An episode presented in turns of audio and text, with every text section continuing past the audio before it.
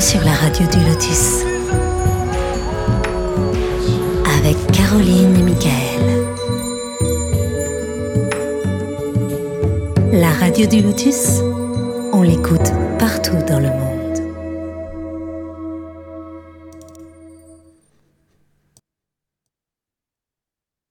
Bonsoir à toutes et à tous, vous êtes sur la radio du Lotus.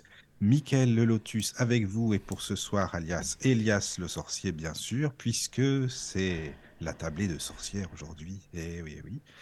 C'est très bien, nous allons euh, passer une excellente soirée. J'espère que vous êtes bien installés chez vous pour nous écouter, que vous êtes prêts à découvrir des nouvelles personnes, parce que c'est le cas.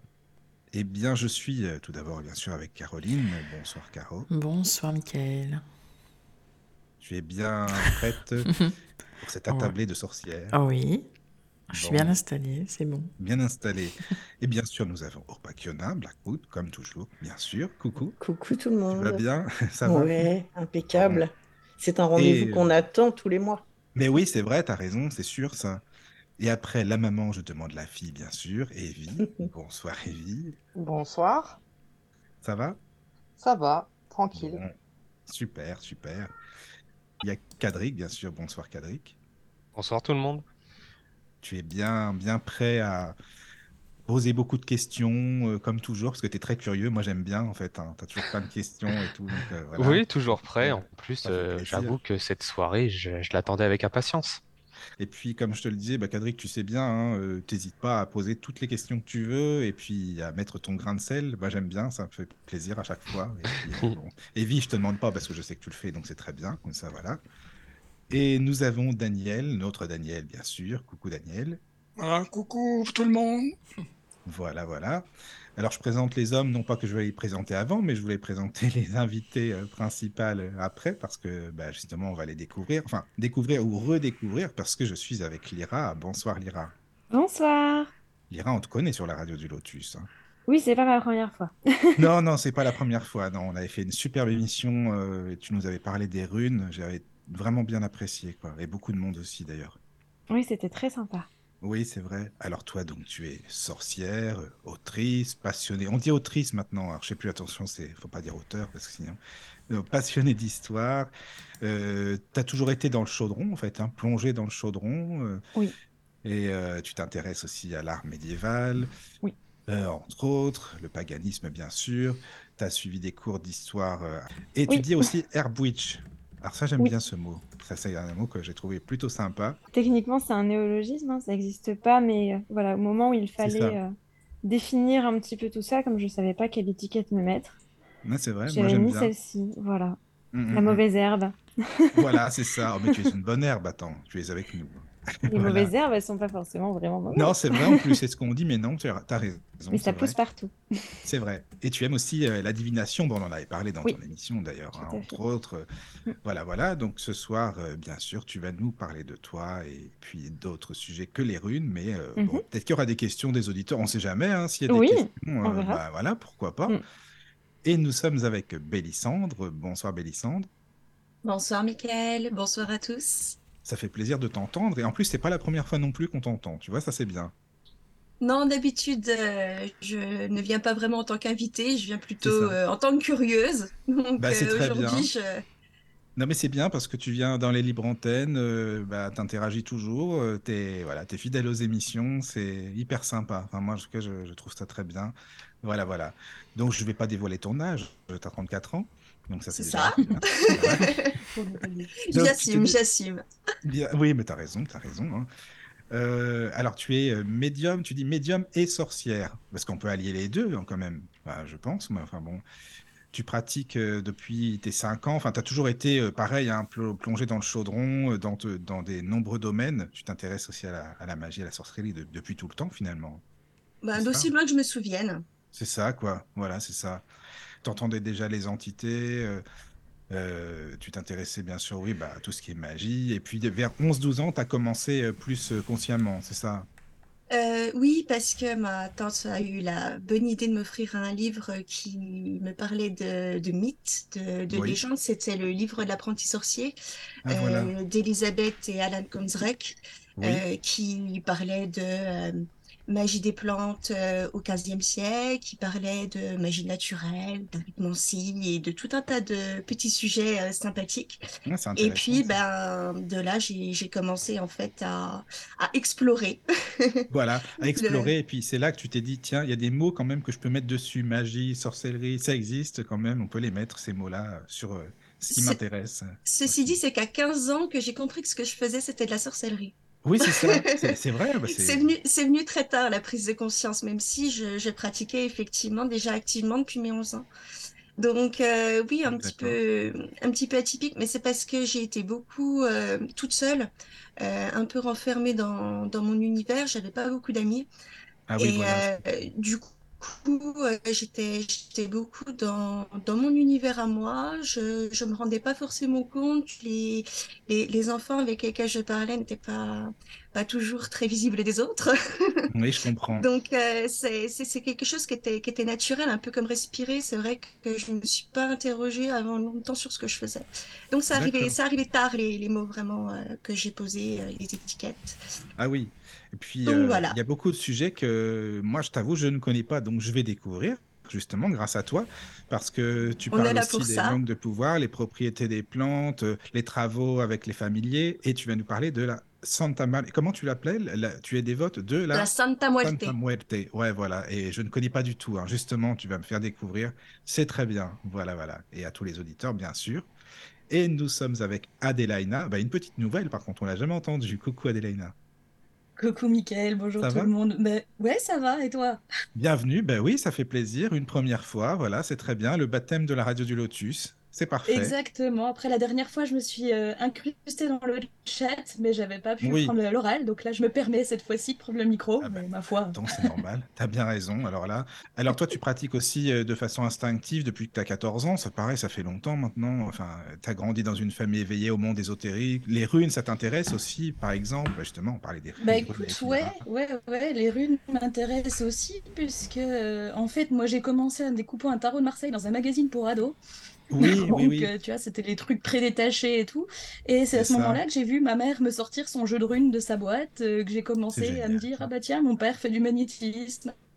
Mais je trouve ça génial, tu vois, parce que souvent c'est l'inverse. Parfois les parents, enfin, je veux dire, euh, tu ferais ça dans ton coin. Regarde, par exemple, Evie, elle nous en parlait. Evie, tu nous en parlais, que tu faisais ça aussi ben, quand tu étais plus jeune dans ton coin, parce que voilà, t'en parlais pas trop. bon, voilà, c'était pas évident pour pas mal de personnes aussi. Alors que toi, ta maman, elle t'a offert des runes. Je trouve ça génial, quoi. Bah, après, les runes, c'était les siennes, mais c'est surtout que euh, c'était euh, au moment où moi j'ai commencé à pratiquer, en fait, je me suis cru dingue, littéralement, et c'est à ce moment-là Oui. que du coup tout le monde est un peu sorti de son placard en disant non, t'es pas dingue parce que regarde, moi je fais ça, ah puis moi je fais C'est ça, ça. ah puis moi je fais ça, ah tiens, bon, Oui, bah, on va commencer en- à en causer du coup. Bah, c'est vrai, non, mais je comprends. Mais en plus, ça te, euh, tu m'avais expliqué un petit peu en privé que ça te perturbait d'entendre des entités. Au début, tu te demandais si t'étais pas un peu folle ou quoi, si ça allait. Et finalement, euh, ben non, t'es, pas du tout. Mais t'étais perturbé d'entendre et tu te demandais ce que c'était, quoi.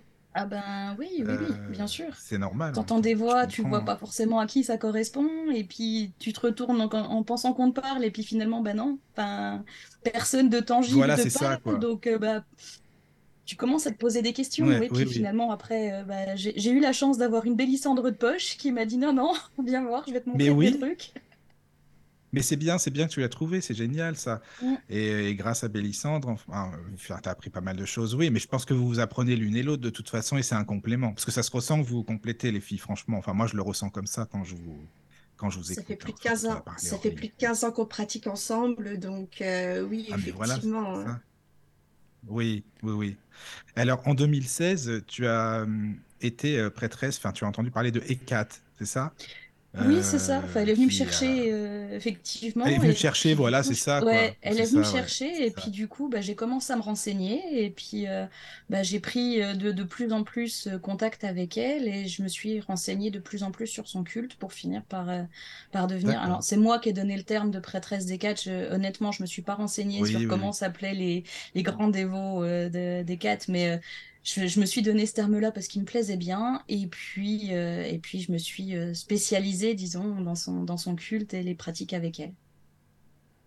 D'accord. Mais alors justement, Hécate, pareil, hein, tu vas nous en parler, tu vas nous expliquer. Et euh, voilà, voilà. Je... Est-ce que j'ai oublié quelqu'un? Opakiona, dis-moi, parce que toi, tu, tu vas savoir tout de suite. Je pense que tu fais Ben non, t'as oublié Non, bon, personne. bah, pour une fois, c'est bien. Evie, je ne t'ai pas oublié, t'as vu, hein, parce que la dernière fois, hein, franchement, Evie, Oui, euh, c'est voilà. vrai, je remarque, je remarque. Hein? Non, non, mais c'est bien, c'est bien.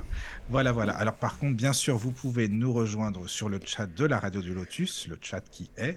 tlk.io slash radio du lotus. Voilà, tout attaché. Il y a déjà du monde. Donc Ah, il y a déjà, il y a Esline, Iliana Fetia, Pauline, Mélodie Laroche, euh, Picasso, Arnaud, Célia et nous. monde, Et nous. Voilà. Très bien, ça. C'est super, les Voilà. amis. Eh ben, venez, venez, allez-y, venez nombreux et nombreux. Vous pouvez bien sûr nous contacter via le mail de la Radio du Lotus Contact laradiodulotus.fr ou sur l'application euh, par téléphone. par pareil. téléphone. Voilà, voilà. Alors, Mélodie avait fait un coucou Lyra, mais comme Lyra n'a pas réussi à rejoindre le chat, elle ne l'a pas Ah vu. mince. Oui, non, moi je l'ai pas, le chat, il fonctionne pas. Ah, c'est bizarre. C'est vrai, ouais, je Ah bon? Ma, connexion doit pas être euh, suffisante. Bon, on Ah, te mince. lira les messages qui te Ouais. sont dit. Ne Ouais, t'en ouais. fais pas. De toute façon, Caro, oui. elle fait ça euh, super bien. Ouais, c'est Ouais, ouais, sûr. bah, vous me retranscrirez euh, dans ma Oui, campagne oui, oui. profonde on ma va faire connexion ça. au Non, charbon non, de bois. t'inquiète pas. Ça va aller, ça va aller. La radio Voilà. passe, mais le, le chat non. D'accord. Ok, Ouais. ok. Toujours un truc qui marche pas. Oui, c'est vrai, c'est vrai.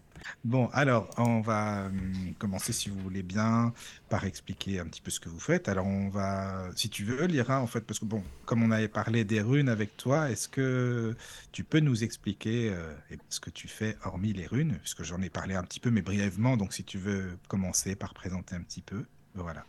Alors, bah, je fais pas mal de choses en réalité. Alors, mon métier, euh, je suis autrice, Oui, donc euh, j'écris des choses. voilà. Donc, essentiellement des livres pour une maison d'édition et également une publication euh, en autodidacte qui s'appelle Une année en magie sur euh, une plateforme qui s'appelle Patreon. Donc, c'est une parution mensuelle où je publie des articles dans un, dans un une espèce d'énorme webzine, parce qu'il fait un peu plus de 100 pages tous les mois, sur des sujets qui sont donc en lien avec l'ésotérisme, et en particulier sur les sujets qui me tiennent à cœur, qui sont donc la sorcellerie traditionnelle, euh, l'histoire, la théologie, les mythologies, et, euh, et puis on débunk quelques petites choses, on tord le cou aux idées reçues, on essaye de revenir aux sources, on parle reconstructionnisme, on parle folklore, magie, tradition, enfin on essaye de revenir un petit peu aux essentiels, aux bases, et puis bien sûr la pratique magique, la pop culture, tout ce genre de choses-là, puisque voilà, c'est vraiment les, do- les, les domaines qui m'intéressent moi. D'accord. Euh, alors évidemment, moi, les runes, c'est vrai que c'est un des domaines qui m'intéresse le plus parce que je suis très proche des mythologies et de l'histoire germano-scandinave, mais pas seulement. Je suis aussi très passionnée par tout ce qui est histoire celte, médiévale également, comme tu disais tout à l'heure, puisque bah, Oui. c'est le nerf de mes études. hein. J'ai fait 5 ans d'art médiéval et d'archéologie, donc euh, j'ai été dedans. Et aussi bah, tout ce qui va être sorcellerie des campagnes, magie traditionnelle, euh, choses un peu plus instinctives, travailler avec les plantes, avec les pierres, avec les plumes, la divination, en particulier tout ce qui est des divinations les plus primitives, donc tout ce qu'on va retrouver avec euh, des moyens, les moyens du bord en quelque sorte. Oui, voilà, oui. Voilà, donc euh, sorcière de grand chemin, on va dire. Et les mais c'est bien, c'est très bien, ça. voilà. Oui, voilà. Donc je touche un peu à tout en fait, voilà. Oui, il y a beaucoup de domaines, euh, c'est vrai, Voilà. que tu abordes. hein. Et Oui. c'est vrai que ce que j'aime, moi, enfin, je sais pas, après, ce- je pense que Pakiona, tu serais d'accord avec moi, c'est que Lyra, elle est très, très pédagogue. Enfin, moi, je trouve qu'elle est super Ah bah. pédagogue. Elle était prof, hein, la petite. En Ouais. même temps, oui, c'est oui, vrai que tu étais prof. Bah, bah, ça se ressent, en tout cas, ça c'est sûr. Bah oui. Puis elle aime ça ça, de- et puis Oui. avec son humour, c'est toujours tellement plaisant. Sa chaîne, sa chaîne YouTube, moi, je me régale, quoi. Merci Ah. C'est ce que j'avais apprécié lors de son émission hein, sur les runes, justement, ce côté euh, pédagogique, tu vois. Oui, c'est ça, c'est ça. Voilà. Merci. Bah oui, on de... tu- Non, vraiment, enfin, moi, en tout cas, j'apprécie, donc voilà. Tu vois, quand tu es revenu, là, je me suis dit, Lyra, elle revient, c'est bon, c'est sûr. Donc, ça, c'est que ça va. Voilà, c'est Ouais. génial. Merci beaucoup. Voilà. Alors, si tu veux, Adélaïna, si tu veux bien euh, nous expliquer, toi, même si j'ai expliqué brièvement, mais c'est mieux que tu te présentes, toi, par rapport aux auditeurs qui ne te connaissent pas. Et puis, euh, après, on pourra poser des questions, euh, si on en a, bien sûr. Voilà, si tu veux, je te laisse la parole. Bah écoute, oui, pas de souci. Bah, moi, tu vois, j'ai commencé euh, effectivement par la divination, bah, comme, euh, comme beaucoup, hein, c'est ce que je disais. J'ai commencé avec un tarot de Marseille euh, de, fortune. Et puis, euh, bah, j'ai commencé par ça parce que c'est ce qu'il y avait, entre guillemets, de plus simple. hein. Il y avait un support, il y avait quelque chose de, de- concret que je pouvais euh, manipuler. J'ai commencé à entendre les entités, donc euh, bah, je suis allée un peu plus dans leur univers. Et puis euh, bah, après, je me suis renseignée. il faut savoir que dans ma vie profane, je suis secrétaire médicale, donc je me suis aussi renseignée sur tout ce qui est médecine alternative. hein, donc les plantes, les pierres, les, les choses comme ça, ça me parle bien aussi. Et puis euh, j'ai fait, euh, j'ai fait cinq ans de- d'études de psychologie. Donc euh, pour le coup, j'essaye de, de, de- de mélanger un peu tout ça pour en faire une pratique euh, à peu près cohérente. Et ça fait un bon cocktail, c'est bien. C'est ça, ça donne un truc assez intéressant, mais bon, Mais oui. après, euh, qu'on retrouve pas forcément, comment dirais-je, justement traditionnel, parce que j'ai fait ma soupe un peu avec ce que j'ai trouvé, si vous voulez. Oui, oui, mais ça c'est bien, mais justement, c'est super, je trouve, parce que bon, c'est original, tu sais, après, et si tu te sens bien toi, c'est le principal, et puis, puis voilà, quoi. Ce qui compte, c'est aussi euh, ce qu'on fait par soi-même, c'est pas de... On apprend, on apprend, on fait exactement ce qu'on nous dit, oui, mais c'est bien de découvrir par soi-même, je trouve, et puis bon. Ah, puis Les je suis plus adepte quoi. de l'empirisme. J'ai Oui, toujours voilà. été comme ça. C'est Mhm. vrai que autant les livres sont très intéressants, autant euh, tant que j'ai pas expérimenté, euh, je, Oui, je je suis pas sûre de ce que je fais. Donc euh, voilà, je vais plus Mhm. expérimenter que théoriser. D'accord, ouais, non, mais ça, ça me parle aussi, voilà, ça va. Et toi, Bélissandre, alors? Ben moi, j'ai commencé euh, avec les entités. Euh, les, les premiers contacts que j'ai eus euh, ont forgé, j'ai envie de dire, le, le reste de ma pratique. Je travaille beaucoup avec elles. euh, je, je fais plein de choses euh, en parallèle euh, qui sont un travail sur les langues de pouvoir, travail avec les, les pierres pas trop, beaucoup les plantes. Euh, Be- beaucoup de choses en fait. Euh, D'accord. euh, le culte de la Santa Muerte, ça, voilà, on en a, on en a déjà parlé, mais euh, je travaille aussi assez activement avec d'autres entités. Il y a, par exemple, Adonai, j'ai un culte des ancêtres. J'ai- j'ai- J'écris, bon, pour le moment, euh, pour moi, peut-être euh, par la suite euh, pour, euh, pour publier, on verra. Ah, c'est bien ça. Euh, des formations qui sont aussi prévues. Et puis, ben, ça fait quoi? Ça fait pas tout à fait un an que j'ai ouvert la boutique Memento Magicae, Mais oui. donc sur laquelle on va retrouver bah, des, des choses issues de, de, de mes petites mains qui, qui créent plein d'objets pour, pour la pratique ésotérique, des, des supports de charge fleurs de vie, tout un tas, tout un tas de matériel de pratique en fait. Et tu as aussi euh, ta chaîne YouTube avec Adélaïna. Et on a aussi la chaîne YouTube euh, où là on s'éclate avec Adélaïna à parler un peu de, de tout et de rien, de ce qui nous passionne. euh, Bah, c'est comme ça que je vous ai connu, hein, de toute façon, avec Opakiona, qui nous a présenté. Voilà. Voilà, on est en train de, de finir de tourner les vidéos sur euh, ben, les, lu- les lunes, les pleines lunes Ah oui, c'est ça, c'est bien ça. Oui, oui, oui. Voilà, on est avec les ogames aussi, parce que c'est vrai que j'aime beaucoup le, le travail avec les ogames. Bon, je suis pas, je suis pas experte comme Lyra, hein, je vous le dis tout de suite, mais euh, voilà, je Non, mais commence j'a- j'a- à- non, enfin, j'allais te, te dire, c'est bien avec Lyra, vous avez ça aussi en commun, donc c'est génial, comme ça vous pourrez en parler, ça c'est bien. Et puis, euh, bah, j'en profite, Opakiona, je te remercie, parce que Opakiona, elle me présente tout son réseau. Hein, non, mais c'est vrai, elle me présente tout son réseau, là, on fait des émissions, c'est sympa. Donc, euh, merci encore. Bah, de Voilà. rien, nous on s'était dit avec Kevin puis Kadric, hein, bien entendu, parce oui, que bien sûr. on réfléchit toujours à trois têtes euh, pour euh, faire des associations d'invités euh, qui soient pertinentes. On s'était dit, ah non, mais là il y a déjà trois cerveaux fumants, là. Ah ouais, c'est ça. C'est trois têtes, trois personnes incroyables. Il faut et en plus, je crois, Bélissandre et Adélaïna, excuse-moi, euh, que vous appréciez euh, la chaîne de Lyra aussi. Euh, on l'adore. un peu. Ouais, On l'adore. Ah, merci. Et, C'est euh, adorable. et c'est c'est sûr que par contre, Bélissandre, comme l'a fait euh, Evie l'autre jour, quand tu parles d'Ogam, je pense que Lyra va te dire Oam. Oui, c'est ouais. Sûrement. Mm, mm, mm. Ouais, c'est vrai, c'est vrai. Voilà, mais enfin, euh, chacune sa façon de dire. hein. Oui, justement, mais ça c'est bien, c'est génial. Au contraire, c'est un échange. hein. C'est ce qu'il faut sur la radio du Lotus. Nous, on échange. hein. Il n'y a pas de, y a pas de souci. Et puis les auditeurs euh, posent des questions, interagissent, euh, papotent sur le chat et c'est très bien. Voilà. Et dis-moi, Bélissandre, est-ce que tu pourrais euh, nous en parler du, culte de la Santa Muerte? Enfin, je ne connais pas du tout, du tout, hein, justement. Si tu veux bien nous expliquer, ça m'intéresse. Bien sûr. Alors la Santa Muerte, c'est une entité qu'on va retrouver au Mexique.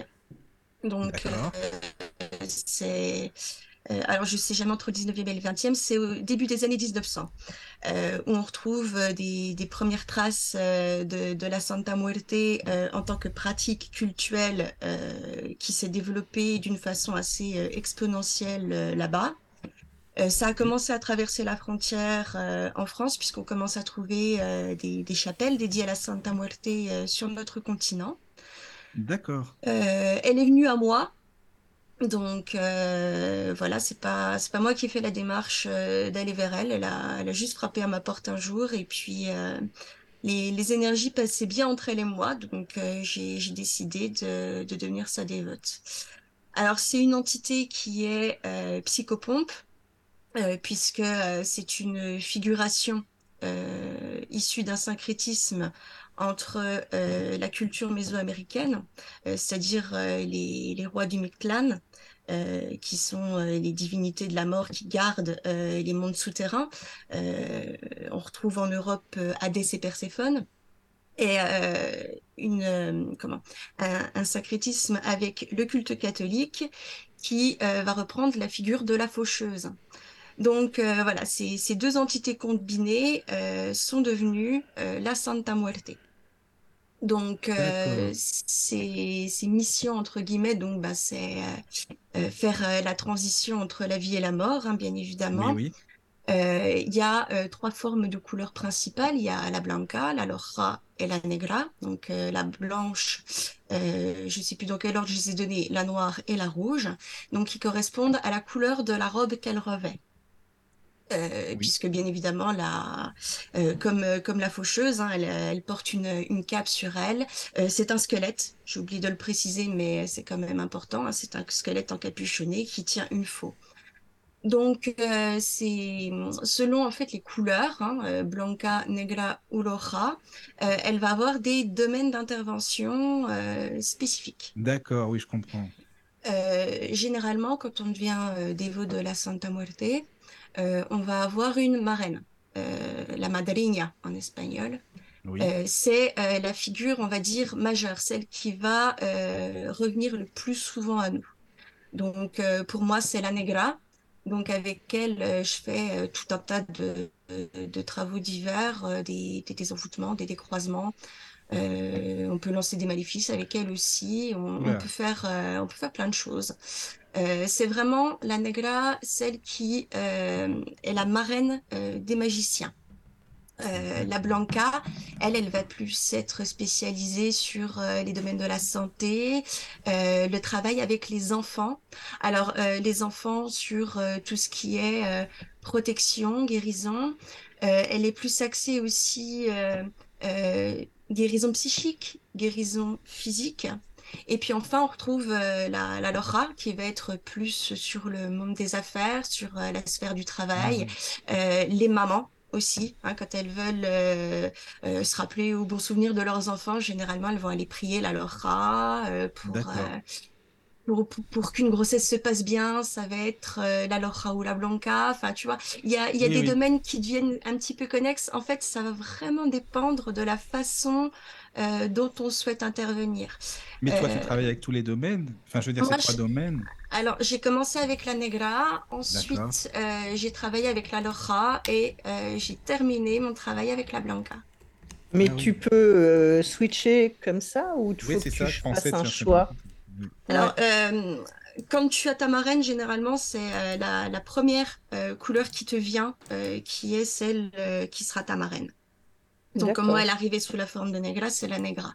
Euh, Il y en a qui choisissent de rester uniquement au travail avec la Negra. Mais euh, personnellement, vu comme, euh, comme je travaille avec elle, alors, on a un contrat, elle et moi, euh, je travaille euh, 7 heures par semaine avec elle. Donc, j'ai choisi de faire euh, une heure par jour. Mhm. Donc, euh, autant dire qu'au bout d'un moment, euh, elle te dit, bon, bah écoute, là, tu as vu assez de choses euh, sur euh, ma forme, donc tu vas passer à la forme suivante. Donc moi, c'est comme ça que ça s'est fait, c'est pour ça que je suis ensuite passée euh, à la Laura. Mais il faut vraiment voir que c'est la Santa Muerte qui décide euh, un peu tout. D'accord, ok. C'est une entité vraiment très dirigiste, c'est-à-dire que tant que t'es pas prêt, euh, de toute façon, elle te fera pas passer à la suite. Euh, si euh, elle estime que euh, elle veut que tu vois euh, l'aspect Blanca euh, tout de suite, c'est pareil, tu pas la peine de lui dire attends, je suis pas prêt, c'est non, il faut foncer. Il y a pas, y a pas à discuter avec elle. Elle est vraiment très très vindicative là-dessus. Donc, Mhm. euh, ça, ça va dépendre, je dirais, quand même du, du parcours, parce qu'il y en a certains qui, bah, qui vont commencer par la Blanca ou la Laura. Je pense que c'est une question de caractère. Je pense que c'est vraiment en fonction des besoins de la personne euh, au moment précis. Mais euh, une fois que j'ai vu les trois couleurs, ce qu'elle me fait faire de, depuis, c'est que tous les ans, en fait, il y en a, parce que du coup, j'ai trois hôtels, hein. donc un pour la Blanca, un pour la Negra, un pour la Laura. Et en fait, tous tous les ans, euh, elle me fait changer la, priorité. C'est-à-dire que la première année, euh, j'avais l'hôtel de Manegra, c'était la première à qui j'allumais la bougie. Et euh, là, cette année, par exemple, tu vois, c'est celle de la Laura que j'allume en premier avant d'allumer celle de la Negra, puis de la Blanca. Donc voilà, il y a un roulement euh, avec euh, un peu comme un calendrier de célébration en fait, tu vois, où on va on va mettre en avant euh, tel ou tel aspect. Et tout ça, c'est la Santa Muerte qui qui te dit. Voilà. Donc il y a trois, il y a trois hôtels, c'est ça, excuse-moi, hein, j'essaie de, de Moi, j'en ai, moi, j'en ai trois, trois. oui. J'en ai un par couleur euh, avec lesquels je travaille. Alors, ce qu'il faut savoir, euh, c'est qu'il y a plein d'autres couleurs. Euh, tu as la purpura, qui est euh, la couleur violette. Euh, tu as la verde, la maria, l'azul, euh, donc la verte, euh, la jaune et la bleue. Euh, tu as la dorée. et là, dernièrement, tu en as une qui a émergé, qui est pareil, issue d'un syncrétisme avec la Santeria, qui est la couleur arc-en-ciel. C'est la Santa Muerte Todopoderosa. On dirait en fait qu'elle qu'e- qu'elle est la plus puissante parce qu'elle reprend toutes les couleurs. Donc en fait, elle est capable de tout. hein. C'est euh, c'est la Siete Potencias. C'est comme ça Mhm. qu'on l'appelle. Voilà, la Siete Potencias. Et t'es allé au Mexique ou tu envisages de le faire? Euh, je voulais le faire. Euh, mes finances ne me le permettent pas malheureusement. Euh, d'ailleurs, euh, quand, euh, quand je- la Santa est arrivée, en fait, elle m'a dit, bon, ben, moi, je voudrais travailler avec toi. Je lui ai dit, OK, pourquoi pas, quelles seront les conditions? Donc, euh, on en discute. Elle me dit, euh, faut que tu ailles à une de mes chapelles. Et euh, justement, j'ai commencé un peu à, à, à blêmir parce que je me suis dit, un voyage au Mexique, euh, c'est, pas, c'est pas donné. Comment Tu je vas vais aller faire? chez d'autres amis Yvon déjà Tiens, une petite parenthèse, on lui fait un bisou, peut-être on sait jamais s'il Oui, écoute. et on le fera Non, un mais c'est vrai, c'est vrai, c'est Ouais. vrai. Hmm. Je ne connais pas. Ah, tu connais Ah, d'accord. On te mettra Oui. en Ben, relation met- si oui, toutefois voilà. tu vas là-bas. Voilà. Oui. Ça marche. Et donc, euh, à ce moment-là, elle me dit, mais espèce d'andouille, euh, tu sais qu'en fait, il y a, il y a une de mes chapelles en France. Et je dis, d'accord, bon, bah, la France, ça, ça devrait être dans mon budget. Donc, euh, effectivement, je me suis renseignée. Il y a une chapelle euh, où je suis allée faire donc ma dévotion euh, pour devenir officiellement donc dévote de la Santa Muerte. Donc, ça, c'était en quoi euh, 2019, euh, je crois. Euh, oui, 2019 ou 2020, oui, quelque chose comme ça. Voilà, donc euh, je continue euh, toujours de passer euh, une heure par jour euh, avec elle en enseignement. Donc c'est vraiment très varié hein, au niveau des travaux. Il y a... Mais attends, comment ça Excuse-moi, hein, je- parce que bon, j'essaye de bien bien comprendre, donc je te pose peut-être des questions un peu basiques, mais bon, Vas-y. quand tu dis euh, je travaille avec elle, je passe une heure par jour, que- qu'est-ce, comment ça se passe concrètement en fait? Qu'est-ce, Alors- comment, comment tu fais ça? Enfin, on te demande pas tout non plus, hein, c'est pas tes secrets, mais comment ça se passe quoi? Enfin, qu'est-ce que c'est le travail avec elle une heure par jour? Alors concrètement, ça va dépendre. Oui. Euh, tu vois, il y a, il y a un jour, je suis rentrée dans ma pièce de travail, euh, direct, je vois que euh, l'hôtel euh, me, me jute. Elle me dit, il faut absolument que tu me fasses une bougie. Donc, euh, je dis OK, je me pose euh, donc devant un papier, une feuille, euh, et puis j'écris ce qu'elle me dicte, tout simplement. Donc, euh, elle m'explique qu'elle veut une bougie qui soit de couleur verte, sur laquelle je vais tracer tel sigil de telle manière, je vais la purifier de telle manière. Je prépare, enfin voilà, elle me, donne une liste de choses à faire, ou alors elle va me dire bon bah tu te poses et puis aujourd'hui on va parler, je sais pas, voilà des différentes couleurs. Tiens, aujourd'hui tu vas avoir la robe bleue. Qu'est-ce que tu peux faire avec moi? Comment ça se passe, etc. Euh, on va faire du travail de ressenti aussi, où on va euh, échanger euh, des des énergies, tu vois, où elle va me faire palper, par exemple, sous sa forme à soul. Parce que, en fait, en fonction des couleurs, euh, même si c'est toujours la Santa Muerte, on parle d'avatar. Euh, donc, tu as, tu as vraiment une entité euh, unique, mais en même temps, avec des variations dans ses énergies en fonction des couleurs, ce qui permet de la reconnaître. Donc, une elle question. ça- Euh, tu peux répéter? Non, j'a- j'avais une petite question, excuse-moi de t'avoir coupé. Bah, Non, c'était juste de quelle manière se passe le dialogue, tu vois? Ah, euh, alors, la Santa Muerte, euh, c'est vraiment une voix comme je te parle dans ma tête. C'est, c'est assez, assez net. Bon, plus avec un, un, ac- un accent d'écho, en fait. Il y a un petit côté écho quand j'entends cette voix-là. Mais vraiment, c'est comme un dialogue. Comme un dialogue. Euh, généralement, je me mets tout simplement quand même, hein, parce que ça, ça, c'est- je, dis ça parce que j'ai l'habitude, mais euh, le, le corps a besoin euh, d'être en, en transe. Donc, euh, il y a plusieurs euh, techniques pour y parvenir, mais c'est vrai que ça fait tellement d'années que je pratique que maintenant, je peux switcher presque automatiquement. Alors, il y a des... Pardonne-moi de t'avoir coupé, mais toi, voilà. Pardon, il y a des questions sur le chat. J'en profite. Donc il y a Esline qui demande quand tu dis elle est venue toquer à ma porte, tu l'as vue en rêve ou tu, enfin tu as une vision? Puisqu'elle demande? Alors, euh, non, elle est arrivée dans mon bureau. Donc, euh, ça a été un grand flot d'énergie euh, qui est venu. Bah, euh, la première fois où je suis venue sur la radio du Lotus, c'est ce que j'expliquais. je l'avais rencontrée bien avant, en fait. hein. Je l'ai rencontrée à mes 13 ans. Mais j'avais eu un contact avec elle encore même plus tôt quand j'étais toute petite. Ça, c'est, ça a été un moment très fort quand je me suis, quand je suis devenue dévote de la Santa parce que après ma, ma dédicace, quand je me suis présentée à elle, quand j'ai signé le contrat avec elle, on a passé un petit temps dans, la chapelle, elle et moi toute seule, où elle m'a, elle m'a raconté un petit peu pourquoi elle était venue me chercher. En fait, euh, c'est à ce moment-là qu'elle m'a expliqué pourquoi elle était venue me chercher. Jusqu'avant, euh, elle ne m'en avait pas parlé. Je, voilà, elle m'avait juste dit qu'elle voulait travailler avec moi. C'est vraiment, voilà, quand j'ai signé, euh, qu'elle m'a expliqué. Donc, euh, ce qu'elle m'a expliqué, c'est quand j'avais trois ans, mon, grand-père était fumeur de, de gitanes maïs. Et euh, à l'époque, les paquets n'étaient pas uniformisés.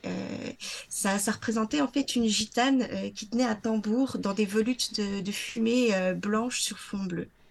Et je m'étais fait la, réflexion du fait que ça m'évoquait la mort. J'étais toute petite, hein, j'avais euh, trois, trois ans, trois ans et demi quand je me suis dit, euh, ça a un petit côté terrifiant, euh, cette image, mais en même temps, elle est belle. Et euh, c'est quelque chose qui a beaucoup plu à la Santa Muerte. Et de là, euh, en fait, elle a suivi mon évolution. Et puis, quand j'ai eu 13 ans, mon grand-père a eu un, gros problème de santé. Il a failli mourir dans, mon lit. Il avait eu un cancer et du coup, on avait été obligé de lui faire une trachéo. Et une nuit, euh, sa, sa canule euh, est, est partie et du coup, la trachéo se refermait, mais à vue d'œil. Euh, ça va très vite. Donc, euh, voilà. En plus, a fait ça le jour euh, d'un nouvel an, bien évidemment. Donc, euh, j'étais là en, larmes, tout ça. Et quand je suis remontée dans ma chambre, euh, c'est là où j'ai vu euh, la Santa qui, qui m'attendait dans un coin. Et je l'ai pas identifiée comme ça tout de suite. Et c'est euh, des années plus tard, euh, quand elle est revenue, donc euh, en 2010, euh, 2018-2019, euh, où j'ai reconnu la signature énergétique de ce jour-là, où j'ai dit, mais attends, t'es, déjà venue? Elle me dit, oui, c'était moi. Donc voilà, c'est vraiment une histoire ressenti, qui oui, s'est la- construite. C'est... Non, mais quand tu dis c'est énergétique, oui, je comprends. hein, tu l'as ressenti comme ça, quoi. Mais toutes les entités dégagent une signature Bien sûr. énergétique Oui, oui, précise. c'est normal. Ouais. Il y a une question d'Hélène aussi sur le chat. Comment vous réussissez à allouer autant de temps à votre pratique en en faisant son métier.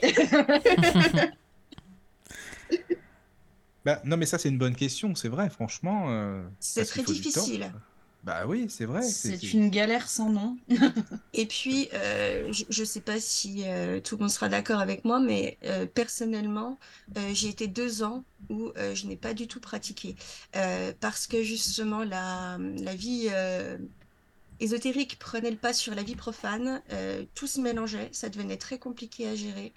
Euh, je... En fait, à force de pratiquer, euh, j'ai fini par euh, un petit peu me, me désancrer, hein, à, à avoir des, des soucis. Bon, aussi parce que à l'époque, je connaissais pas ce que la purification et que euh, c'est quelque chose, si on peut pas l'apprendre, on finit par l'apprendre quand même, mais de force.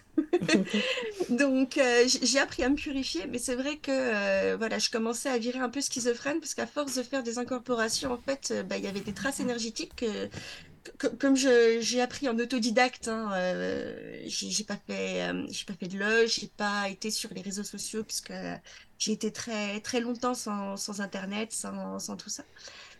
Donc euh, je me suis retrouvée vraiment avec euh, avec des problèmes de ces traces. Donc j'ai appris à purifier, j'ai tout éliminé, ça a pris du temps et surtout du coup j'ai été une période où j'en avais un petit peu peur, où j'en avais marre, où je voulais vraiment me reconcentrer sur ma vie personnelle. Et euh, ça, ça a mis, oui, deux ans avant que euh, je puisse euh, reprendre tranquillement l'ésotérisme et encore au moins cinq ans pour trouver un équilibre, un équilibre entre vie profane et puis vie ésotérique. Donc euh, c'est un combat de, de longue haleine, hein, trouver, euh, trouver le temps pour tout ça Ouais. et puis, Puis le euh, bon équilibre aussi, euh, c'est ça. justement. Ouais. ne pas se ça. submerger. C'est surtout ça, c'est surtout l'équilibre en fait. Que, Et puis c'est peux fluctuant. faire- Ouais, c'est ça, c'est en fonction de, ben, en fonction justement du temps que tu as. Et des que- besoins qu'on Bah ressent oui, aussi. hein. parce que non, Mm. mais même regarde si tu as une vie de famille, je veux dire, comme tout le monde, euh, je sais pas, tu as des enfants, tu as un mari, admettons, voilà, ça. tu... bah, c'est pas facile non plus, j'imagine, hein, quand même. Non, c'est galère. Pour peu que tu sois quelqu'un qui comprenne pas en plus, enfin, ça c'est autre chose. Mais bon, Ça, après, c'est un autre ça- sujet, c'est un autre truc, mais bon, bon. voilà quoi. Mais oui, oui, j'imagine que c'est pas simple non plus tout le temps, quoi.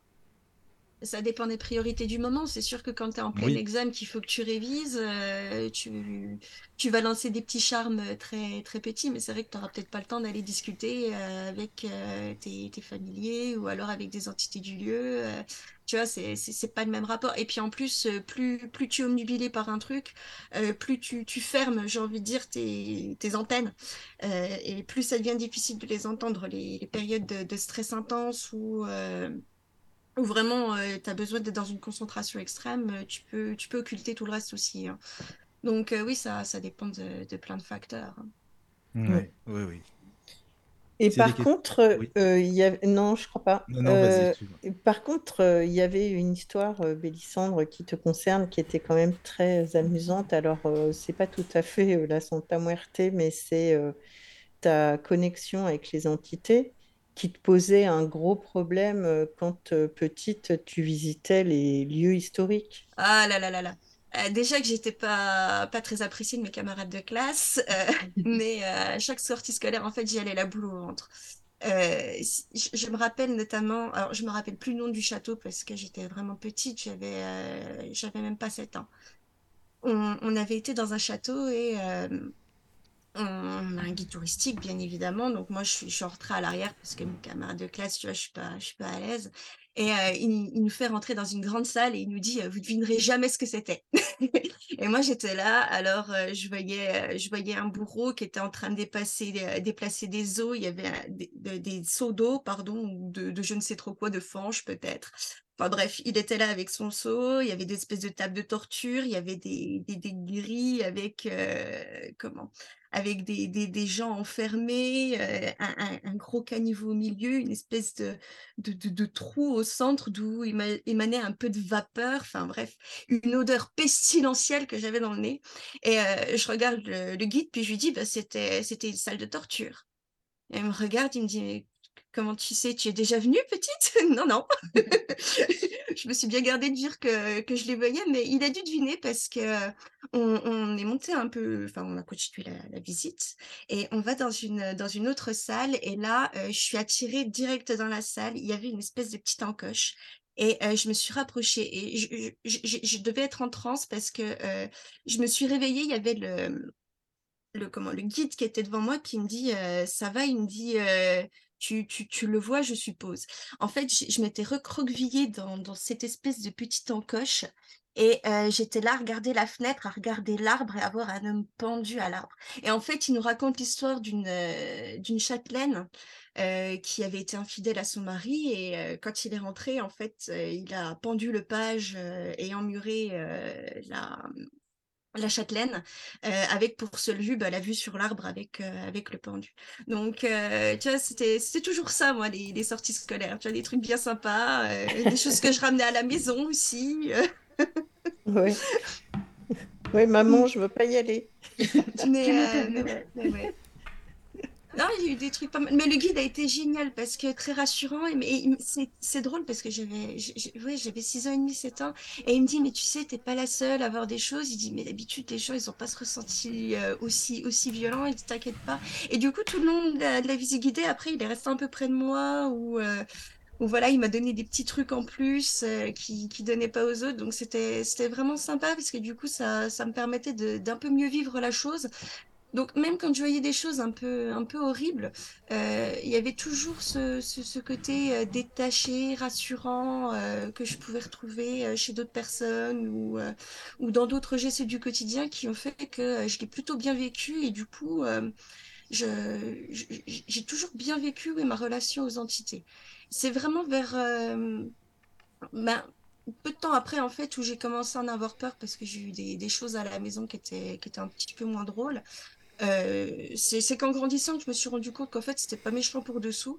Mais quand on est jeune et euh, influençable j'ai envie de dire on, peut croire euh, les, les, choses littérales et pas se rendre compte de, la profondeur de, ce qu'il peut y avoir derrière. C'est un peu dommage. Mais ça m'est vite passé. Vers, vers 11 ans, j'étais à nouveau en, en, pleine découverte des entités. Euh, je, je, me rappelle une fois, je me suis fait courser euh, par, par les gamins du village. Pareil, euh, de toute façon, de, de, mes 6 à, de mes 6 à 11 ans, les... jusqu'à ce qu'on déménage, en fait, les, les gamins ne pouvaient pas me voir, donc ils me chassaient même dans la rue. Ils, ils, étaient Mais vraiment pourquoi infects. Pourquoi, en fait? C'est une très bonne question. C'est une bonne question.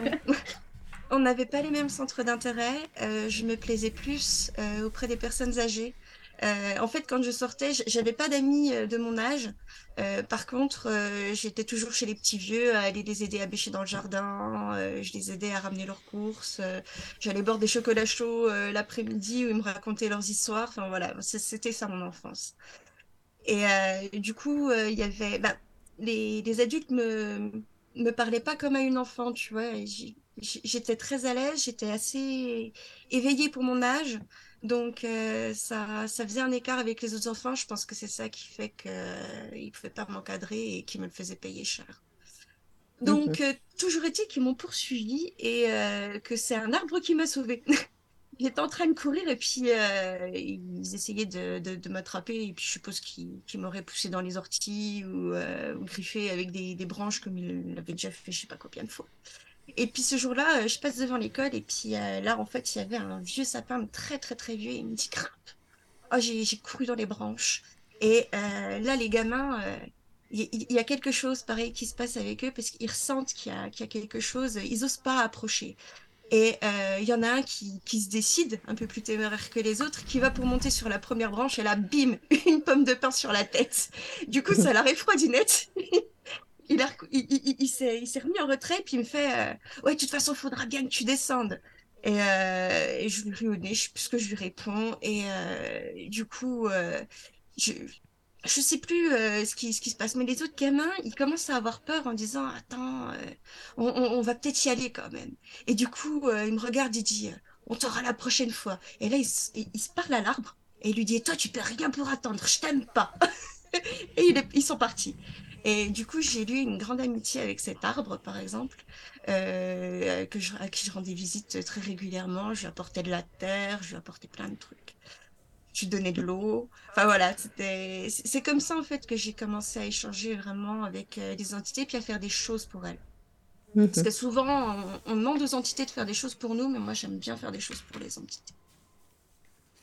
Et ouais. Et en grandissant, du coup, tu as réussi à, à gérer, euh, parce que sur euh, le, le chat, il y a Arnaud qui dit euh, ça donne pas envie. Euh, parce que il dit de voir et ressentir toutes ces choses négatives si jeune. Mais tu as géré différemment en grandissant, j'imagine. Quand tu Euh, voyais de la violence comme ça, de la souffrance, euh, des scènes un peu euh, glauques, quoi. je les ai toujours trouvées moins violentes que euh, la, la cruauté humaine. Mhm. Je, suis quelqu'un d'assez euh, renfermé sur moi-même dans, la vie de tous les jours. J'ai beaucoup de mal à, me lier avec les gens.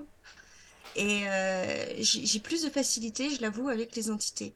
Euh. Il n'y a pas d'arrière-pensée, il n'y a pas... Enfin, il peut y en avoir, mais généralement on le sent parce qu'il y a, un truc, on le sent dans, l'atmosphère, ça change. Les, les capteurs sont pas les mêmes.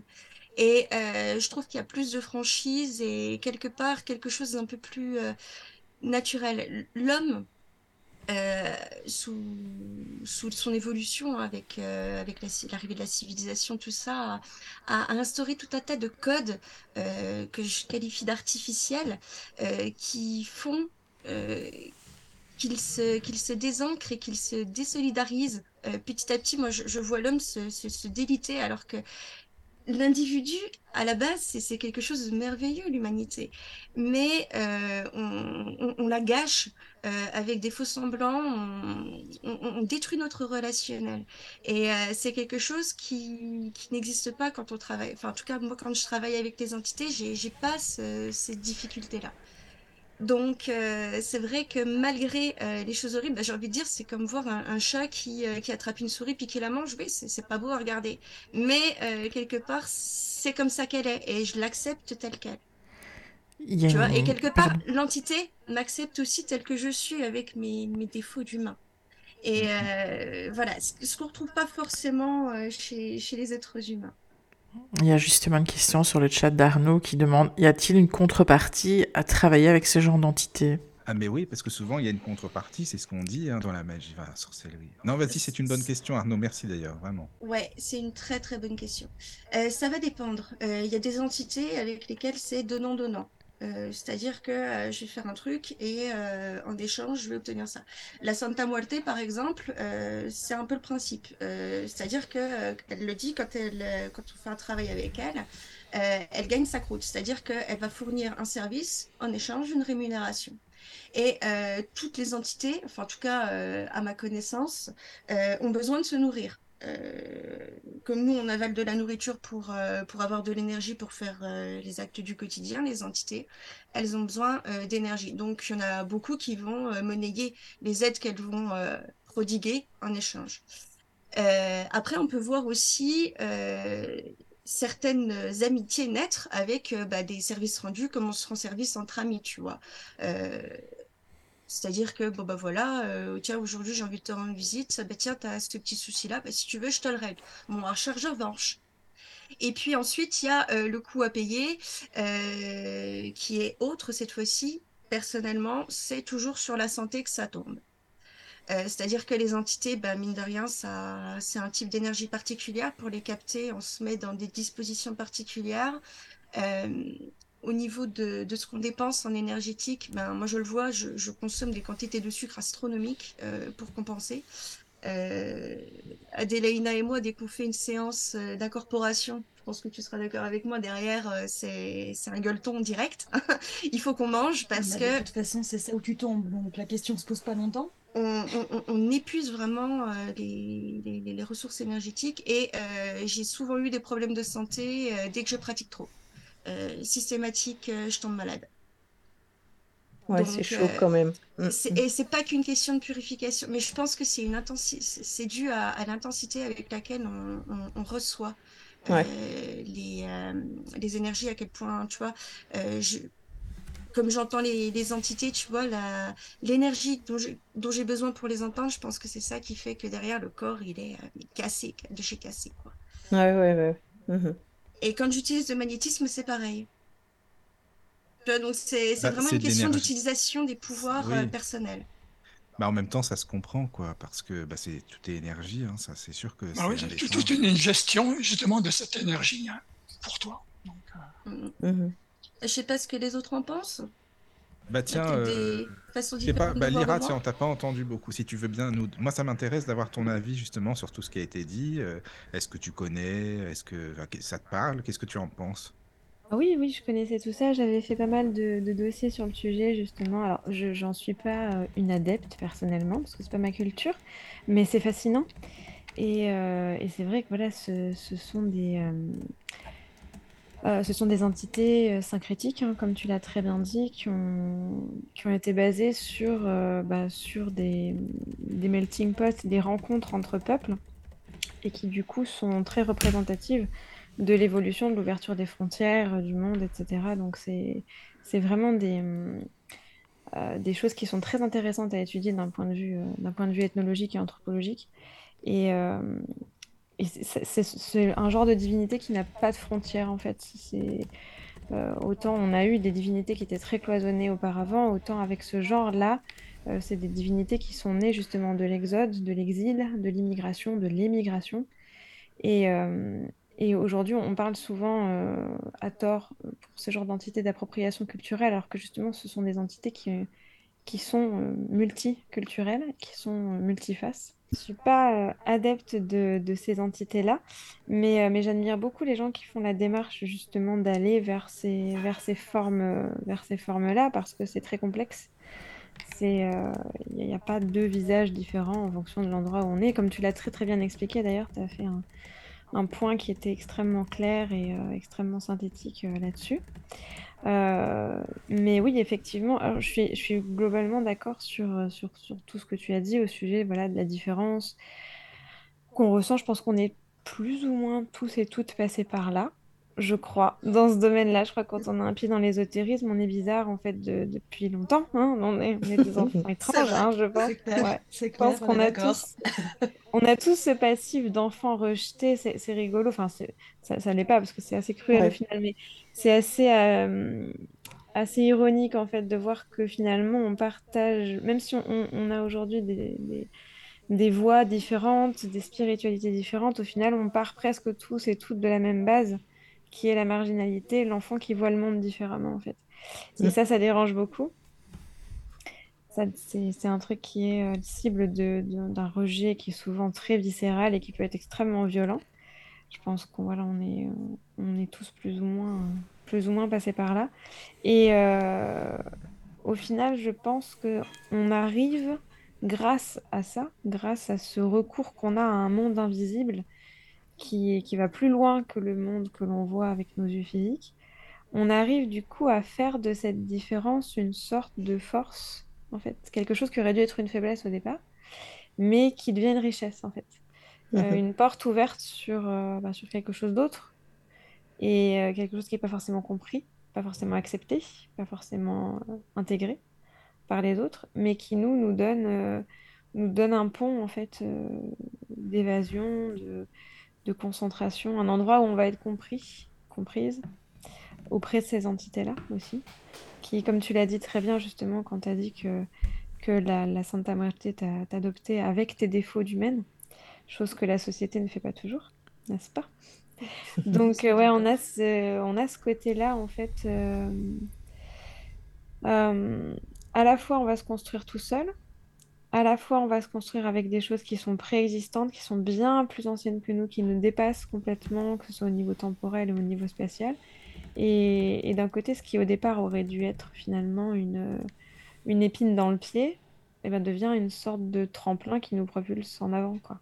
Donc c'est assez beau quelque part, Mhm.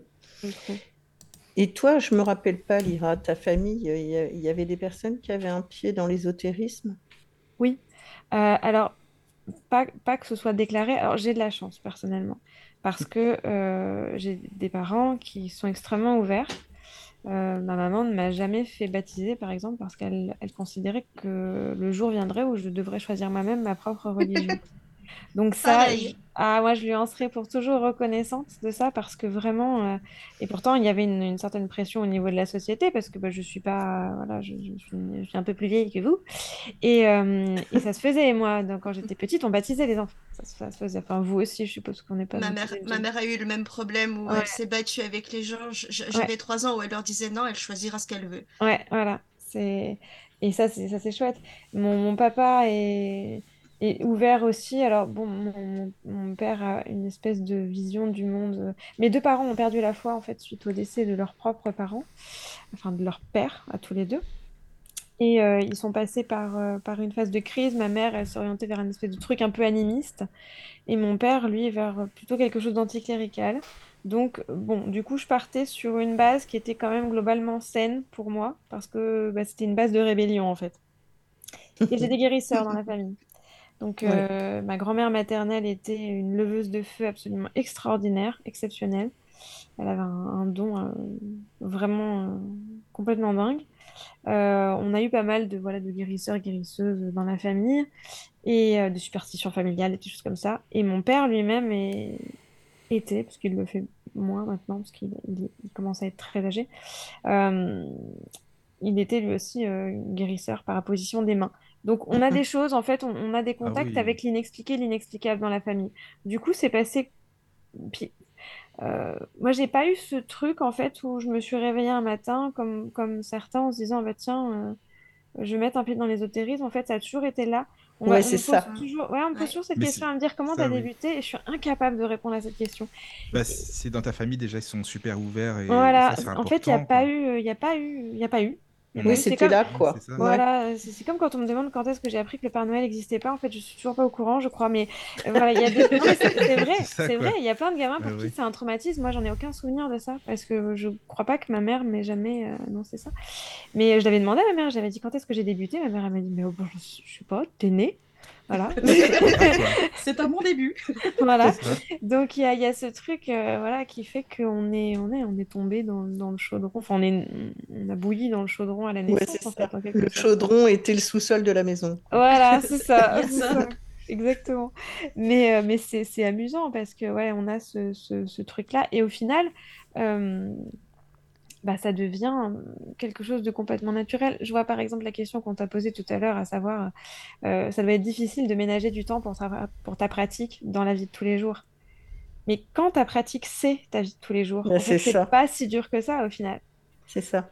Ouais. Ah, ça, je peux le comprendre, mais après, euh, il y a euh, ce que tu fais dans le quotidien, parce que je veux dire, moi, mon ménage, euh, c'est toujours du ménage ésotérique. euh, Il Oui. y, a- il y a plein de choses, en fait, que je, je fais quotidiennement. Mais euh, c'est quelque part euh, de la petite magie. Je veux dire, c'est pas se poser Ah ben non, avec, pas euh, avec la Santa, travailler euh, des, des types de bougies, euh, Mm, mm. travailler des sorts de régénération de la nature, etc., qui sont, qui sont plus lourds, en fait. Hein, c'est, c'est ça que je Bah, voulais dire sûr. par là. Ouais, Parce ouais. que sinon, oui, dans le quotidien, j'ai envie de dire, on, moi, j'ai toujours dit, la magie, elle est absolument partout. Tout Ouais. est capable de la nourrir et la magie dans tout, absolument tout. Et à partir du moment, parce que euh, ça, c'est un truc aussi euh, que, que, que je n'envisage pas autrement, pour moi, la sorcière, c'est celle qui a conscience de, de, de ça et qui, justement, est capable de se servir d'absolument tout.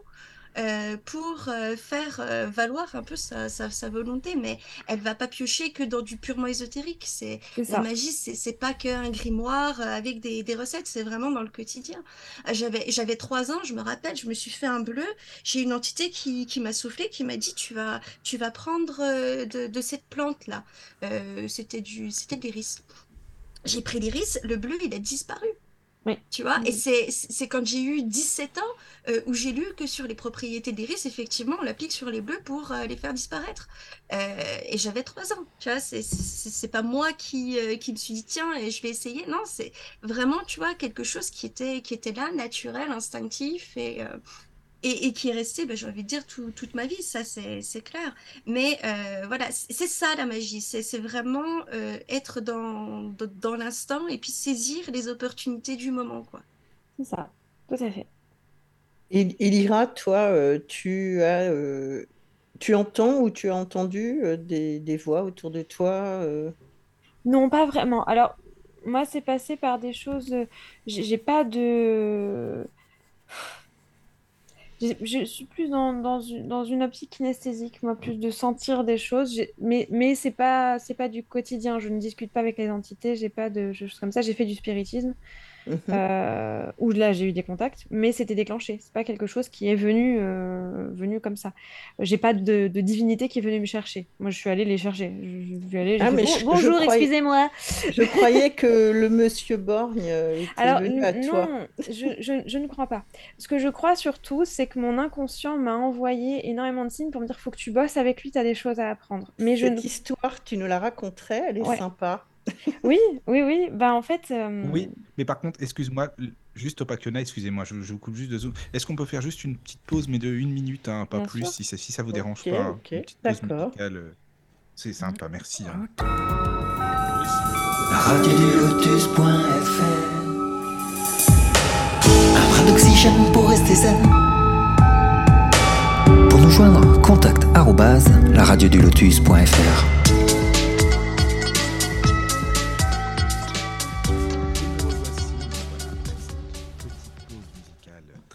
mais oui, mais il faut laisser aussi monter le suspense parce que Lyra voulait nous, nous conter une histoire, donc bien sûr qu'il faut quand même laisser euh, le temps aux auditeurs de, de savourer. Voilà, donc je suis toujours bien sûr avec Opakiona, coucou. Toujours, je suis là, je suis là. Caroline, voilà. Oui. Evie, toujours là, bien sûr. Euh, Cadric, Daniel, Lyra. Oh, toujours. Ah, moi, j'attends l'histoire avec Mélissandre impatience. et Adélaïna. voilà, voilà. Bah, Lyra, je te laisse poursuivre alors. Précédemment dans les aventures de Léa. Ah, non, alors oui, euh, oui, donc ce que je disais, c'est que hum, j'ai eu le, le- un espèce de, il y a quelques, y a- ah, je vais pas dire les mots dans l'ordre aujourd'hui, tout va très bien. Vous allez démêler. Je vous les donne comme ça, puis vous les remettez dans le bon ordre, comme au Bogle. Vous voyez, on secoue et puis ça donne un truc. Non, euh, il y a quelques années, en fait, j'ai. Il faut savoir qu'au départ, mon panthéon était essentiellement celtique. Je suis partie, euh, je suis partie là-dessus parce que c'est là-dessus, c'est là-dedans que je suis rentrée en fait. C'est via la mythologie celte qui, était, euh, bah, qui était une de mes grandes, grandes passions. Et puis, euh, il y a, y a quelques, quelques, quelques temps maintenant, ça commence à être vieux, j'ai commencé à m'intéresser donc au paganisme germano-scandinave, mais de manière purement euh, informative, on va dire. Parce que moi, je me disais, je suis celte, celtique. hein. Donc, voilà. Donc, on mélange pas les torchons et, et les serviettes, je suis celtique. et puis, euh, et puis j'ai eu un espèce de, de harcèlement de, mon inconscient qui m'envoyait beaucoup, beaucoup, beaucoup de, de, de- de signes euh, me menant vers Odin. Et euh, alors, c'est, je me suis retrouvée quand même aveugle d'un œil. Voilà, je- je- ouais, j'en étais à, à ce point-là. au- Mais ouais, c'était ça, l'histoire, voilà. l'histoire. Donc alors l'histoire au début c'était très subtil, hein, c'est-à-dire que chaque fois que j'allumais la télé, enfin la télé, j'avais pas la télé, mais chaque fois que j'allumais la Internet, euh, YouTube ou, euh, ou la radio ou quoi que ce soit, euh, je tombais sur un truc qui était en lien avec Odin. Ou euh, si j'allais j'allais à la librairie, j'avais un bouquin qui me tombait sur les pieds, c'était l'Eda poétique ou un truc comme ça, que des choses comme ça. J'allais dans un magasin, il y avait des statuettes d'Odin. Bref, il y avait des, des choses partout. En fait, médiéval, à un moment, c'était abominable, il y en avait, il y en avait partout. J'ai ramassé un bout de papier qui était par terre euh, où il y avait justement euh, un extrait des Havamal écrit dessus. Quelles étaient les probabilités, je ne sais pas. Enfin, j'ai eu la prétention de penser que c'était Odin lui-même qui avait fait le déplacement pour dire viens, viens me rejoindre, petit scarabée. Pas du tout. hein. Je pense honnêtement qu'il en avait rien à carrer, qu'il s'en tamponnait l'oreille avec une patte d'alligator femelle. Mais euh, je pense surtout que c'est moi, donc mon inconscient, ma petite voix intérieure qui disait t'as des trucs à apprendre de cette entité-là, de cette divinité-là. Bosse avec, bosse, bosse avec. Mais comme je suis un peu stupide, moi je pars du principe que quand mon intuition me parle, euh, vous savez, c'est le, le gamin pénible qui tire par la manche. Qui- Maman, maman, maman, maman. Puis maman, elle en a marre. Maman, elle lui dit Mais tais-toi, Mathéo, va jouer. Hein, va te brosser les dents avec une perceuse, Mathéo, ça, ça suffit. Et, euh, et donc, je disais à mon Mathéo intérieur d'aller euh, d'aller jouer sur l'autoroute. Mais, euh, mais, mais et à un moment, je me suis dit Attends, c'est peut-être. euh, Il y a peut-être autre chose. Et donc, je me suis réveillée un matin, je suis allée à mon hôtel. Et j'ai dit Bon, ben voilà, euh, je demande un ultime signe pour savoir si c'est vraiment ça ou si c'est juste moi qui yoyote. Sachant que ça faisait bien 4 ou 5 mois que je me prenais des signes tous les jours. Parce qu'il m'en faut beaucoup, beaucoup, beaucoup. Et je me suis retrouvée avec d'un. Donc je- j'en suis allée jusqu'à l'échelle ophtalmo, prendre rendez-vous, faire un fond d'œil et tout. Enfin, la panique, vraiment la panique. Puis c'est après, j'ai réagi le soir, après avoir paniqué, me dire, punaise, j'ai perdu un œil, quoi. J'ai fait, attends, il est borne le gonze. Peut-être euh, que tu fasses le rapprochement. Et à partir de ce moment-là, dès que j'ai pensé à ça, ma vue est revenue. Et ouais. Donc là, voilà, je me suis dit, bon, il y a peut-être un truc, hein, à creuser C'est vrai quand même que c'est quand même un peu. Il Enfin, un peu oui, gros. bah oui, quand même, il n'y a pas de hasard, faut le Il dire. n'y a pas de hasard, mais l'inconscient a un pouvoir extraordinaire, absolument extraordinaire. Ah, Donc, alors là, euh, Lyra, Lyra, je te rejoins. alors ça, c'est ce que j'arrête euh, pas de dire depuis plusieurs jours. Donc pour moi, Merci ça n'a rien de surnaturel, hein, tout ça. hein. C'est pas, c'est pas une entité qui est venue me voir, qui m'a Bah rendu oui. aveugle, qui m'a rendu borne. Pas, pas du tout. C'est mon inconscient. C'est moi. Non, mais c'est ce que tu dis, euh, Lyra, je suis à 100%. Voilà. L'intention, ça a un pouvoir extraordinaire. Quand ça, tu veux quelque chose, ça. tu sais où, Oui. comment, quoi. Sinon, ça ne marche pas. Faut, faut savoir ce qu'on veut. Ah oui, non, on- on est à fond, c'est bien, c'est bien. Alors, on va discuter bientôt en privé. donc, et donc c'est pour ça que j'ai commencé à travailler avec. Et, euh, et je me suis aperçue de toute façon en faisant des recherches que de toute manière, toutes ces, toutes ces mythologies-là, donc mes, mes trois mythologies de cœur, qui sont la mythologie celte, la mythologie germano-scandinave et la mythologie slave, en fait, sont sœurs. Elles sont issues d'un même, euh, d'un même vivier de base qui est le panthéon indo-européen. Hein, euh, on va pas faire l'apologie de Georges Dumézil, mais euh, mon amour pour Georges Dumézil étant incommensurable, je vous renvoie aux écrits de Georges Dumézil. Mais euh, donc voilà, donc je me suis rendu compte que c'était pas quelque chose qui était euh, impossible à, à concilier. Et j'ai commencé à intégrer donc des divinités euh, du panthéon euh, germano-scandinave à mon panthéon. Et euh, ils sont en majorité écrasante hein, maintenant. Il reste pas grand monde qui était là au départ. hein. Ça a été une colonisation terrifiante. La Magna Germania y a mis son petit grain de sel. Bon, j'ai des petits bouts slaves également, mais bon, les divinités slaves découlant des divinités nordiques, de toute façon, euh, tomato tomato, hein, on est un petit peu dans la même optique là. Et effectivement, j'avais beaucoup de choses à apprendre de ce, cher, euh, de ce cher Odin. Donc, euh, et depuis, voilà, depuis, je ne reçois plus de signes. Mais, mais non, moi, moi j'entends pas de, euh, j'entends pas d'entité. Enfin, j'ai vu des choses dans ma vie. J'ai été témoin de certaines manifestations, mais ça a été dans l'exceptionnel. Souvent dans des cas de, décès ou de, voilà, de, moments un peu particuliers. J'ai eu des, des- des petits moments, et c'est vraiment exceptionnel. Moi, je suis pas. C'était pas- du, du visuel alors à ce moment-là? Non, c'est ça. J'ai jamais rien vu. Euh, non, j'ai euh, j'ai plus senti des choses au niveau Des tactile. ressentis, quoi. Non, non, au niveau tactile. Ouais. Niveau Ah oui, toucher. d'accord. Ah oui, d'accord, Par le toucher. Ouais, par le toucher.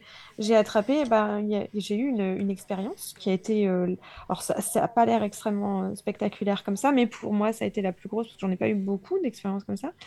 Mais. euh, donc, c'est, c'est- je m'en rappelle très bien, c'était dans la nuit du 20 au 21 avril 2008. Je me rappelle de la date parce que ça m'a marqué. Je dormais pas, j'étais couchée dans mon lit, je faisais une insomnie. À l'époque, je faisais des insomnies chroniques.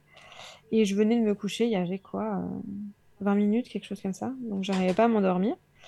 Et euh, j'ai senti un déplacement d'air à côté de mon lit, comme quand quelqu'un passe.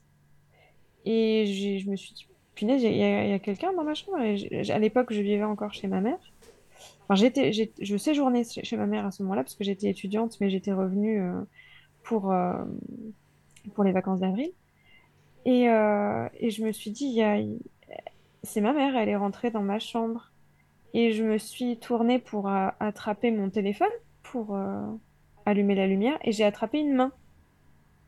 Euh, c'est relou, ça. Voilà. Et j'ai cru que c'est au départ, je me suis dit, bah, j'ai attrapé la main de ma mère, elle a dû faire un, elle a dû faire un cauchemar où elle doit être pas bien, elle doit faire un malaise, elle, a venu- elle est venue me chercher, je ne sais pas. Et puis je me suis aperçue, en tâtant cette main, que la main était trop grande et trop calleuse pour être celle de ma mère. Alors j'ai quand même eu le, le réflexe de dire, maman, pas de réponse, rien du tout. Là, j'ai flippé Oui, ma mon race, enfant. hein, voilà. Donc j'ai repoussé très violemment cette main parce que je me suis dit, c'est un, c'est un voleur, c'est un cambrioleur, quoi. C'est un- Il y a quelqu'un dans la maison. J'ai allumé ma lumière. Euh, preuve que je ne dormais pas, la lumière ne m'a pas ébloui du tout, donc c'était pas un, un rêve ni quoi que ce soit. Et il y avait personne dans ma chambre. Alors j'ai épluché ma chambre, dans- j'ai épluché la maison, j'y suis allée avec un couteau de chasse et une, une lampe torche. J'ai j'ai- j'ai fouillé partout. Parce que j'ai des couteaux chez moi, oui, on lance des couteaux dans la famille. T'as tout ce qu'il faut, euh, c'est bon, ça. Ouais, ouais, ouais. Faut pas m'attaquer, je plains le cambrioleur. Mais euh, donc j'ai retourné la maison en long, en large et en, et en travers et, et j'ai dû me rendre à l'évidence, il y avait personne. Et puis en, en y réfléchissant, je me suis dit, j'ai pas entendu la porte s'ouvrir, sachant que j'avais une porte qui grinçait comme c'était pas permis. Euh, la porte était encore fermée, le temps que j'allume la lumière, la porte était toujours fermée, donc c'était pas possible que ce soit vraiment quelqu'un. Donc euh, voilà, donc euh, ça a été un des, un des trucs les plus... euh, j'ai su hein, ce que c'était après. Mais, Mais, mais sur le coup, ça a été, ça a été une expérience assez, assez déroutante parce que moi, j'ai pas l'habitude de ce genre de truc, justement. Autant je peux croire à l'invisible, mais j'en ai vu, j'en ai vu finalement très peu. Mais, et donc, bon, j'ai fait, j'ai fait le nécessaire juste après pour que ça se reproduise plus. Ça s'est plus jamais reproduit. Mais voilà, moi, ça, ça a été ce genre de, ce genre de contact-là. Euh, donc, Mais euh, chaud, froid, sec, humide. mais C'est comment? ben, normal, quoi. C'était un être humain, donc la main était chaude, quoi. C'était comme un. Ah oui, ouais. Température comme une main. hein, comme- Oui, oui, Ah, oui, oui, oui, oui, oui, c'était vraiment. C'est pour ça que euh, l'explication surnaturelle, elle est venue seulement euh, peut-être deux heures après, quand, quand j'ai retourné la maison et que je me suis aperçue qu'il n'y avait plus que ça, en fait, comme Ouais, explication. de fait, quoi. Ouais, Mm. parce que sur le Mm. coup, c'était vraiment euh, réaliste, quoi. C'était vraiment quelque chose de, Mhm. de tangible. Donc, euh, Pourtant, je pense ouais. que tu avais déjà lu petite Le Petit Chaperon Rouge, mais ça t'a pas alerté sur Grand-maman, vous avez de grandes mains, quoi. c'est ça, c'est ça, ça. J'en ai perdu mon perro. Mais ouais, non, c'est non, c'était c'était assez déroutant. Mais voilà, après, moi, j'ai pas eu de voilà, j'ai pas eu de j'ai pas une dévotion particulière avec une divinité, même s'il y a des divinités avec lesquelles je travaille euh, plus facilement, bah forcément avec Odin, du coup, vu que j'ai ce, ce parcours-là, j'ai une, une tendance naturelle à me tourner vers lui, on va dire. Après, lui, euh, je doute qu'il ait une très grande considération pour moi. Bon, quand, quand, quand je fais appel à lui, euh, voilà, de temps en temps, il décroche, quoi. Mais, euh, mais je, je doute très honnêtement qu'il en ait quelque chose à carrer. Très, très franchement. Et c'est pas grave, c'est pas ce que je recherche. Mm. Mais, euh, mais voilà, après, voilà, j'ai des divinités avec lesquelles je suis plus à l'aise que d'autres. Par exemple Homé, par exemple, donc, euh, qui est la divinité euh, qui est un petit peu l'équivalent, entre guillemets, de Odin chez les Celtes. Euh, j'ai Vélesh aussi chez les... du côté slave. Euh, j'ai un petit, un petit, un petit crush avec Freya aussi, donc ça passe pas mal. Voilà, des, des petites choses avec Birgit aussi, parce que j'ai beaucoup travaillé avec elle dans mes débuts. Euh, Bellissama et, et Belenos, puisque ça a été les deux premiers avec qui j'ai bossé, même si aujourd'hui je suis beaucoup plus distante par rapport à ce panthéon-là. Mais, euh, mais voilà, il y a des petites, euh, il y a des petits ponts qui se font, et euh, Soukelos également. Voilà. Et puis, Surtout des divinités masculines, en fait, je me rends compte, au final. Mais Oui, chaque entité, est-ce que tu travailles bon, par rapport à toutes les entités avec, avec lesquelles tu travailles, ça correspond à des sujets bien précis ou bien c'est aléatoire voire Oui, non, non, c'est plus dans des sujets précis. Je sais que je vais plutôt faire appel à certains dans certaines situations et plutôt à d'autres dans d'autres situations. Je suis vraiment art polythéiste en fait. Moi, j'ai vraiment ce, ce truc-là. Je vois pas. euh, Je sais qu'il y a pas mal de gens qui voient la divinité comme un tout avec différentes émanations. Euh, moi, je vois vraiment plusieurs visages, même si je sais que c'est tout issu d'un seul tout. hein, mais, euh, mais pour moi, c'est quelque chose d'assez euh, d'assez tentaculaire et d'assez euh, d'assez subdivisé entre guillemets, même au niveau de Odin quand je travaille avec lui. Euh, je ne fais pas forcément appel au même surnom en fonction de ce que je sais, parce que c'est quand même une divinité qui est très complexe et qui est très métamorphe, qui a un nombre de noms absolument euh, titanesque, et je sais que je l'appelle différemment en fonction de, du travail euh, que j'ai envie d'effectuer avec lui. En- voilà, d'accord. Voilà, donc... euh, Mais- C'est assez révélateur des, euh, des panthéons effectivement polythéistes. Je vois par exemple, euh, euh, comment elle s'appelle? Elle va me tuer. Aphrodite. Mm. Aphrodite, c'est pareil, elle a plusieurs Oui. épithètes, elle a... Oui. et chacun correspond à une forme précise ça, euh, de travail, effectivement. Mais euh, de toute façon, les, les religions polythéistes, euh, avec un grand panthéon, vont justement avoir chaque divinité qui va présider à euh, un type d'acte euh, précis, quoi.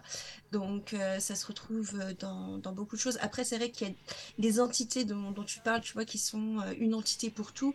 C'est vrai que la Santa Muerte, c'en est, est un, un bon exemple, mais parce qu'elles sont plus modernes, parce que dès que tu ça. retournes aux sources chez des entités archaïques, sans parler en plus des syncrétismes, hein, on voit Ouais, par exemple ouais, chez les Égyptiens, l'Hermès, enfin chez les Égyptiens, les Égyptiens ont Hermès. Euh, on retrouve chez les Grecs Hermès euh, qui est un syncrétisme entre euh, la figure euh, d'Hermès et de Thoth. C'est ça. Oui. Donc on, a, on, a, on a pas mal de choses comme ça issues de syncrétisme qui, qui, qui Bah, sont le- du fait de, de l'homme, en fait. Le truc, c'est qu'en fait, ce qu'il faut bien comprendre, et, et c'est un truc que nous, on a du mal à comprendre parce qu'on vit dans une société qui est très cloisonnée et qui, qui a des frontières très nettes, c'est que les frontières étaient beaucoup moins nettes dans l'Antiquité, vraiment beaucoup moins. Et que du coup, on se retrouve avec des divinités qui étaient assimilées les unes aux autres avec une fluidité absolue. C'est-à-dire que euh, pendant le... si tu lis la guerre des Gaules de, euh, De César, on s'aperçoit que César ne nomme jamais les dieux selon les noms que, que donnaient les, les Gaulois, mais il nomme les dieux gaulois avec des noms romains. Parce que quand il est arrivé, il a dit Ah ouais, lui, il ressemble à Mercure. Bah écoute, je vais l'appeler Mercure, ce sera Mercure, ce sera très bien. Et, euh, et ça, c'est un truc qu'on retrouve beaucoup et qui fait que, effectivement, c'est pour ça que je disais que c'est c'est des panthéons qui sont frères et sœurs, parce que au final, ces panthéons se sont tous interpénétrés, recouverts, euh, mélangés. Euh, Il n'y a pas eu de, cloisonnement comme on a pu l'avoir euh, par la suite. Euh, et c'est vrai que voilà, euh, dans l'Antiquité, la frontière, c'est une notion qui est extrêmement floue, qui bouge sans arrêt. Et si tu te bases euh, sur, euh, bah, justement, moi c'est pour ça que j'ai opéré, je me suis permis ce changement, enfin ce changement, cette ouverture-là, c'est que euh, si tu te bases justement sur l'histoire celte, l'histoire celte, elle est basée autour de deux grandes civilisations, deux grandes ères, qui sont la civilisation de Hallstatt et la civilisation de l'Athènes. Mais il se trouve que Hallstatt et l'Athènes, ce sont des peuples, enfin, ce sont des, des, des lieux qui appartiennent à la Germanie. Donc, euh, du coup, ce sont des religions euh, bah, germaniques au final. Ah, Donc, Déjà, quand on regarde la cartographie ancienne, hein, bah, c'est- c'est- c'est- ça. voilà, ça, explique un peu cela. Voilà, c'est ça. Donc au final, euh, au final, euh, il y a même des, entités qu'on peut, euh, peut mélanger, des divinités qui sont équivalentes les unes aux autres, dont, le nom va, changer. Et on est dans cette, cette espèce de vivier indo-européen à l'époque, antique, qui est, bah, qui est très très vaste et qui est très, très multiple au final. Et c'est finalement c'est des noms et quelques attributs qui changent, mais l'entité en elle-même euh, reste, reste la même au final. Et si... même- Vas-y, vas-y, Bélissandre. J'allais dire, c'est quand même justement cette, euh, cette multiplicité qui permet euh, d'avoir euh, quelque chose de fin quand on pratique euh, des actes de magie. Parce Ouais. que justement, on peut avoir quelque chose de très ciblé qui correspond euh, plus, plus spécifiquement à une situation Oui, euh, pour une même entité ou entre deux entités différentes mais qui ont les, euh, des attributs communs. Euh, par exemple, le serpent, on va le retrouver pour Hécate, mais on peut aussi le retrouver pour Lilith, on peut le retrouver par... Voilà. Cha- chaque entité va avoir ses attributs, etc. Et c'est ces compilations, en fait, attributs, épithètes, fonctions, euh, civilisations qui les a intégrés à leur culte, qu'on peut avoir quelque chose d'absolument génial et de très ciblé, quoi. Enfin, moi, c'est ce que j'adore. que, très intéressant que tu aies utilisé les termes d'épithète, attribut, fonction, parce que justement, pour moi, c'est des déclinaisons, en fait. C'est exactement ça. C'est-à-dire que les, les divinités, ce sont des cas qui se déclinent. C'est-à-dire que de temps en temps, tu vas prendre, tu prends un mot, qui est donc ton entité, puis tu vas faire appel à ce mot à l'accusatif. Parce que, parce que dans ta phrase, dans ton intention, dans ta magie, tu vas avoir besoin de l'accusatif à ce moment-là. Et à un autre moment, tu vas prendre du datif. À un autre moment, tu vas prendre du nominatif. Et c'est exactement ça, en fait. C'est vraiment un, un- un même mot qu'on va décliner selon différents cas. Alors, ce ne sera pas des cas grammaticaux, ce sera des cas spirituels. Mais, euh, mais l'idée, c'est ça, en fait. C'est Je de plus faire, sois. euh, voilà, exactement. De faire une pluricité, de de partir d'une unicité pour faire un pluriel, en fait. Et c'est d'une richesse extraordinaire. Mais par contre, c'est d'une densité monstrueuse également. Il n'y aura pas assez toute une vie, mais c'est pas Non, grave. non, non. On Et, et c'est surtout qu'on sait pas tout, on n'a pas tout. On en Ah oui. découvre encore. Là, on a découvert très récemment encore des, euh, des nouvelles choses sur, sur Odin, justement. Donc euh, voilà, on, on a, je crois qu'on n'aura jamais terminé. Et tant mieux. Tant mieux, oui. c'est ce qui fait toute, euh, tout le sel, j'ai envie de dire, de- la culture ésotérique. Toute la beauté de la chose. Mais il y a toujours des choses à apprendre, des recherches à faire, c'est bien. Ah oui, oui. Non, Ah on bah, s'arrête jamais. fin. On s'arrête jamais, Bah la oui. preuve. C'est vrai. Il y en a Alors, même qui en font leur métier. on par- Oui, c'est Ah vrai, en plus, bah oui, t'as raison. C'est ça, Alors, on, parle, on parle depuis tout à l'heure, mais est-ce qu'il y a des messages, excusez-moi, parce que c'est vrai que là, le chat, j'y ai pas pensé, mais est-ce qu'il y a des messages sur le chat, des questions, Oh, des ça, remarques ça papote, ça papote. Ça papote, ça papote, c'est Voilà. très bien, c'est très bien. Mais quand même, euh, quand même euh, Lyra, tu t'es fait gentiment moquer par euh, YP Ah. quand tu as raconté les différents signes que tu recevais et qu'il t'en fallait plus. Et il a dit lol, 5 mois de signes et il en faut un de plus. C'est ça. Oui, non, non, mais moi je suis, euh, je suis cette bête-là.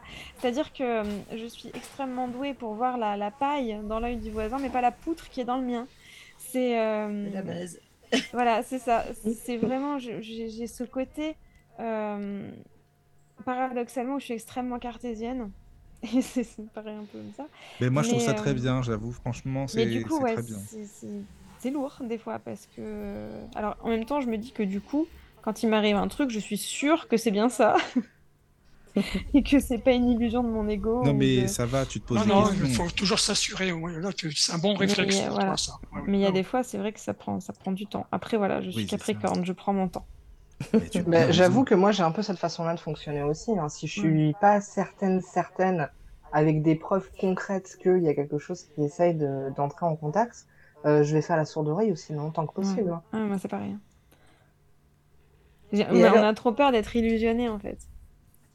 Ouais, je pense qu'il y a de ça, Oui. et puis il y a toujours cette espèce de réflexe de se dire, bon, ok, je crois que j'ai perçu quelque chose, mais est-ce que c'est moi qui me fais une idée? Ouais. Mais je trouve ça bien? C'est un très bon garde-fou. C'est un bon Il faut réflexe. toujours l'avoir à l'esprit. Oui, par contre, on se dit, voilà, on se dit au moins, on n'est pas, on tombe pas dans, dans le. Il y, a- il y a tellement de gens qui voient des signes dans, dans tout et dans rien. Ouais, Le. Le nombre de, de, de fois où je reçois des, des, des, des questions de gens qui me disent Ah, je vois des heures miroirs. Oui, parce que tu regardes l'heure tout le temps, Jo- Joséphine, c'est pour ça que tu vois des heures miroirs. Ouais, c'est ça, exactement. Bah oui, euh, quoi. voilà, donc euh, c'est. c'est- Moi, il y a une phrase ancienne que je retiens de toi, et j'avoue que j'ai cité cette phrase un nombre incalculable de fois, et que j'ai même pas pensé à dire que c'était de toi d'ailleurs. Euh, quand on voit un oiseau au milieu d'un lac, c'est pas forcément un signe. Oui, voilà. Je trouve ça extrêmement poétique et j'aime beaucoup. oui, je me rappelle, désolé.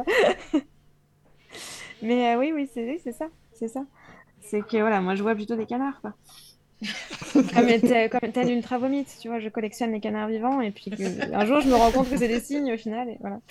Mais euh, mais oui, je, pré- je préfère à la limite quitte à perdre un petit peu de temps et en même temps je trouve jamais que c'est du temps perdu parce que le temps que tu passes à ça, tu apprends de toute façon. Ouais.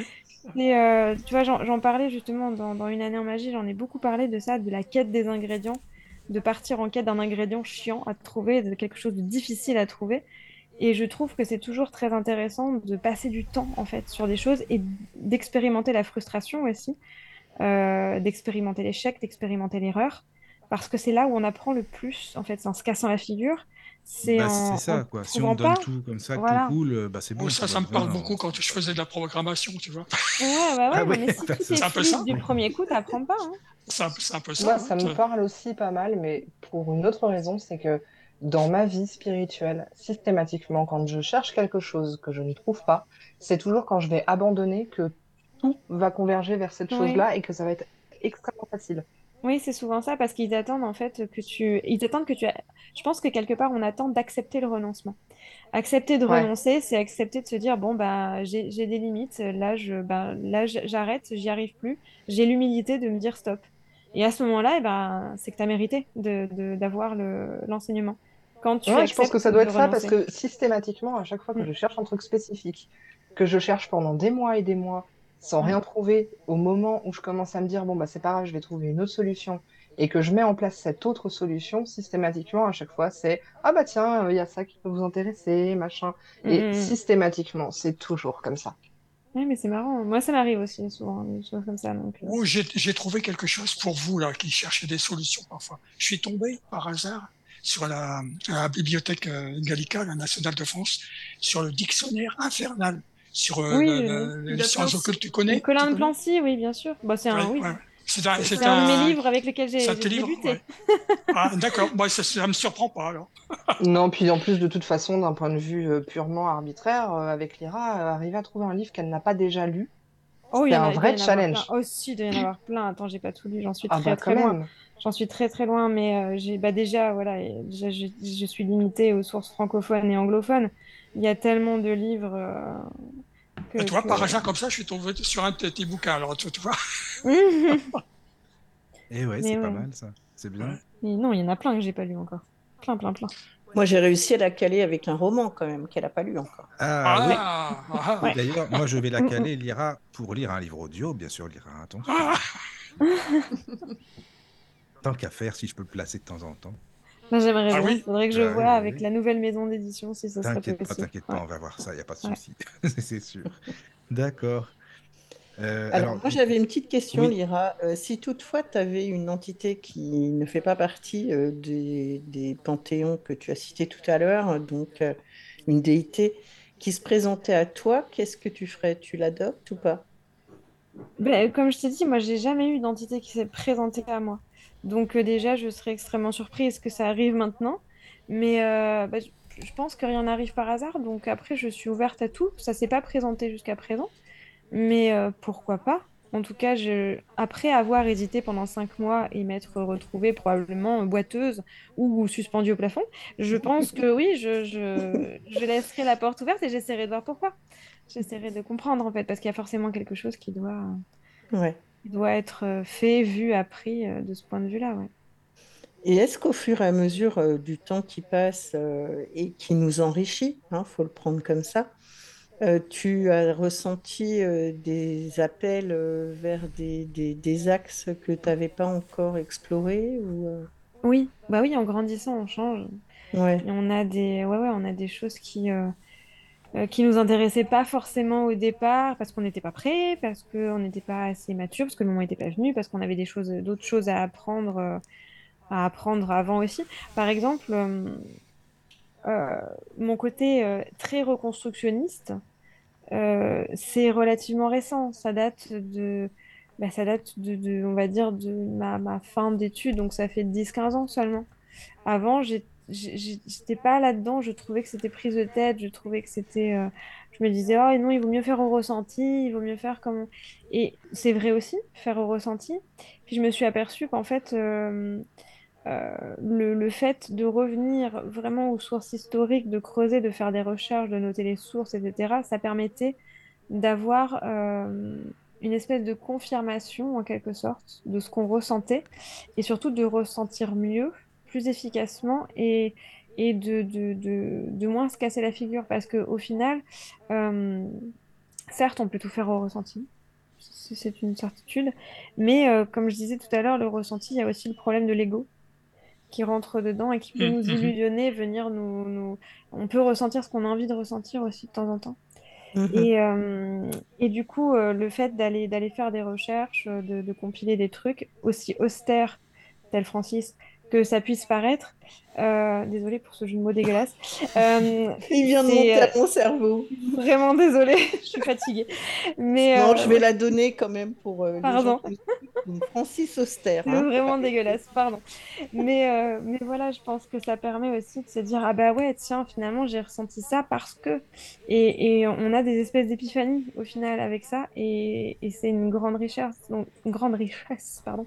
Et aujourd'hui, je regrette beaucoup de ne pas avoir pris des notes, de ne pas avoir euh, euh, noté toutes mes sources, parce que je me retrouve avec des trucs que je fais, je sais plus d'où ça vient. Et c'est bon, après voilà, c'est rentré dans les mœurs, mais mais euh, mais oui, il y a des choses, oui, il y a des choses qui, bah, il y a des choses aussi qui me plaisaient avant, qui me plaisent moins, qui me parlent moins, parce que j'ai fait le tour. Parce que bah, voilà, on a, un peu, il y a des choses auxquelles je reviens, que j'avais laissé tomber et que je, reprends. Il y a des choses nouvelles qui m'intéressent bien et, et dans lesquelles je me, je me plonge. Enfin voilà, et je pense qu'on évolue. C'est un petit peu comme les goûts euh, culinaires en fait. Il y a, il y a des Oui. aliments qu'on aimait bien quand on était petit, qu'on aime moins en grandissant, et bah, c'est pareil en fait. Je crois que c'est pareil avec n'importe quelle activité dans laquelle Ouais, c'est ça. c'est ça. ça, ça. Moi, je vois, c'est pareil pour euh, moi. hein, ouais, ouais. Il y a des choses qui bougeront sans doute jamais, parce que c'est là depuis longtemps. Mais après, voilà, il y a des choses qui. euh, Mais là où je suis d'accord avec toi, là où je suis d'accord avec toi, c'est quand il faut revenir sur les bases, tu vois, pour Mm. enrichir, pour solidifier justement, tu vois. Ça, ça me paraît euh, fondamental. Parce que quand tu reprends quelque chose après, qui t'a beaucoup, ou sur laquelle tu, tu, tu as séché, comme on peut dire, Mm. eh ben, là, ça devient plus coulant, ça devient, tu vois. C'est ça. Tu arrives à ça. décoincer un petit peu le système, tu vois. Oui, puis tu arrives à lui donner du sens, surtout, parce qu'il y a des choses que tu faisais automatiquement et qui perdent leur sens. Ben oui. Et, euh, et de revenir là-dessus, ça permet vraiment de redonner du sens. Et quand on redonne du sens, on redonne de la puissance aussi, on redonne du pouvoir. Et ça, c'est toujours intéressant.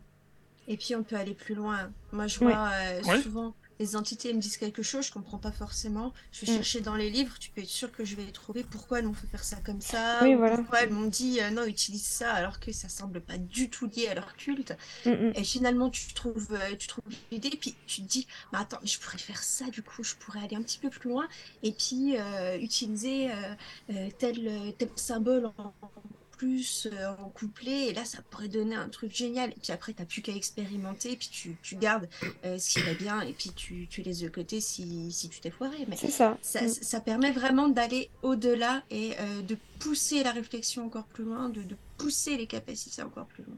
Mm, C'est Et c'est là surtout après, que ça ça, devient c'est la intéressant. bibliothèque qui parle. hein.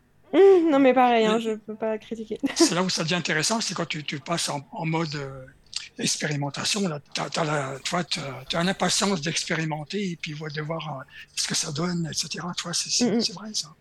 Puis c'est ce qui permet de voir à quel point tout est lié, tout est C'est ça. relié. Mm. C'est tout est différent et en même temps tout a une même base. Tout, Oui. tout tu, tu, dé- tu peux définir des schémas, des mécanismes, des façons de penser de peuple. C'est c'est fascinant. Ah, C'est complètement. juste fascinant. Et puis ouais, de, de, de retrouver des, des choses communes à des peuples qui ne se sont jamais, euh, qui sont jamais rentrés C'est- en contact. Ça, c'est, complètement dingue de voir qu'on avait, euh, on a cette espèce d'inconscient collectif humain Ouais. qui doit être inscrit au niveau de la génétique, même si on est absolument incapable aujourd'hui de le, de le prouver, de le montrer. Mais si tu regardes ne serait-ce que les, euh, les récits cosmogoniques de toutes les, de toutes les religions euh, polythéistes primordiales au travers du globe, elles sont quasiment toutes identiques. Le, le- culte des ancêtres chez Ouais. les, les primitifs, ça Ouais. c'est hyper intéressant à étudier parce que on, on- on retrouve la même chose qui s'est complexifiée au fil Ouais. du temps si, si on, si on reprend toutes les études archéologiques, Oui, fou, hein. euh, etc. Tu te rends compte qu'en fait, euh, la Santa Muerte, par exemple, si, si, tu veux voir les prémices de son culte, il faut aller chercher chez le synanthrope pour voir comment il faisait le culte euh, des ancêtres avec ses, ses premiers crânes Mm, mm, qui mm. étaient trempés dans de l'ocre pour les Oui, maintenir et ces premières figures triangulaires euh, qui faisaient office de gardien. Et le triangle, c'est quoi? C'est la cape. La cape ça. de la Santa Muerte qui vient avec son aspect psychopompe. Donc, les choses se sont, sont complexifiées, mais il reste une source, une racine qui est là, bien, bien ferme et qui, qui est à l'origine de tout. C'est juste fascinant. Complètement. Alors là, je suis euh, 200% d'accord. Oui, Opakiona, je suis toujours là, ne t'inquiète pas. Je- je On n'a pas perdu Adélaïna. Je ne voyais plus ton nom, euh, j'étais inquiète. Il y a une question de, il y a une question d'Esline sur le, le chat. Comment comprendre le pourquoi une divinité va venir vers toi? Bon, bah, il faut lui demander déjà.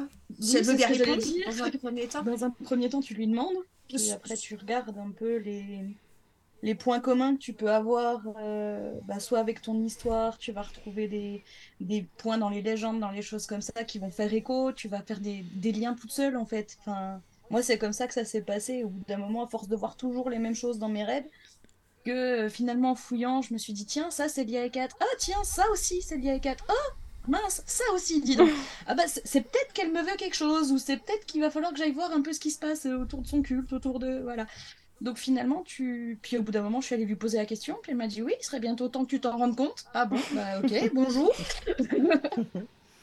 Allez, fais-nous rêver, raconte-nous ta... J'allais te le dire. Ah bah tiens, bah, merci. Parce que Adélaïna, on t'a pas entendu quasiment, presque pas du tout. Alors là, ça Bah, va pas faut du tout. dire Là, que tu vas nous- euh, je, je, je sais que... Enfin, je, je le savais, hein, et Bélissandre et Lyra, c'était sûr que j'allais passer mon temps à les écouter causer. J'adore Bah, les oui, écouter mais parler. c'est voilà, ça, mais Donc- c'est passionnant. C'est ça, c'est Donc oui, à un vrai. moment donné, tu vois, ben, t'es discipliné comme d'habitude, hein, que ce soit euh, voilà. Ah, ben voilà, comme Les d'habitude. premières vidéos que les premières vidéos qu'on a faites ensemble, j'oubliais même de prendre la parole parce que je l'écoutais parler.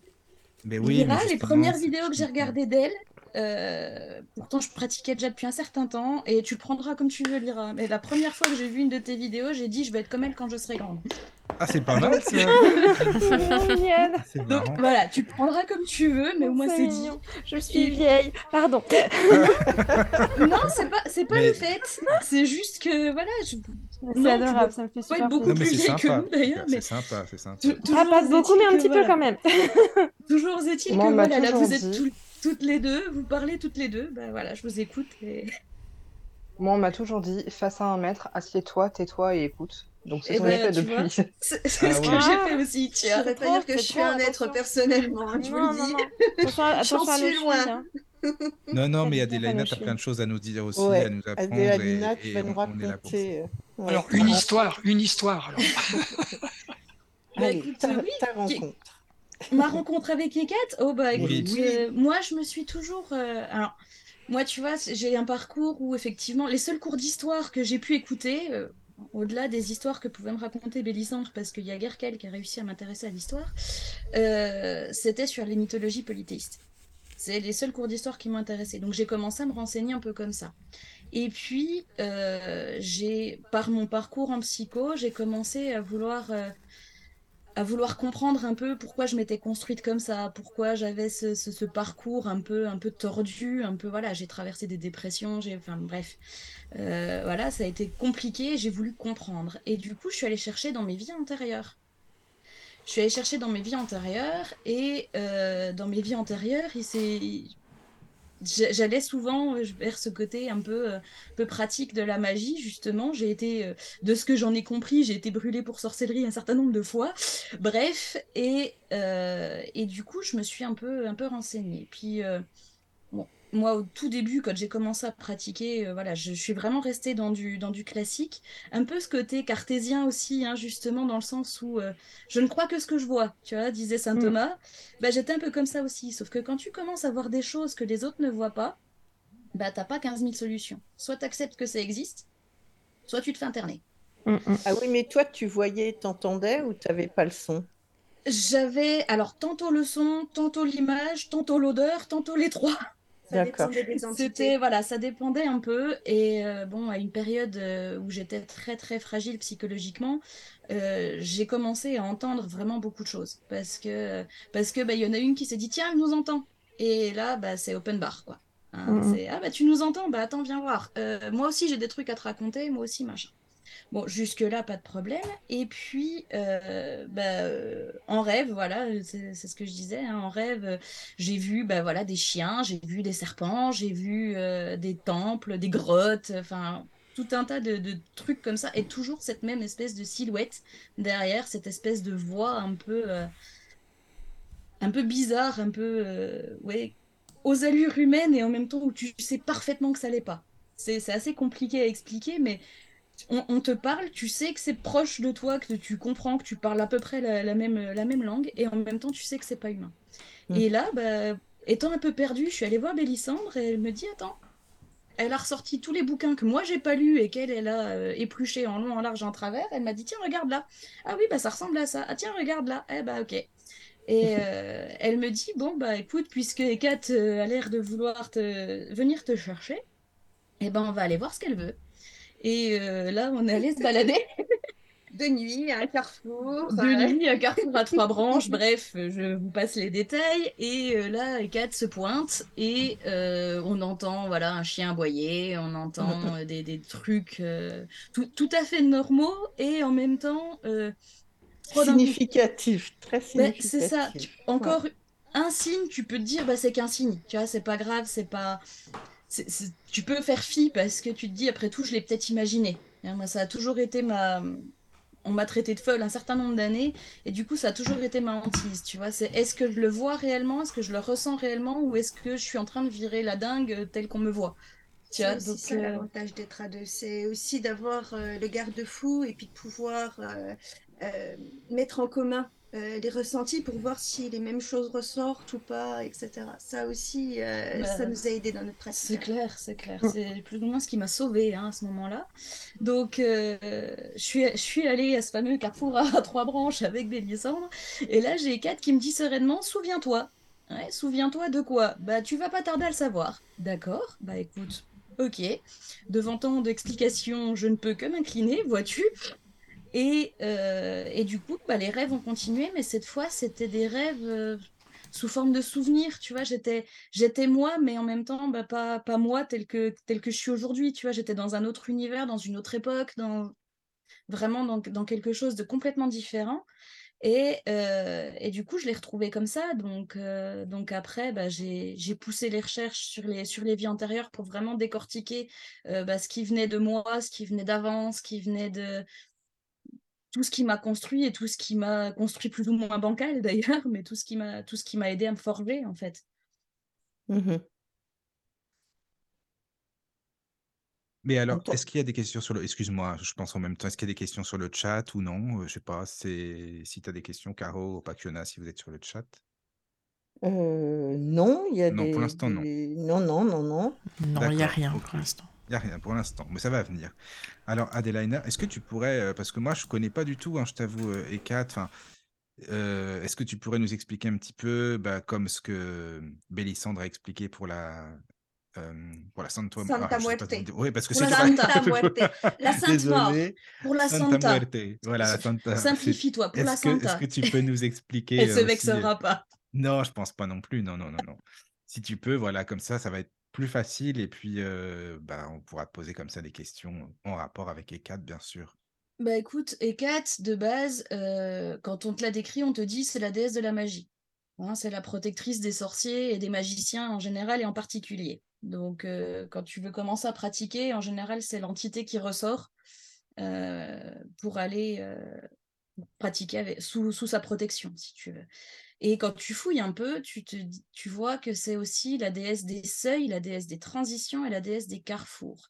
Et là, euh, tu te dis en fait que euh, quand tu veux pratiquer, parce que pour le coup, tu vois, moi, j'ai pas tout à fait le même parcours, dans le sens où euh, j'ai toujours plus ou moins lutté contre ma, ma vie ésotérique jusqu'à ce que j'ai plus le choix. Et, et du coup, bah, c'est là qu'Ekat s'est pointé en me disant Bon, bah, maintenant que tu as compris, je vais te montrer ton vrai chemin. Tu vois, maintenant que tu es à ton carrefour, que tu vois le chemin que tu as parcouru, bah, maintenant ton chemin, il est là. Et maintenant, vas-y, avance et tu vas voir ce qui se passe. Donc, euh, j'ai commencé à pouvoir justement trouver cette, ce, ce fameux équilibre dont on parlait tout à l'heure, parce que bah, du coup, euh, euh, en, vivant- enfin, en travaillant dans le médical, tu penses bien que l'ésotérisme, c'est tabou? Ben, oui, enfin, oui, c'est vrai que tu as raison, mais il y a peut-être plus de gens. Oui, en général, oui. Heureusement, mais c'est vrai que c'est tabou, oui, bien sûr. C'est compliqué de dire à un patient qui vient se, qui vient se faire opérer que, euh, que, bah, que tu, tu vois que non, ça va te faire, que, Oui, bien euh, sûr. que, que tu vois autour de lui qu'il y a un truc qui va pas, que, Ouais, voilà. ça. Ça m'est arrivé parce que, bah, y a aussi des gens qui viennent qui sont en grande détresse psychologique et que, bah, là, moi, personnellement, je ne peux pas. Hein. Euh, je peux pas les laisser comme ça en leur disant, bah, allez-y, pleurez, Bah je m'en fous. Tiens, ça, c'est pas dans ma, c'est pas dans ma nature du tout. Et là, à ce moment-là, euh, voilà, j'ai j'ai des patients qui sont arrivés à un moment donné, euh, quand elle leur, euh, leur gendre le, le lendemain ou quelque chose comme ça, euh, d'emblée, j'ai eu l'image du gendre en question euh, qui m'a dit les laissez, les laissez pas comme ça. Bon, bah les laissez pas comme ça, mais qu'est-ce que tu veux que je leur dise? Moi, je suis, j'ai ma patronne qui est pas loin, qu'est-ce que je fais? Enfin, voilà, et on, trouve des, des, des pseudo-équilibres, des trucs, on en dit un petit peu, mais pas trop. Enfin, c'est c'est un peu compliqué. Mais Ouais, il faut euh, savoir doser. hein, faut- Ouais, ouais, ouais. Et c'est toujours compliqué quand tu sais en plus que derrière, euh, tu peux toujours être, entre guillemets, interrompu ou surpris par des gens qui vont te regarder bizarrement parce que c'est Ouais, pas ouais. ta place de raconter ça. Donc c'est toujours un peu compliqué, mais, euh, mais au fur et à mesure, euh, j'ai eu la surprise, par exemple, de me pointer au boulot un matin et euh, d'avoir la, la, la collègue, euh, enfin une de mes collègues qui me dit bonjour Adélaïna. Je l'ai regardée, je te pardon, je me suis retournée, j'étais là de quoi? Parce que bien évidemment, personne ne me connaît Ah bah moment-là au oui. bureau, tu vois bien? Et comment ça se fait? Bah parce qu'elle était tombée sur, euh, sur notre vidéo sur la purification, parce qu'elle s'intéressait à ça. Ah Elle est tombée dessus et puis elle a regardé. Bonjour Adélaïna. Je te, je te jure, j'ai bugué. Hein. Je l'ai regardé. je euh, ok, bonjour. Ça m'a fait un peu planer. Et, euh, et du coup, c'est vrai que c'est compliqué. moi qui suis justement très peu intéressée aux historiques, aux constructions, je commence. Je commence à m'y mettre. Au, grand plaisir de, de Bélissandre, je commence à m'y mettre. Mais euh, moi, je me suis basée beaucoup sur mes ressentis et, euh, et en même temps sur l'analyse de mes ressentis. Parce que je savais, euh, tu vois, pour, re- pour rebondir sur ce que disait Lyra tout à l'heure, un ressenti, oui, mais un ressenti peut être manipulé, peut être influencé par ce que tu as envie de ressentir ou parce qu'on veut que tu ressentes aussi et du coup, on peut te faire prendre des vessies pour des lanternes. Ouais, c'est ce que je disais justement, pour ça que moi je m'en méfie de ça. Euh, je, m'en suis- je me suis fait avoir une fois, deux Mm. fois, trois fois, puis au bout d'un moment, ouais, j'ai commencé à m'en méfier aussi, Mm, parce mm. que c'est bien gentil, mais bon, au bout d'un moment, t'en as ras-le-bol de te faire avoir. Et ça. puis, bah, tu commences à les analyser. C'est, c'est bien beau de les ressentir, mais il faut les comprendre. Et, euh, et là, moi, c'était là qu'entre en jeu bah, toute la, toute la construction de, de- de mes études en psycho, euh, de composer. Qu'est-ce que j'ai ressenti? Qu'est-ce qui vient de mon inconscient? Qu'est-ce que, qu'est-ce qui a pu m'emmener vers ce ressenti-là? Et pourquoi? Et comment? Et etc. Et là, tu commences à trier, tu commences à, à comprendre un peu plus les choses et à moins te laisser avoir. Mhm. Bon. D'accord. Oui, alors, euh, Evie, je sais pas si tu... Parce qu'on t'a pas entendu beaucoup, alors qu'est-ce que tu penses? Qu'est-ce que tu peux nous dire, euh, justement, avec... Bah, euh, c'est vrai que le niveau est assez élevé et moi, du coup, bah, je suis Bon, là, enfin, dis, arrête, j'apprends. euh, tu... enfin, on dirait que... Mais non, mais tu connais Bébé quand même. Evie. Evie, enfin. Bon, mais non, non, mais ça m'intéresse d'avoir ton avis vraiment de... Vas-y, hein, c'est... Bah, sais pas, je n'hésite sais pas, quoi. que, on va dire que je comprends ce que euh, Adelaina dit quand elle dit qu'elle est vachement dans le ressenti et dans, dans vraiment le, le décodage de ce qu'elle ressent. Et je comprends aussi euh, ce que Bélissandre disait tout à l'heure euh, par rapport au fait que euh, chaque entité a vraiment sa signature énergétique qui lui est propre. Parce que c'est vrai que c'est quelque chose que moi aussi j'ai euh, constaté euh, par mes propres expériences vécues. Et Mais dis-nous en euh, plus. oui, non, non, mais c'est, je, Ah je bah laissais oui. infuser. Une Et histoire, euh, une c'est histoire. c'est vrai que euh, moi, dans la façon que j'ai de, de vivre au quotidien depuis que je suis toute petite, c'est vraiment de d'apprendre à ressentir et décoder tout ce qu'il y a autour de moi, mais plus dans, pas dans un sens vraiment spirituel à la base, mais plutôt dans un sens de arriver à comprendre mon environnement et l'anticiper.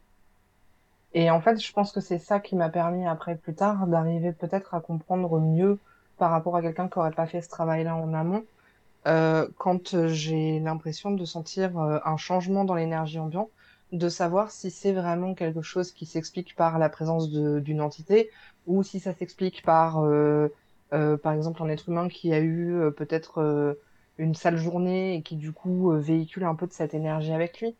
Et je pense que si je devais faire une grande phrase pour, parce qu'apparemment c'est, ma spécialité de ce qu'on m'a, de ce qu'on m'a raconté, euh, c'est un peu comme euh, si on ouvrait un livre et qu'on regardait euh, comment les paragraphes étaient formés, mais qu'on ne lisait pas ce que contenaient les paragraphes. Mm, J'ai, j'ai l'impression que c'est un peu ce, ce genre d'image-là, en fait. Et pour moi, arriver à vraiment décoder les énergies de ce qui nous entoure, c'est hyper important pour tout, en fait. Que ça soit euh, justement dans un travail de dévotion ou que ça soit euh, dans n'importe quelle application de l'ésotérisme de façon globale. Ouais, je suis assez hein. d'accord, moi, perso. Mm, mm. Mais Après, euh, je, je, je reste pas experte en la matière parce que j'estime qu'on a toujours à apprendre. Mais euh, c'est un travail, franchement, que je recommande à tout le monde de faire. Mm, mm. Vraiment. Et ça, ça prend vraiment, pour ainsi dire, zéro ressource. Euh, vous avez juste à prendre vos petites papates euh, et euh, aller vous balader, euh, fermez les yeux, concentrez-vous sur ce qui vous entoure. Et vous aurez plus à apprendre que en restant cloisonné avec un bouquin. Et je suis pas contre les livres, je précise. Mais c'est vrai que il y a une énorme différence entre l'apprentissage théorique dont on peut bénéficier en lisant des livres par rapport à l'apprentissage vraiment pratique. Quand nous, on se dit, bon, ok, je pars de rien et il faut que j'essaye de faire des trucs, comment je fais? Personnellement, euh, les livres, ils viennent juste en complément euh, de l'expérimentation. Ouais, Mais ils ouais, ouais. permettent de comprendre l'expérimentation, voir éventuellement où ça a pu foirer, comme ça foire. Euh, c'est aussi une façon, ben, c'est ce qu'on disait, hein, d'aller d'aller plus loin, d'enrichir la pratique. Mais ça ne peut jamais être de la théorie pure, en tout cas une étude livresque pure. hein. Il faut toujours, euh, j'ai envie de dire, à un moment mettre, mettre la main à la pâte. Et euh, moi, je sais que j'ai commencé, j'ai toujours aimé les, vieux objets. Ma mère était fan d'archéologie, elle adorait ça, donc euh, elle, euh, elle lisait beaucoup de, livres, de romans, tu vois, sur l'Égypte ancienne, etc. Et on, allait, dès qu'on le pouvait, tu vois, sur, un site archéologique. J'ai grandi dans un petit village qui s'appelle La Roche-Morée et pas très loin, tu as Bourguignon-les-Morées et euh, tu as un musée d'archéologie, tu as, un site euh, romain, en fait, euh, enfin, il y a eu des Romains et des Gaulois.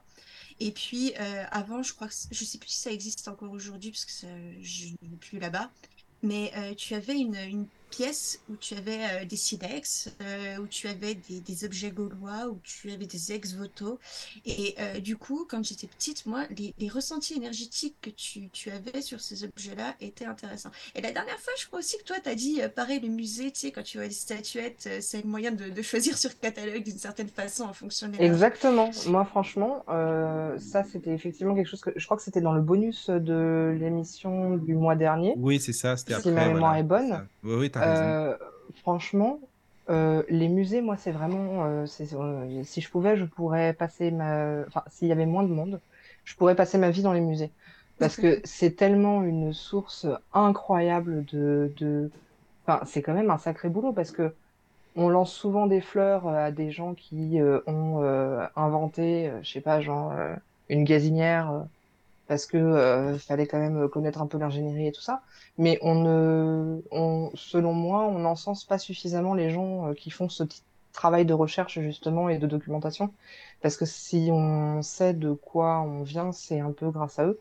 Absolument. Donc euh, là, c'est un peu euh, le big up euh, à tous les archéologues. Euh, et C'est un beau métier, sincèrement, d'ailleurs. Exactement. Ah oui, moi, c'est un, un métier que j'ai envisagé une fois dans ma vie, et puis je me suis renseignée sur les études et j'ai fait oh, oh, oh, non. Mais euh, là où je trouve que les musées, c'est extrêmement intéressant quand on est quelqu'un qui est dans la spiritualité ou qui pratique ou qui est dans l'ésotérisme, c'est que c'est vraiment, je sais pas comment les- c'est possible, parce que, alors, je vais essayer de structurer ma phrase parce que là, c'est le bordel. Euh, on va dire que euh, je vais parler de moi parce que je sais pas pour me mettre en avant, c'est parce que c'est la personne que je connais le mieux au monde. Euh, quand je charge un objet en énergie, au bout d'un moment, il perd de sa charge. Pas complètement, mais on va dire que ça va s'atténuer. Et je n'arrive pas à m'expliquer comment c'est possible que les objets antiques qui sont dans les musées puissent avoir encore autant d'énergie. Alors Ils soit sont beaucoup moins euh, C'est une bonne manipulés. question, ça. Ah oui. Ouais, il y a peut-être de ça. Après, je me demande si c'est pas nous aussi qui sommes un peu nous. des drêles. Si, si, c'est nous, clairement. Ouais. Et c'est la en Il y a la, population il y a des, la des charge visiteurs. des énergies des visiteurs, ouais. Alors, il y a, Ouais. certes, il y a la charge énergétique des visiteurs, il y a le fait que les objets sont restés enfouis pendant assez longtemps, mais il y a aussi le fait que nous, on est beaucoup moins connectés à, à l'univers et aux formes pensées que Ouais, effectivement, je pense qu'il y a gens de ça. avant. hein. hein. On a, on a beaucoup moins de puissance, hein, très, très clairement. Ouais. Quand tu vois, euh, bah, déjà, c'est très simple en fait. Il suffit de voir euh, vers où se dirige l'énergie de l'humanité au niveau construction. Nous, on est entièrement dirigé vers le confort et la technologie. Euh, Ouais. regarde euh, ce qui se passait au XIIe siècle. Au XIIe siècle, où était dirigé l'effort énergétique? Dans la construction des cathédrales, donc dans le Les spirituel. cathédrales, ouais. Et euh, aujourd'hui, on est incapable de construire ça. Absolument incapable. Pourtant, on a plus de technologie, mais on n'est pas capable de faire ça et on n'en a pas envie. Parce que on n'est pas dans, dans le spirituel. Il faut bien savoir qu'on a beau être sorcière, nous, on a euh, globalement, par rapport à ceux qui nous ont précédés, on a une spiritualité qui tient sur un ticket de métro. C'est euh, on plus. est vraiment dans une optique où on a beau croire, on a beau faire, on a beau dire, on, on paye nos impôts, on regarde Netflix, euh, on, on allume la, la télé, le micro-ondes, on paye notre loyer, euh, on râle sur, euh, sur la politique, on râle sur le réchauffement climatique, on râle sur, euh, sur les voitures qui vont pas assez vite, on s'inquiète de savoir si notre tenue elle est assez à la mode, si nos chaussures euh, sont, sont suffisamment bien pour aller, pour aller bosser. Il faut savoir que toutes ces choses-là, c'est des choses qui prennent de la place dans la psyché. C'est pas que c'est pas bien, hein, parce que c'est normal, c'est naturel, ça fait partie de la société actuelle. Ouais, bien sûr. Mais du coup, ça prend une place que la spiritualité n'occupe plus. Mais dis-moi, j'ai Ouais. une question. Qu'est-ce qu'est-ce que la sorcière que tu es pense euh, ou ressent par rapport aux extraterrestres? Très honnêtement, je suis tout à fait ouverte à la question, mais euh, je m'y suis jamais plus intéressée que ça. Je suis fascinée par l'espace, par le, par euh, les, ben, par la dynamique euh, biologique, euh, Oui. les planètes, le mouvement, euh, Mm. les étoiles, les constellations, tout ça. Moi, tu me lances là-dessus, euh, c'est- c'est- c'est- Non, tu tu sais pourquoi je perdu. te, je te demande ça? Parce que tu parlais des technologies ou des pyramides ou autres, et Mm. puis évidemment, tu connais les théories qui diraient que ce sont des extraterrestres Oui, qui ont. j'adhère pas forcément à ça. Non, t'as- d'accord. Non, pas forcément. Je dis pas non, hein, parce que je ne sais pas. Mais euh, je sais pas mon truc. Non, moi je pense surtout qu'on avait une volonté qui était aiguillée par le spirituel et que la volonté abat des montagnes en fait. Et que euh, ce qu'on disait tout à l'heure, hein, quand on veut, on peut. Quand on a un objectif en tête, on le fait. Et je pense qu'on était dans une dévotion qui était telle, on croyait vraiment. C'est-à-dire que nous aujourd'hui, je vais prendre mon exemple basique, comme tu disais tout à l'heure, parce que je me connais bien. hein, voilà, on va faire un petit peu la même, la même idée que ce que tu disais tout à l'heure. euh, c'est Adélaïna, je crois, qui disait ça. Non, c'était moi. C'était toi, Avi, pardon, excuse-moi. Euh, et euh, donc, je, je crois en Odin, bien entendu.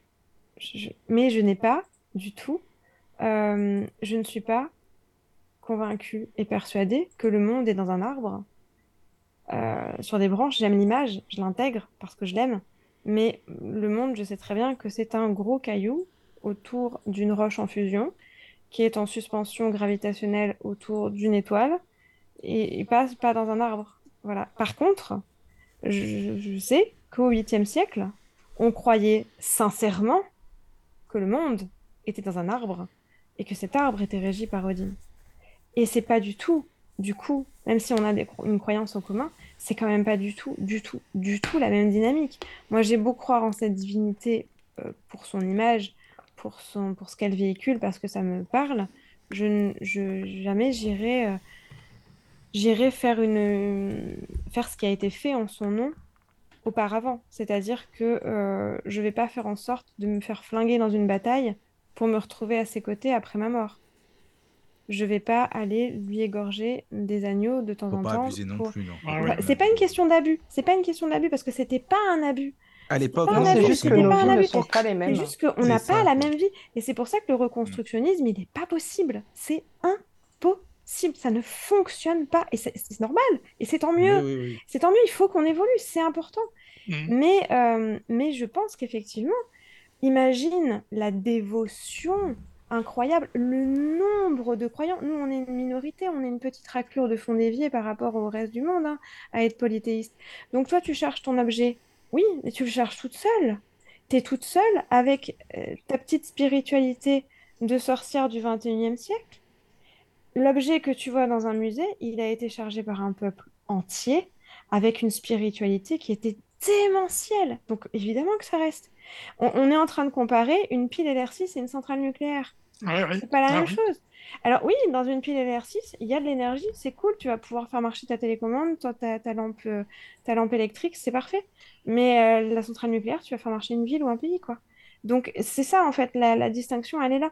C'est pas que c'est moins bien, nous, c'est que c'est pas la même échelle. On peut pas comparer, c'est pas possible. Mhm.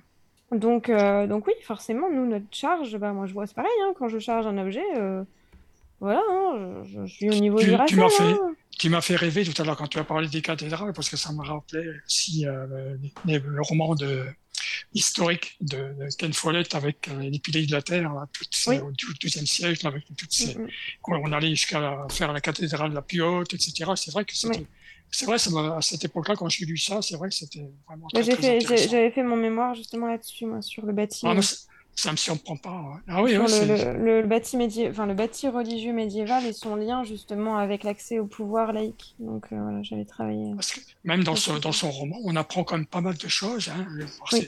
On voit qu'il s'est bien renseigné, Ken Follett, parce que hein, il était l'équivalent à peu près du- des grues hein, pour faire monter, pour faire du levage, etc. Oui, oui, oui, bah, on sait Ouais. hein, comment c'est fait. On le Oui, sait, oui, ça, non, c'est non, non, mais documenté, on le sait. Et puis on, est capable, on est capable de Oui. refaire. Si tu vois par exemple ce qui est, fait- ce Oui, qui est oui. fait en ce moment à Guédelon, euh, où on reconstruit un château fort avec les moyens euh, qui étaient les De moyens de l'époque. l'époque, c'est Ouais. tout à fait faisable, il n'y a aucun souci. Oui, oui, bien sûr. Il y a- il y, a quelques constructions qui nous sont mystérieuses, comme les pyramides, comme Stonehenge, etc. Oui, oui, c'est ça. Oui, oui, tout à fait. Mais- Je suis d'accord avec toi. Mais cela dit, même si ça nous est mystérieux, ça n'a rien d'impossible. En fait, si tu réfléchis oui, oui, bien, oui, c'est oui, pas oui. complètement impossible. On s'est dit que les, les gars se sont quand même vachement tapé le cul, mais, euh, mais c'est Oui, pas mais avec, impossible. avec les matériaux qu'on a maintenant, euh, l'IRA, je sais pas, hein, parce que c'était vraiment tellement, tellement précis. euh, C'était pas- précis, mais il faut, faut pas oublier que euh, on a, euh, on a une vision qui est très. euh, aujo- Aujourd'hui, on sait des choses par rapport à Stonehenge, par rapport aux pyramides qu'on ne savait pas euh, il y a, encore euh, quelques décennies. On sait qu'il y avait des techniques de calcul et des techniques, de, de- des techniques mathématiques qui étaient beaucoup, Mathématiques, plus, ouais. beaucoup plus poussées que ce qu'on croyait en fait. Ces peuples-là, les ils- Égyptiens. Surtout chez les Égyptiens, ces peuples-là étaient loin d'être débiles, hein, bien au contraire. Et, euh, et puis en plus, euh, euh, pour Stonehenge notamment, on sait que, on sait qu'au niveau de l'érosion et du, de la topographie, on n'était pas du tout dans les mêmes circonstances qu'aujourd'hui. Donc aujourd'hui, c'est impossible. Pourquoi? Parce que le terrain a changé, tout simplement. Et euh, le terrain n'était pas le même à l'époque. Les, les, les rivières n'avaient pas la même dynamique. Donc on peut, on peut pas, on sait pas en fait exactement comment c'était. Et on sait très bien que si certaines rivières comme la Boyne, par exemple, avaient un débit plus important que celui qu'il a aujourd'hui, Oui, aussi, complètement bien possible.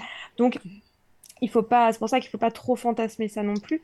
Cela dit, euh, ça reste des prouesses extraordinaires, mais qui ont été motivées justement par le spirituel, par Ah oui, oui, voilà. Et, et ça, ça, ça abat les montagnes. Quand on dit que la foi abat les montagnes, c'est littéralement vrai. La foi abat les montagnes. Et si aujourd'hui on n'est plus capable de le faire, c'est juste qu'on n'a plus la foi, c'est tout. C'est euh, ou en tout cas on n'a plus assez. parce que, bah, parce que la science a fait son chemin, parce que la désillusion a fait son chemin, parce que, bah, voilà, parce qu'il y a eu des choses qui ont été, euh, qui ont été laissées de côté et qu'aujourd'hui, la, la, le Dieu principal. euh, Il y a un truc intéressant, c'était la, la cathédrale, comment s'appelle Notre-Dame de Paris, là, depuis Oui. son incendie. Oui. Ils sont aperçus de quand même de pas mal de choses. Mm. Ouais.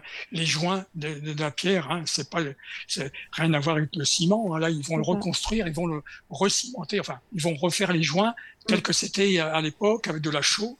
Et Mm. puis encore quelque chose parce que euh, euh, si on mettait du ciment, ça se fend, ça, ça, Ça tiendrait pas. ça tiendrait pas. Disons, Non, ça les casserait poussées, quoi. Les poussées sont trop fendille. importantes. Ouais, Ouais. les, poussées- les Ouais, poussées oui. sont trop importantes. Voilà, c'est ça.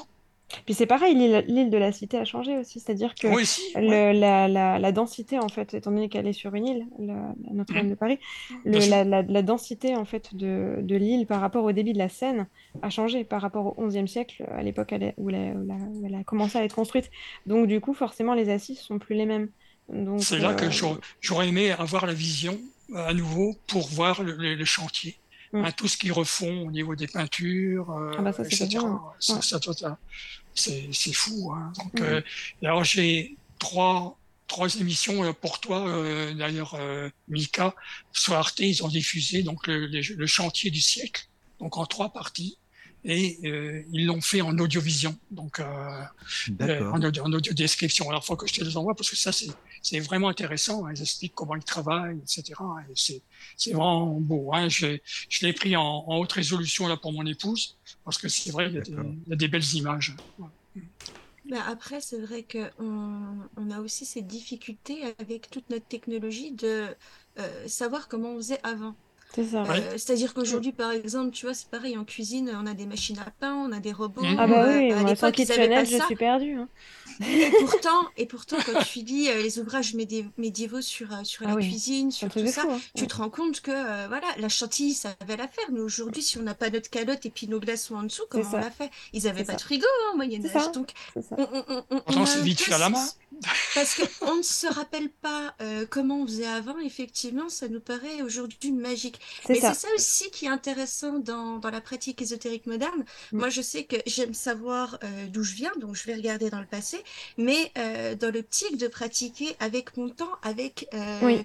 de, nouveaux, euh, de nouveaux instruments, de nouvelles techniques, de, de nouvelles façons de combiner, parce que on a cette chance d'être né justement dans une culture ouverte euh, sur, sur une multitude de choses, euh, d'avoir des accès grâce à Internet, grâce à tout ça qu'on n'avait pas avant. Mm, mm, Euh, mm. on, a, on, on a des nouvelles matières, on a, on a découvert Ah oui. des propriétés, on, on- on peut avancer avec beaucoup plus d'assurance et il y a tout à créer parce que justement, on...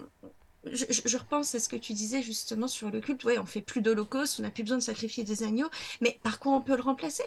Oui. Euh, parce que Le les temps. entités, elles sont toujours en, en- en- en demande, en fait, d'offrandes, de choses comme ça. Donc, par quoi je vais les remplacer? Alors, je Qu'est-ce sais que, pas. qu'est-ce que euh, je peux faire, etc.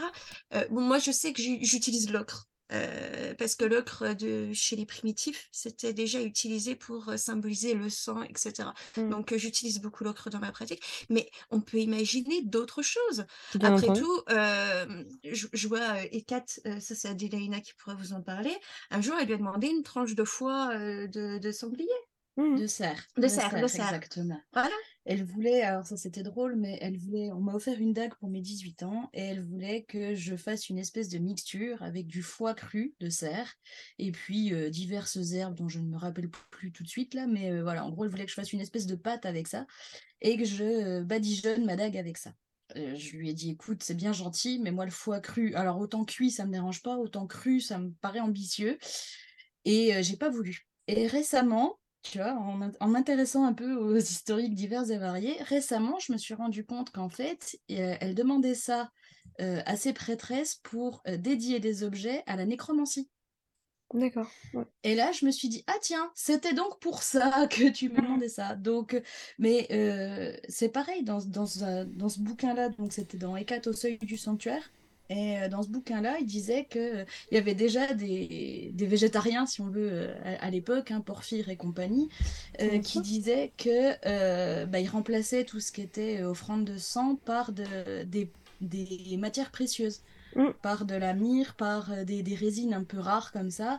Et euh, il lui offrait ça au, au lieu de- du sang pour le- l'enrichir quand même. Comme c'était précieux, ça donnait quand même une image de dévotion importante. Et euh, ça permettait de ne pas sacrifier de, de bestioles diverses et variées parce qu'ils étaient contre l'idée. Et puis, il y a le, le fait euh, de savoir aussi que le- la notion de sacrifice veut dire rendre sacré. Oui. Et euh, en fait, il faut, il faut remettre les choses dans leur contexte. C'est-à-dire que, exactement comme tu disais, sur la, la notion de préciosité.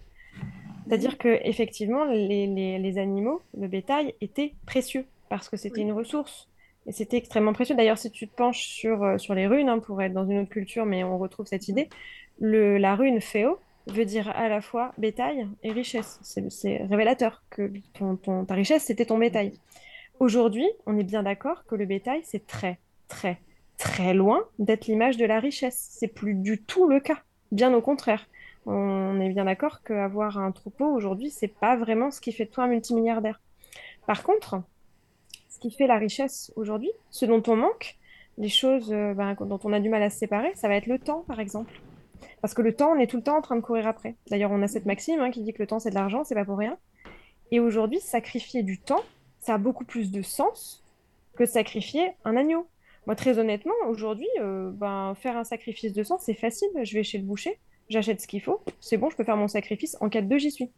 C'est pas un sacrifice. Ça m'a rien demandé comme effort. Absolument Ça t'a rien coûté, que dalle. en fait. Ça m'a coûté quoi? Un petit peu d'argent et encore, bah, hein, c'est pas très grave. Par contre, sachant les journées de taré qu'on peut, qu'on peut avoir de temps en temps où on court après euh, avec le, le- le- le travail, les obligations, etc., se poser une heure et demie pour faire quelque chose, ça, c'est du luxe. Et ça, c'est un sacrifice. Et c'est pour ça qu'il faut remettre le sacrifice aussi.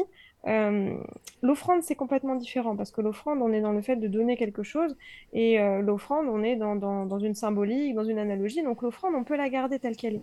Le sacrifice, ça n'a absolument aucun sens de le garder tel qu'il était puisqu'on n'a pas à rendre sacré quelque chose qui n'a plus de valeur. Le bétail n'ayant plus de valeur aujourd'hui, en tout cas pas pour nous, on serait agriculteur, peut-être que le bétail aurait de la valeur et encore, ce serait dans une, dans une échelle tellement différente que ça aurait pas beaucoup de sens. Tu tues une bête, c'est pas très grave, hein. Ton cheptel, euh, si t'as 500 000 têtes, hein, on s'en fout. Mais euh, par contre, sacrifier, eh ben, je, je sais pas, un, truc, euh, un truc qui te tient à cœur, que tu as, tu, t'es crevé de ta journée de travail et t'as qu'une hâte, c'est de te poser dans ton canapé, de chiller devant Netflix avec une, barre de chocolat. Il te reste une barre de chocolat, tu n'as plus que ça, tu peux pas aller faire des courses, c'est samedi soir.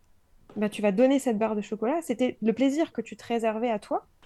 C'était ton réconfort après ta semaine dégueulasse. Bah là, c'est un vrai sacrifice. Là, ça a du sens. Le- Techniquement, ça t'a rien coûté, mais ça a du sens. Pour moi, le, le sacrifice euh, n'a de sens que s'il est vraiment personnel et s'il se fait avec la conscience de euh, la préciosité de ce sacrifice, effectivement. Tu vois, quand je vais cueillir une plante, par exemple, pour moi, c'est un sacrifice. Couper une plante est un sacrifice. Tuer un animal, pour moi, est un sacrifice parce que la vie euh, que renferme cet individu, pour moi, c'est ce qui est le plus précieux euh, voilà, ça. euh, au monde.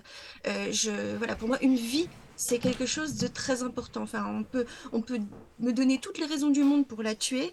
Euh, je peux accepter, euh, tu vois, que de, de tuer euh, des animaux pour manger de la viande. Après tout, je suis omnivore, Mhm. je suis conçue pour. Bon, voilà. C'est pas pour autant d'ailleurs que je vais pas limiter ma consommation de viande. Mais je, je ne supporterai pas pour moi un, un sacrifice. C'est euh, un, un animal, euh, un végétal, euh, un, un peu de temps ou un objet où dans la confection, dans la réalisation, il y a quelque chose qui, qui relève justement du sacré que, Ah bah oui, que c'est l'on place au-dessus euh, de tout. Mm, Voilà, qui, qui a un sens, effectivement. Sans sens, le sacrifice ne sert strictement à rien. Ah bah non, non, non. Et euh, c'est vrai qu'aujourd'hui, avec notre société, on a complètement perdu cette notion. hein. Mm. Euh, on, fait les choses, mais sans avoir conscience de ce que l'on fait. Il y a beaucoup de gens, ils mangent de la viande, mais ils se rendent pas compte euh, que c'est de la viande. Ils se rendent pas compte qu'il y a eu un animal derrière qui est mort Ah, pour ça. nous nourrir.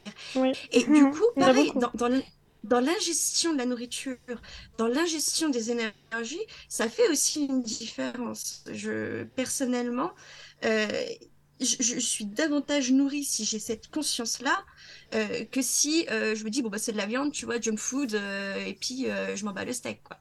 Tu vois, il y, a- y vraiment quelque chose à saisir, à prendre et qui vient nous enrichir à ce moment-là. Et du coup, le fait de le donner à une entité, ça, euh, c'est là où ça porte son sens, en fait. Absolument. Et personnellement, je, je fais pareil pour l'offrande, parce que moi, pour l'offrande, l'offrande, c'est un sacrifice. Si euh, Ah, tu, là, donnes... je suis pas euh, d'accord sur le fait que l'offrande soit un sacrifice. Attends, je vais m'expliquer. Ouais. Si tu donnes quelque chose euh, qui n'a pas de valeur pour toi parce que justement tu l'as en masse, tu dis ah bah vas-y une pièce, euh, j'en ai plein, euh, je m'en fous. tu perds aussi un petit peu le, le sens de l'offrande. Offra- offrir, c'est vouloir faire plaisir. Donc si tu le fais en, en mode bah, c'est pas grave, ça, ça, ça ne me gênera pas, ça, me gêne un petit peu. Tu vois, pour moi l'offrande, il faut Alors, aussi que ce soit oui. quelque chose de spécial. Tu vois. Oui, non, mais il faut qu'il y ait ce sans parler de faire les choses de manière complètement euh, déconnectée et des- des- sans intérêt, hein, c'est pas ça. Mais, euh, mais le sacrifice euh, a une notion de sacré que l'offrande n'a pas. L'offrande, comme tu dis, c'est faire plaisir. C'est je fais un... L'offrande, c'est je fais un petit cadeau. C'est-à-dire, bah, pour faire une analogie, tu vois, euh, je, je fais un, un cadeau à, bah, à ma mère pour la fête des mères. C'est une offrande. C'est une offrande. Je fais un cadeau à ma mère pour la fête des mères. Je suis assez d'accord. Mais ma, ma mère est malade. Euh, elle a besoin d'un rein. Je lui donne un rein, c'est un sacrifice. C'est pas une offrande. Je lui fais pas plaisir. Je, lui- je, je- je lui donne une partie de vie, en fait. Et là, on n'est plus du tout dans la même dynamique, vois. je vois ce que Donc, tu veux dire. ouais. euh, voilà. Donc, c'est, c'est- tu peux pas comparer l'offrande et le sacrifice. Enfin, je, enfin, je dis tu peux pas. Si, tu fais ce que tu veux après. Mais euh, dans l'essence, en fait, dans l'essence, l'offrande, tu offres quelque chose euh, avec, euh, tu peux l'offrir en fait avec euh, généralement bah, avec cœur en fait, tout simplement, parce que tu, tu le fais avec, avec envie, avec quoi que ce soit, mais dans, souvent dans une optique de paiement ou d'honneur pour rendre hommage, pour faire plaisir. Le sacrifice, c'est vraiment pour rendre sacré. Donc c'est pour, euh, on est dans une dévotion qui te fait passer toi euh, en dernier voire au point de te, pas de te mettre en danger, mais de te mettre vraiment dans un état d'abnégation, en fait. De privation. C'est une privation. Oui. Alors, moi, je vais reprendre la parole pour dire que sur le chat, il y a des gens qui n'en ont pas eu assez des quatre. Ils en veulent plus. Ah, bah voilà, ça c'est un-. Non, mais c'est bien, tu as raison de le dire, hein, Opakiona, c'est Ouais. important. Ils disent qu'ils aimeraient bien que tu racontes davantage, Adélaïna, euh, ton travail avec elle. euh. Ah bah voilà, avec tu, elle. tu sais ce qu'il te reste à faire, Adélaïna, maintenant, voilà, tu nous expliques. Mettre des mots sur ce que je fais, des- ça, ça voilà, va être un peu compliqué. C'est ça, c'est ça. J'ai Oui. lu Mais je- aussi euh, par rapport à Ekat quelqu'un qui demandait aussi euh, euh, comment tu l'aperçois, quelle est sa personnalité. Alors, et c'est là que ça va être compliqué. C'est Oui. c'est à partir de là que ça devient, ça devient vraiment compliqué parce que euh, justement, c'est une divinité qui est très ancienne hein, euh, et euh, qui a euh, moult formes. Vraiment. Il y en a qui la voient sous la forme de la magicienne, je pense notamment à la Wicca luciférienne, où ils vont voir vraiment ce côté sainte patronne des magiciens, hein, en gros. Moi, personnellement, je la vois plus comme une divinité mère, donc comme une divinité protectrice, comme, comme on pouvait voir bah, justement en Crète, en Crète ancienne, où on voyait la, bah, une, une mère à l'enfant, si vous voulez. Et euh, où l'enfant, en l'occurrence, c'était le, c'était Zeus, c'était le Zeus crétois. Et euh, il y a ce côté un peu maternel, un peu marraine chez, chez Nourrice. Kat. Ouais, nourrice, effectivement. Il y a, y a tout ça, il y a aussi sa forme de, de jeune fille, sa forme de vieille dame. Hein, on voit euh, souvent, enfin, c'est une formule que j'aime beaucoup parce qu'elle elle, euh, elle résume pas mal le- les, les visages des Kat. L'ancienne, elle a toujours jeune. Elle est un peu tout à la fois, en fait. Elle est à la fois la jeune fille, la mère, la magicienne, la vieille dame, euh, la marraine, voilà. Elle fait un peu tout à la fois. Et euh, elle a un peu euh, tout, entre guillemets, tous les pouvoirs dans le sens où, où elle peut agir bah, justement en tant que mère sur la protection des enfants. Hein, on va, où on va effectivement lui demander, lui demander la protection des enfants, la protection des femmes enceintes. Euh, on peut lui, lui voir la, bah, la protection des magiciens, on peut lui voir sur la santé, on peut voir. Enfin, il y a, il y a énormément de choses. euh, Elle, elle est vraiment très très complexe. Et, euh, et moi, avec elle, bah, je fais un peu tout. Dans le elle est un peu, où- elle est un peu rude, par contre. Oui, oui et non. Oui et non. Elle est pas très diplomate, mais euh, comme je le disais tout à l'heure, comme il y a beaucoup de magiciens qui se tournent vers elle d'emblée parce que c'est la sainte patronne des magiciens et que bah, c'est la, entre guillemets la solution de facilité, euh, elle a suffisamment de monde qui euh, l'implore pour ne pas être derrière tes fesses en permanence en mode là j'ai besoin de, plus, j'ai besoin que tu me donnes ceci, j'ai besoin que tu me donnes cela. Elle manque pas d'énergie. Euh, parce que bah, je reprends ce que disait Bélissande tout à l'heure, quand elle disait que les entités se nourrissent bah, justement des prières et de tout ça. Et elle ne manque pas, parce qu'il y a beaucoup de monde, euh, voilà, beaucoup de pratiquants qui se tournent vers elle, donc elle ne manque pas de tout ça. Donc elle n'est pas derrière mes fesses euh, à vérifier que je fais bien mes trois heures de boulot, parce que moi, je, voilà, j'ai promis un peu moins de temps de, boulot pour, euh, pour Ekat que, que Bélissande m'en a promis à la Santa. Moi, je lui ai promis trois heures semaine. Et elle n'est pas derrière mes fesses à vérifier que je les fais bien, parce que... Tu, tu dis euh, ça, mais tu as sorti un oracle quand même. je, je dis ça parce que elle, elle, euh, elle pas derrière mes fesses à vérifier. Parce que elle va me taper sur les doigts si je les fais pas à un moment donné. Mais euh, elle me laisse gérer mon temps. C'est-à-dire que comme elle sait que mon temps, bah, j'en ai peu parce que voilà, la société fait que, euh, comme disait Lyra, on court partout et que voilà, euh, elle est pas derrière mes fesses à vérifier que. Par contre, euh, j'ai intérêt à ce que le solde de tout compte soit à peu près équilibré quand elle le fera. Je sais pas quand elle le fera, mais quand elle le fera, il y a intérêt à ce que ce soit équilibré, parce que sinon je vais me faire taper sur les doigts quelque chose de sympa. Mais euh, effectivement, avec le boulot que j'ai fait bah, pour l'oracle qu'elle m'a demandé de créer, euh, elle m'a lâché un peu la bride aussi. Elle, euh, je travaille beaucoup avec elle bah, pour, euh, pour apaiser les âmes, euh, les âmes en errance. Parce Mhm. que moi, c'est comme ça que j'ai commencé aussi. hein. Les, les entités que j'entendais, c'était souvent des esprits un peu perdus, un peu ou en colère ou selon. Et bah, du coup, Ekat m'aide un peu à les, à les soulager. et Mais, à- mais comment à- ça se passe? Enfin, tu les aides comment? Je veux dire, comment ça se présente? Ça se présente beaucoup par de la manipulation d'énergie. Moi, je travaille beaucoup avec les bougies, hein, parce que Ekat est souvent représentée avec une torche. Et que euh, ben, j'ai pas de torche dans mon salon, mais j'ai des bougies en grande quantité. Et du coup, bah, euh, en variant la couleur, la forme, euh, l'intention que je vais lui mettre en, allumant, ou euh, en mettant une, une photo, notamment du défunt, derrière la bougie, et ben, je vais, je vais lui indiquer que bah, c'est pour ce défunt-là que je voudrais qu'elle intervienne, etc. Mais j'ai vu par exemple intervenir aussi euh, pour qu'un de mes amis se réveille du coma, par exemple. Donc euh, elle a fait le nécessaire d'ailleurs. Il s'est réveillé, il se porte comme un charme. Mais euh, on peut intervenir sur beaucoup de choses. Il suffit de, bah, lui donner ce qu'il faut. Et là, je vais reparler de ce que disait Lyra. Moi, je lui donne du temps, c'est-à-dire que en offrande standard, parce que j'ai mon hôtel que je lui fais tous les mois, à toutes les nouvelles lunes. Et euh, en règle générale, les offrandes, ça va être des plantes séchées ou des fruits crus. Et quand je lui demande un service, elle exige, et là je choisis bien le terme, euh, un plat cuisiné. Parce que quand je vais le cuisiner, je vais prendre du temps pour elle. Et donc je vais la remercier comme il se doit. Mhm. Donc, Et ça- c'est eux qui expriment, enfin, ce sont, enfin, C'est- là, c'est Kat qui exprime exprime, euh, oui. à un instant T ce qu'elle Voilà, souhaite. ça va. li- Merci. euh. Je t'en prie, je- euh, tu, on tu- a- tu as, tu écrit dans mon cerveau. Voilà, c'est ça. quoi. Voilà, c'est ça. Bah, elle va me demander oui et non. Euh, elle, elle est plus fourbe que ça. Avec tout le respect que je lui dois et toute la dévotion que je lui porte, elle est plus fourbe que ça. C'est-à-dire que elle va me laisser le choix sans me dire clairement ce qu'elle veut. Dans le sens où, bah, je sais pas, mettons, euh, j'ouvre mon frigo, je vois que j'ai euh, trois carottes, un concombre et une pomme. Euh, et ben, tu peux être sûr que ce qu'elle va me demander, ça va être la pomme. Là, parce que c'est la seule chose qui me reste, mais elle va pas me le dire clairement, tu vois. C'est si j'essaye de poser autre chose, de toute façon, je vais me le prendre sur le nez.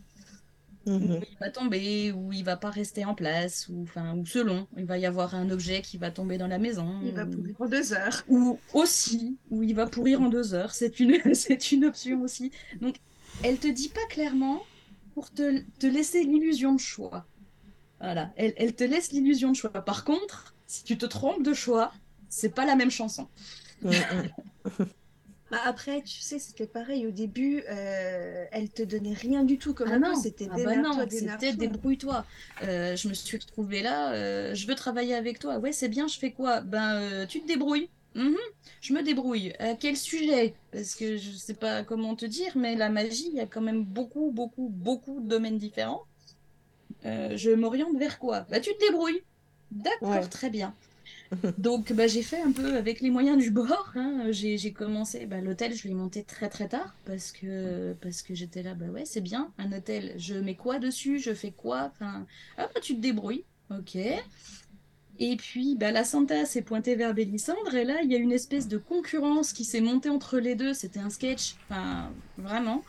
Euh, si Bélissandre avait une info euh, sur une, une manière de lui faire les offrandes, tu pouvais être sûr que dans la semaine qui suivait, j'avais les infos pour lui faire les offrandes, euh, les offrandes comme il se doit, en travaillant avec Ekat. J'avais systématiquement le parallèle qui se faisait dans la semaine qui suivait. Mais au départ, c'était vraiment débrouille-toi.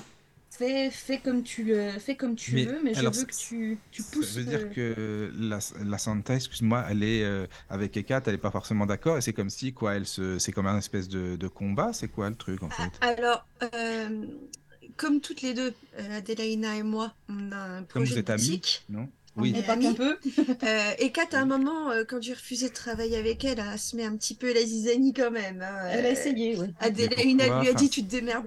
Euh, C'est le caractère, tu sais. euh, pourquoi il y a des gens qui sont cons hein Pourquoi il y a des gens euh, non, qui peuvent pas en encadrer, c'est- encadrer d'autres C'est. Enfin, je- oui, mais vous êtes des amis, donc ça peut être justement le contraire euh, de Oui, vouloir mais il y avait cette aider. espèce de jalousie. Elle a pas voulu travailler avec moi, donc tu ne travailleras pas avec elle. Ah oui, d'accord. Tu vois, il y avait un peu Oui, ce- oui, ce- oui, oui. cette espèce Avec, de... ouais, avec Ekat, c'était ça C'était ça un peu, hein. Bon, on a réussi à planifier les choses finalement, mais c'est vrai que quand j'ai dit oui à la, à la Santa Muerte, dans le projet de boutique, on s'est dit avec Adélaïna, ça va foutre la merde. Ouais, Euh, parce que si on a deux entités qui, sont, qui se font des pieds de nez euh, alors qu'on essaye de monter un truc, ça va être la cata. Donc on s'est réunis toutes les quatre autour d'une table et puis euh, bon bah qu'est-ce que vous voulez? Ok, qu'est-ce qu'il vous faut pour que vous vous tolériez? Donc on a mené des négociations hein, tranquilles et puis bah, on a posé les choses. Oui. Euh, à partir de là, Et voilà, là les maintenant, deux, ça va. les Maintenant. deux se tolèrent, mais c'est vrai qu'il y a toujours ce, ce petit côté compétitif, Ah mais oui, tu le moi ressens, oui. ça Ah oui. n'interfère plus. Ah bah oui, Ah oui. toujours. Il y est Ah toujours. oui, il y est toujours, d'accord. Ah oui, Toujours. oui, oui. Puis il le sera toujours. Je pense qu'il y a, il y a- il y a cette, euh, cette espèce de, de concurrence de... Elle se marche un peu sur, Ouais, mais elle vous, marche ça un vous peu sur le même pas? Enfin, moi, je sais pas. Si Bon, elles font une ce qu'elles veulent entre elles, hein. Elle se débrouille. Oui, mais ça, ça, n'est jamais arrivé, par exemple, qu'elles fassent en sorte que vous vous engueuliez ou des trucs comme ça, par exemple. Elles ont des- essayé. Elles ont Euh, essayé. Et Pas la Kat a Santa. essayé. La Santa, non. Parce Et que Kat la... a essayé, mais euh, à un moment donné, je lui ai dit, écoute, c'est pas après moi que t'en as, moi tu m'inclus pas là-dedans. Si t'as des trucs à dire à Oui. Bélissandre, tu sais où elle est, tu te débrouilles. Non, la difficulté, ça a été vraiment voilà, trouver un terrain d'entente pour pouvoir euh, créer les, les sorts et les égrégores relatifs à, à Memento Magicae. Euh, Oui. Parce que, bon, ben, on, on- on est nous, mais on est euh, aussi, du coup, euh, dévotes euh, et prêtresses. Donc, il faut aussi que euh, ces énergies-là, qui sont quand même des énergies intéressantes, puissent être intégrées, j'ai envie de dire, à euh, l'égrégore de la boutique. Donc, pour ça, bah, il fallait l'aval absolument des quatre De- et bah de oui, la forcément. Santa Muerte. Oui. Donc oui. là, c'était nécessaire, tu vois, qu'elles qu'elles puissent travailler ensemble. Donc elles peuvent travailler ensemble si elles le veulent. C'est juste qu'elles ne le veulent pas. Ça. Euh, donc euh, voilà. Bon après, comme je te dis, hein, tout se négocie. Euh, bon, il y a des fois, euh, franchement, il y a des entités. euh, tu oublies par exemple. Tu sais, il y a des gens avec qui j'ai pas envie de faire des émissions, par exemple, ça peut arriver, puis bah, ça, ça Exact. fait, et puis, Ben, bah, c'est tout à fait ça. Et puis il y en a qu'une, et puis après il n'y en a plus, voilà. Mais bon. Bah, tu, tu vois, par exemple, euh, il y a Ekat, il y a la Santa Muerte, il y a Isis qui se pointe, les deux lui disent va des rétros. Ah bah elle a essayé. Ouais, c'est ça, quoi. Voilà, Elle a essayé, Isis s'est pointée pour me demander une recette d'huile. Euh, Ekat s'est pointé direct en lui disant euh, en gros dégage. Et euh, je lui ai dit écoute, je vais quand même lui faire son huile. Elle me l'a demandé. Et puis bon, Mais oui, comme je disais, me suis intéressée. Je me suis- C'est les, premières mythologies auxquelles je me suis intéressée aussi. La mythologie égyptienne m'a toujours fait rêver. Euh, je pouvais décemment pas, euh, connaissant un peu mon voilà, connaissant un peu mon histoire, je, je, je pouvais décemment pas dire à Isis, bah non, dégage, fallait venir plus tôt, quoi. C'est déjà tu contraries pas une divinité, c'est une idée saugrenue. Et ensuite, des- euh, déjà, il y a un minimum de politesse. Et puis ensuite, euh, voilà, c'était pas possible pour moi de dire à Isis, bah non, dégage, parce que Eka t'es pas d'accord. Donc je lui ai clairement dit, je vais te faire ton huile. Par contre, euh, pour le reste, si jamais tu as besoin d'autre chose, tu vois ça directement avec Ekat parce que je suis pas sûre qu'elle me pardonne une deuxième fois. Et effectivement, Isis n'est jamais revenue. Il y a, il y a cette espèce de, de... Elles ont trop de, de points communs, si tu veux, sur leur, euh, sur leur euh, domaine d'intervention, par exemple. Mais alors, mais est-ce que c'est bien que vous deux, vous ayez justement euh, bah, et Kat euh, et Santa, puisque vous êtes, vous êtes des amis, enfin des meilleurs amis, je pense. Donc, Oui. est-ce que c'est bien que vous ayez justement euh, bah, Est-ce que ces- c'est une Est-ce que c'est Est-ce que c'est un, un choix véritable euh, Oui, je suis On a d'accord, des caractères différents, on a des caractères complémentaires. Après, euh, on a, on a mis les points sur les i avec les entités tutélaires. On leur a dit Oui. euh, vos histoires, ça ne nous regarde pas. Euh, on, on- on- ça ne nous gêne pas euh, que vous fassiez entre vous ce que vous voulez. Vous faites votre guerre, mais vous nous laissez en dehors de ça. Ah oui, voilà, Et ça. puis, euh, pour ce qui est de la boutique, si vous pouviez juste pour les besoins de la boutique, pour cet élément précis, euh, accepter euh, de vous tolérer sans, sans que l'une essaye de prendre le pas sur l'autre ou de lui faire euh, un, un croc en jambe, ça serait sympa, quoi.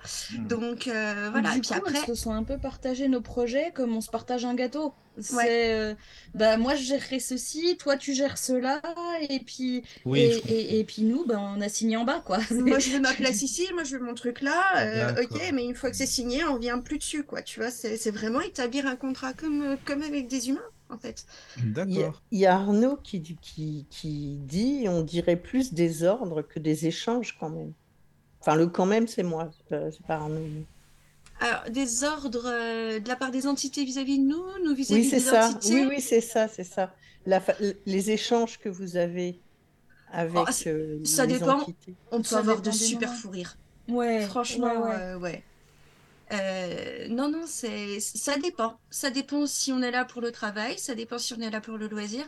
À la Santa Muerte, par exemple, euh, je lui fais euh, au moins une fois par mois euh, le nettoyage complet des hôtels. Ça me prend 4 heures. Parce que euh, il faut retirer les objets, mais il faut, euh, enfin moi je les place en tout cas sur euh, des, nappes qui ont été spécifiquement chargées, qui ne servent qu'à accueillir les objets le temps de la transition. Il y a tout un tas de, de petits rituels, de gestuels à faire. J'ai des chiffons dédiés avec des huiles, des eaux ésotériques qui vont venir renourrir les objets ou les préserver en fonction de ce que j'ai besoin, renouveler les offrandes, etc.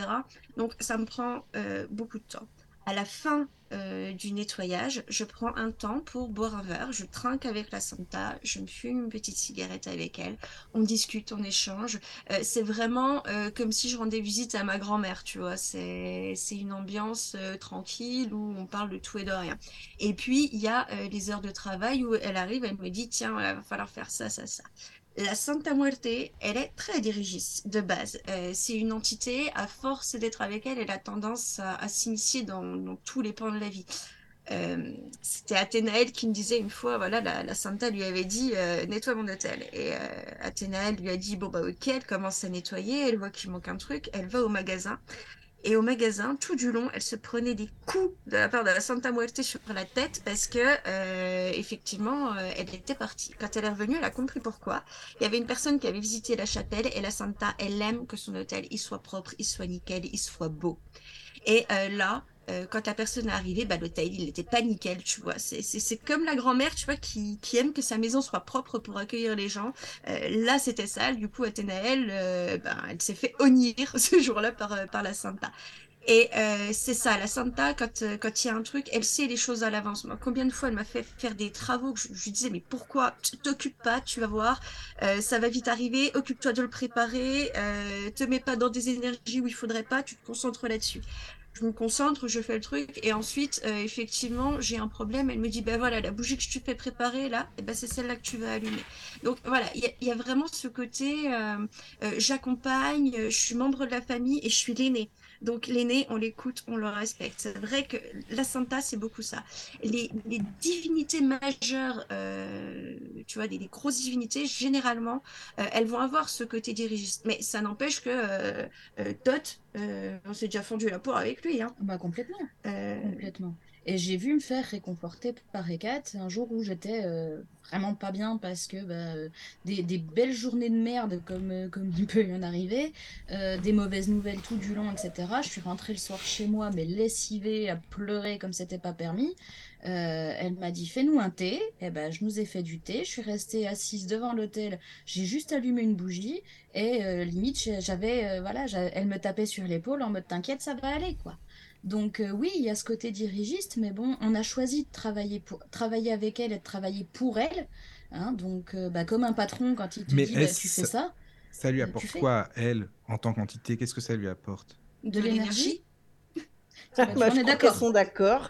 Mais non, mais là, au moins, on, est sûr que vous savez euh, de quoi vous parlez. On en revient toujours à cette énergie. C'est sûr. Il y a des questions sur le chat. Ah, vas-y, Ah, vas-y. donc il y a Arnaud, Hélène, enfin Eliana, qui ont pratiquement la même question. Vous parlez de signer, est-ce que cela veut dire que le jour où vous ne souhaitez plus échanger avec ces divinités, il y a un retour de bâton? Euh, ça dépend du contrat qu'on a signé. euh, Ça dépend des petites lignes que tu as Travailler. prévues. Si tu as prévu une, une possibilité de retrait, bah, euh, du coup, euh, non. Passer un contrat avec une entité, moi je le recommande très fortement parce que justement on définit tout. Comment on se quitte, euh, comment on va travailler ensemble, ce que l'autre a le droit et pas le droit de faire. Moi dans mon contrat avec la Santa Muerte, je suis quelqu'un qui, euh, depuis toujours, hein, je travaille pour les entités. J'ai- pas travaillé pour les humains euh, au début puisque c'est vrai qu'aujourd'hui, voilà, on peut me demander des travaux, de, de- des croisements, des choses comme ça, je les réalise. À la base, moi je travaillais pour les entités. C'est-à-dire que, tu vois, je vais avoir quoi, euh, 10-11 ans. Euh, je suis allée me balader dans un coin où il y avait une, une source d'eau. Euh, j'ai voulu prendre dans l'eau. Les entités m'ont dit non, non, non, non, non, euh, tu prends pas. euh, notre lieu, il est déjà bien assez abîmé comme ça. euh, va pas en rajouter avec tes sales mains d'humain. Ça commençait mal. Hein. Je dis bon, d'accord, pardon, j'ai pas touché l'eau. Et puis, tu vois, première, première chose qui m'est venue à l'esprit, c'est est-ce que je pourrais faire un truc pour vous aider en fait, pour, pour que ça aille mieux? Ah ben, euh, si tu veux, bah, tu pourrais faire ça. Donc, euh, j'ai créé une petite plaque euh, avec des enchantements, tout ça, que j'ai été posée sur le lieu. Euh, je suis revenue quelques temps plus tard. euh, les entités, bah, elles étaient vachement plus contentes parce que euh, finalement, il y a du monde qui était venu et en voyant en fait le petit espace sacralisé que j'avais créé à cet endroit-là de la source, ils avaient commencé à faire des choses. Il y avait même deux personnes, un petit couple de petits vieux, qui avaient ramené une statue de la Vierge Marie et puis qui avaient commencé à faire des choses pour. Et, et- et le lieu, il résonnait, mais euh, d'une façon qui était totalement nouvelle, qui était beaucoup plus. Euh, beaucoup moins dense, beaucoup moins euh, furieuse, très apaisée, très, très relaxant. La... ça paraissait presque briller, vous voyez, rutilé après, après un beau nettoyage.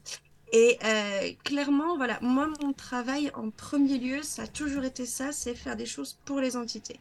Donc, le, le rapport est déjà, j'ai envie de dire, un petit peu, euh, un petit peu biaisé dans le sens où, euh, ben, j'ai un peu l'habitude, hein, mais euh, même quand on n'a pas l'habitude, il faut absolument euh, s'imaginer que c'est comme un contrat de travail, travailler avec une entité.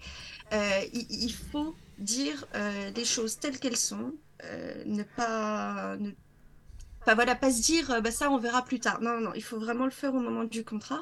Donc moi avec la Santa, c'est là où je voulais en venir, il était hors de question que je ne travaille pas avec d'autres entités. Je voulais pas d'une entité tutélaire qui soit exclusive. Donc euh, la Santa m'a dit ok, il n'y a pas de souci. Euh, moi par exemple, Isis elle vient, euh, elle me demande quelque chose, je sais que la Santa Muerte, il n'y aura pas de problème. Je sais qu'à peu près n'importe quelle entité. Par contre, elle m'a dit euh, ok, mais tu n'auras pas d'autres entités tutélaires que moi. De toute façon, je vais pas les cumuler. hein. Euh, une, c'est déjà bien assez de travail. Euh, je vais pas en prendre 50. Donc, euh, j'ai dit OK dans le contrat. En cas de rupture, bah, c'est pas compliqué avec la Santa Muerte. Je sais que effectivement, elle fait partie de ces entités. Au contrat, elle me l'a dit. Elle m'a dit moi, ce sera comme ça.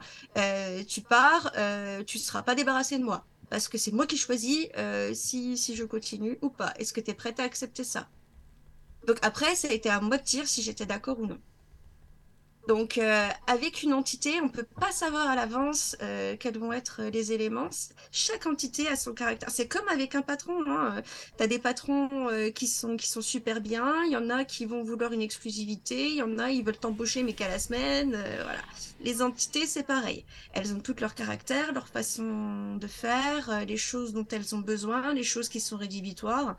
Euh, donc voilà, et, et, le contrat doit toujours prévoir comment ça se passe en cas de rupture, euh, comment ça se passe euh, en cas de ceci, de cela, euh, qu'est-ce que tu me donnes, qu'est-ce que je te donne. Voilà. Quels sont les devoirs et obligations de chacun Ça, c'est hyper important parce que c'est là-dessus que vous allez construire votre relation. Donc, autant euh, le faire dès le début et puis ça évite des déconvenus. J'ai vu trop de personnes qui arrivent en disant Oh, j'ai un problème avec cette entité, euh, j'ai voulu la quitter, etc. Euh, et puis ça se passe super mal, effectivement, parce que les choses n'ont pas été n'ont pas été faites. Les entités n'ont pas la même, enfin selon les panthéons, selon le type, la nature de l'entité, elles n'ont pas les mêmes relations autant que nous. Nous, les humains, on se lasse assez vite. Euh, Il y a des entités qui sont un petit peu volages comme ça, qui, vont être intéressées cinq minutes par vous et puis qui euh, vous oubliez dans la seconde. Euh, et puis il y a des entités, euh, quand elles viennent vers vous, c'est un peu pour toujours, quoi. Donc euh, voilà, il, faut poser les questions, il faut, si vous les entendez pas bien, parce que je sais aussi que j'ai cette facilité-là, donc je sais que c'est pas tout le monde, il faut se renseigner au maximum, il faut aller voir des gens qui pratiquent le culte pour voir aussi comment ça se passe, échanger. Ça, c'est vraiment hyper important quand on travaille avec une entité. Et faire son choix en âme et conscience. C'est-à-dire que voilà, on se dit pas euh, vite fait euh, au bout de cinq minutes, euh, ouais, c'est comme ça que je, ça, ça va m'aller, et puis pour se rendre compte que ça, ça ne va pas. Donc il faut bien se connaître soi-même pour savoir ce qu'on est capable d'accepter, euh, ce qui est rédhibitoire pour nous, etc. Alors, il y a une question. Ouais. Qui c'est qui allait parler? Euh, non, mais vas-y. Vas-y, vas-y, je t'en prie. Non, il me semble bien Ah, c'est peut-être c'est la même. hein. Euh, Oui, oui. donc il y a Arnaud qui demande, y a-t-il des entités qui sont contre vos maris et enfants? S'ils sont contre euh, mon mari et ma fille, ils sont contre moi aussi. Et ça, tu vois, ça fait partie des conditions. Euh, j'en ai pas défini autant que ce que Bélissandre a- vient de lister. Hein, clairement, moi, avec, euh, avec ça a été euh, bah, tout du long, hein, tu vois, tu te débrouilles. Par contre, je me garde un droit de regard sur ce que tu fais. Bon, bah, ok. Moi, pour le coup, j'ai pas discuté. Par contre, euh, dès l'instant où euh, j'ai eu euh, mon homme et, euh, et ma fille, euh, c'était hors de question qu'elle leur, euh, elle leur fasse des, des crasses. Parce que euh, ça, par contre, moi, c'était un coup à ce que je, à ce que je lâche tout et puis tant pis. Mais euh, après, voilà, dès l'instant où elles sont contre toi, bah, qu'elles s'en prennent à ta famille, ça s'est déjà vu.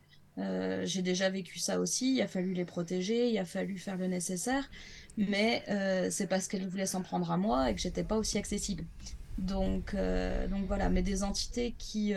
Puis après, c'est c'est une question de tolérance. Après tout, les entités, je travaille avec elles. Mon homme et ma fille, je vis avec eux. Donc, euh, bah, quand je travaille avec les entités, bah, elles tolèrent que mon mari soit là ou que ma fille soit dans mes pattes et que je sois interrompue par un maman, euh, j'ai besoin de, de toi parce que j'ai faim, parce que j'ai soif, parce que voilà. Donc, euh, bah ouais, stop, temps mort, je vais donner à boire à ma fille et je, je reviens bosser après. Voilà. Et ça, c'est des conditions de base, mais c'est pareil, ça, se- ça s'adapte au fur et à mesure. Moi, personnellement, j'ai pas eu le souci. Euh, bon, j'ai pas d'enfant, j'ai un conjoint euh, qui est très au-delà de ça, mais généralement, euh, les, entités n'ont pas de problème dans le sens où il vient pas m'embêter pendant ma pratique, euh, il les ignore prodigieusement. Donc voilà. S'il y a une fois où mon compagnon, où ça a été un peu tendu, bah, justement avec la Santa Muerte,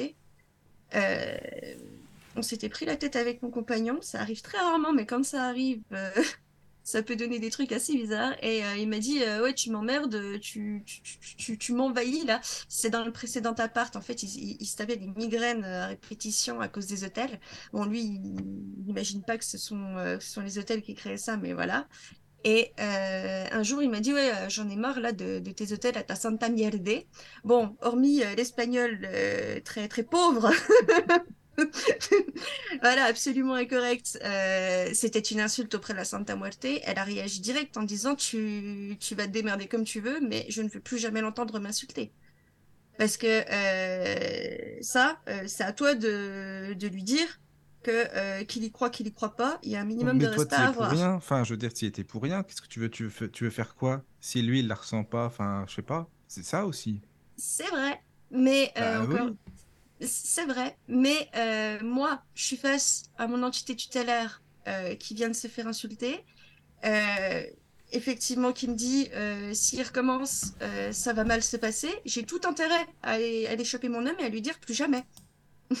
tu vois, je, je me fiche que tu sois en colère contre moi, mais plus jamais tu fais ce genre de choses. Parce que d'un autre côté, mon compagnon, c'est pareil, il mélange tout. Il mélange absolument tout. Il n'avait pas à faire euh, ce, genre de, réflexion euh, désinvolte. Tu vois, quelque part, c'était aussi, euh, et, et c'est ce qu'il voulait en me disant ça, euh, me faire mal, parce qu'il sait que c'est quelque chose qui compte Ah et qui est important pour oui, moi. oui, Et voilà, et donc déjà rien que pour ça, à titre personnel, euh, de toute façon, euh, je n'ai pas laissé passer puisque je l'ai repris à la volée. Mais derrière, je lui ai dit, tu refais plus jamais ça. Et j'ai redéménagé l'hôtel pour qu'il ne puisse plus y avoir de, de choses comme ça, tu vois. Après, non, je, la... com- je comprends hein, ce que tu veux dire. Excuse-moi, je me permets juste de réagir. Je comprends, mais Je en même temps, si moi perso, hein, le- la fille avec moi, elle me parle de ça tout le temps, ou alors admettons, elle est à fond, elle me met dans son truc. Ouais, j'avoue que je serais peut-être un peu comme ça, sincèrement, franchement. Moi, je dis pas que tu es là-dedans tout le temps ou quoi, je dis pas ça, mais t'imagines, t'es avec quelqu'un euh, qui est tout le temps dans son truc et tout, euh, bah non, quoi. Il y a, enfin, il y a la vie de couple, il y a la vie de famille, il y a la vie. y a- tu vois ce que je veux dire? On ne va pas pratiquer. rien. hein. Euh, Oui, je, suis toujours dans, dans ma grotte ou euh, voilà, je, je suis très discrète dans ma pratique. je crois que ma mère ne m'a jamais vu pratiquer, mon compagnon non plus.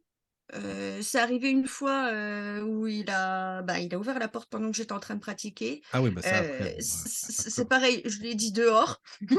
Il a refermé la porte gentiment. Il a attendu que je revienne dans le salon. Je lui ai dit, écoute, quand cette porte est fermée, tu frappes. Si ça ne répond pas, tu n'as pas à entrer. Voilà. Euh, quand elle est ouverte, il n'y a pas de souci. Euh, donc voilà, ça, c'est des petits ajustements, j'ai envie de dire, quand tu vis en couple, euh, qui se font Oui, oui, après, su- si sur le tas. avec la personne. Oui, voilà, c'est ça, quoi. Voilà, mais c'est une question de, de respect. Mais oui, je comprends. je, Bah après, oui, quand il est à ça. son bureau informatique, qu'il est en conversation avec des amis, je viens pas l'emmerder toutes les cinq minutes en, Oui, bon, en le c'est bon. coupant, tu vois, ça se fait pas non Oui, plus. oui, je comprends. Voilà. D'accord. Euh, Et puis de la même façon que tu as ton entité tutélaire, enfin, je suis désolée, mais manquer de respect à mon entité tutélaire, c'est un peu comme si tu manquais de respect à ma mère. Euh, quand t'es, voilà, mon, conjoint qui a manqué de respect à ma mère, il va se prendre une mandale, point. Euh, bah, il manque de respect à mon entité tutélaire, il se prend la même mandale, point barre. Voilà, c'est tellement euh, prenant dans la, dans la vie de tous les jours, mine de rien, ça prend quand même de la place, mais ça fait partie de la famille. Donc, euh, c'est la même euh, attaque que si c'était effectivement insulter ma mère ou ma sœur ou selon, tu vois. Donc, à partir de là, il y a, un minimum de respect à avoir, que tu y crois ou pas. Bah, moi, je sais que euh, suite, suite au petit, au petit couac, je me suis excusée auprès de la Santa. J'ai dit, écoute, tu sais très bien qu'il croit pas en toi, tu sais très bien que c'était pas contre toi. Je lui ai quand même fait les offrandes. Elle m'a quand même exigé une prière d'excuse que j'ai faite. Euh, j'ai pas discuté et je lui ai dit, écoute, euh, voilà, je peux pas te garantir que ça ne réarrivera pas parce que je ne peux pas contrôler mon homme et ça, tu le sais très bien.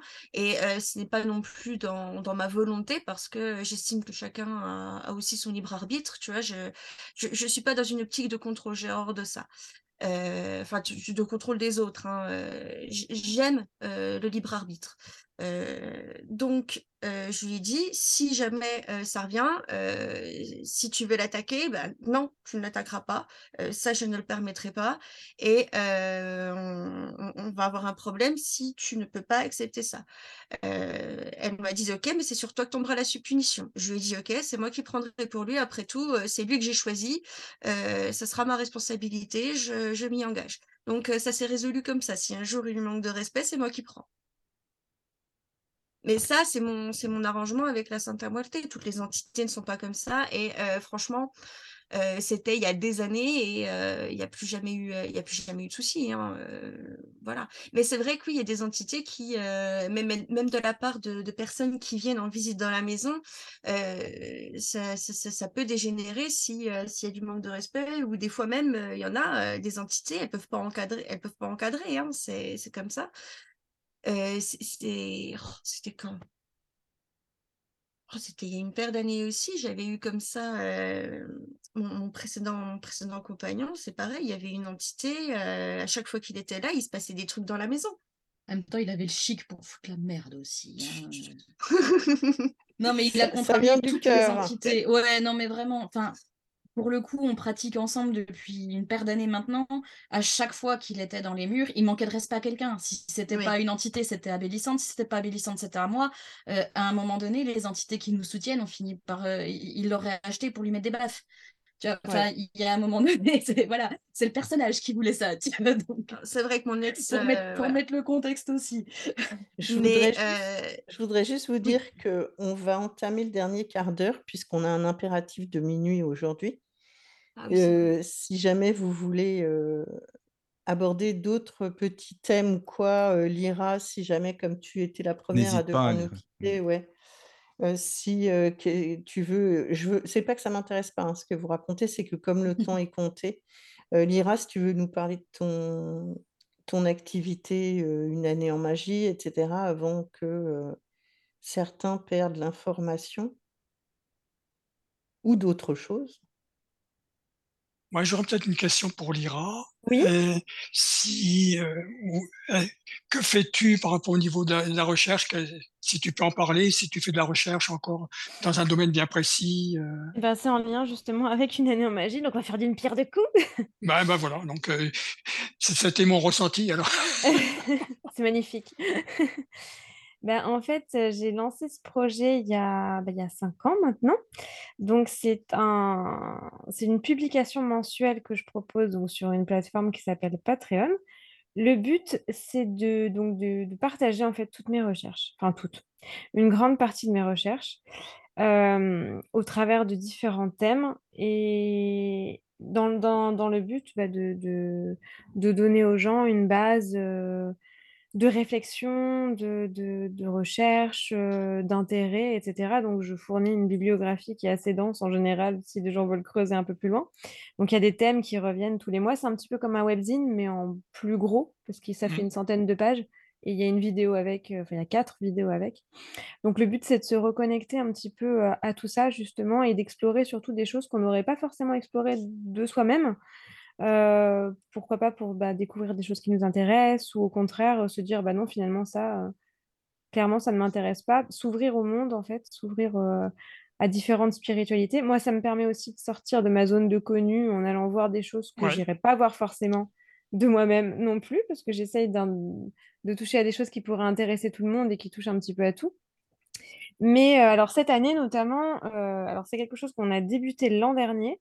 Euh, je fais un gros, un gros dossier suivi, on va dire. Donc tous les, tous les mois, on fait un épisode, on fait une époque sur l'histoire de la magie. Donc on est parti de la préhistoire et on va essayer d'aller jusqu'à aujourd'hui.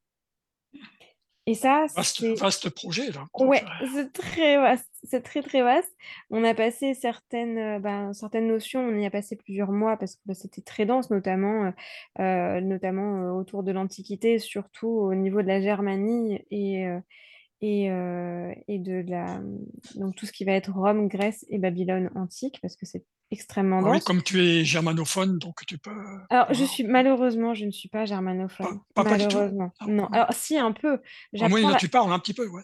J'apprends l'allemand. En fait, je prends des Mhm. cours d'allemand depuis, le- bah, depuis décembre dernier seulement, parce Ah oui, que ça, parce que ça devient indispensable. Moi, j'ai toujours voulu faire allemand. Et, euh, et malheureusement, euh, la- quand, quand j'ai pu le prendre en, en LV2, ma mère n'a pas voulu que je prenne allemand. Elle m'a fait prendre espagnol, donc ça a été un deuil. Mais euh, effectivement, j'en ai de plus en plus besoin de l'allemand. En plus, c'est une langue que j'adore, donc j'essaie de l'apprendre. Après, je, voilà, je comprends deux, trois trucs quand je lis, Mhm. pas de là à pouvoir lire un livre, et certainement pas de là à pouvoir euh, le parler couramment. Donc, heureusement, j'ai eu beaucoup, beaucoup de chance quand j'ai fait justement les recherches sur, euh, sur la Germanie euh, antique. C'est que, en fait, j'avais un contact à Berlin, euh, donc un jeune homme qui m'avait contacté il y a quelques années parce qu'il faisait un mémoire sur, euh, sur le néopaganisme. Et il m'avait, il avait voulu m'interviewer. Et il m'avait dit, si un jour tu as besoin d'un service, n'hésite pas. Donc, je l'ai contacté, je lui ai dit, écoute, euh, Ah. Toujours OK pour le service, parce que j'ai mis le texte à te faire traduire et il m'a traduit beaucoup de textes parce qu'il est, il est très très polyglotte. Donc heureusement, j'ai eu cette personne-là qui m'a beaucoup beaucoup aidé et sans lui, euh, le contenu d'une année en magie aurait été beaucoup plus pauvre parce que ça aurait été seulement du contenu francophone. Mais mais bon, j'essaye de me débrouiller maintenant pour pas faire appel à lui systématiquement. Mais voilà, j'essaye de faire un gros travail en fait de retour sur les sur les bases euh, sur l'histoire, euh, et euh, donc dans une double optique, dans une optique théorique. Donc on apprend bah, comment se pratiquer la magie en fait au travers des époques. Qu'est-ce qu'on faisait, quelles étaient les pratiques, comment étaient vus les sorciers et les sorcières aussi par la société, parce que le statut a beaucoup beaucoup évolué en fonction du temps et de l'endroit. Oui, j'imagine. Et je me sers également d'une trace qu'on a pour le transposer dans la pratique actuelle. C'est-à-dire, je me sers d'un sortilège connu de l'époque, parce qu'on en a qui sont connus, et j'essaye de l'adapter à la pratique moderne, donc pour nous faire pratiquer à la manière d'eux. Et ça, c'est assez, assez passionnant parce que ben, du coup, on, on est dans, dans, cette optique de semi-reconstructionnisme, on a une base qui, qui, nous est connue, mais où on va l'adapter non seulement aux, aux, problématiques actuelles, mais aussi aux moyens qu'on a aujourd'hui de, de, faire. Donc, voilà. Donc ça sera quand même une base bien complète et c'est vraiment une bonne, une bonne mémoire, en tout cas pour les, les gens qui vont derrière, euh, qui bah, vont venir voilà, consulter. J'essaie de donner un maximum de choses, de faire en sorte que ça parle à beaucoup de gens, que ce soit quelque chose Ouais, qui puisse, qui puisse réutiliser, que ce soit aujourd'hui ou ailleurs, que ce soit accessible aux débutants, mais aussi aux personnes qui ont de la bouteille depuis un certain temps, parce qu'on s'ennuie sinon. Donc vraiment, voilà, j'essaie de faire ce D'inciter la travail-là. curiosité. euh, Voilà, surtout, c'est ça. voilà. J'essaye de, bah, de me dire, bah, voilà, parce que je trouvais ça bête d'avoir, de faire toutes ces recherches et de les garder que pour moi. Voilà, J'avais ouais. vraiment envie de les partager et, et YouTube, c'était bien, mais ça a des limites, YouTube, parce qu'on bah, on peut pas aller aussi loin que ce qu'on voudrait, on peut pas faire autant de choses que ce qu'on voudrait. Et puis, et puis surtout, moi, le support écrit, ça restera quand même toujours mon support privilégié. Donc, j'avais envie d'écrire et puis, bon, bah, j'avais envie d'en vivre aussi, parce que mine de rien, toutes ces recherches, ça me Bah demande oui, hein. énormément de temps et d'énergie. Donc, j'estime que je mérite une petite contribution euh, monétaire, même si c'est extrêmement minime euh, par rapport à ce que d'autres demandent pour une masse de travail qui est très moindre. Je sais que je suis vraiment pas chère par rapport à d'autres euh, d'autres créateurs de, de contenu sur ce genre de thème-là. Mais en tout cas, voilà, j'essaye de faire en sorte que ce soit digeste, accessible, utile et ben, puis ludique aussi. On met un peu d'humour, on met un peu de, Oui, ah oui, oui, de il faut, ouais, plaisir, oui, oui. parce que sinon on s'ennuie. Et voilà, j'essaye de faire ça. Mais du coup, je suis constamment dans la recherche. Constamment, constamment, Mhm. constamment. Et ils sont accessibles à l'unité aussi. Alors, ils sont accessibles à l'unité. En fait, ce qu'il y a de bien avec Patreon, c'est que c'est sans engagement. C'est-à-dire qu'on peut s'inscrire à l'année, mais on peut aussi s'inscrire, se désinscrire, se réinscrire, euh, ajuster aussi, parce qu'il y a différents degrés. En fait, il y a différents euh, contenus. Euh, le, le plus, donc, le plus élevé, il est, il est à 27 euros. Le, le- il y en a un petit qui est à 10 aussi. Donc, voilà, on a- il y en a pour tous les budgets.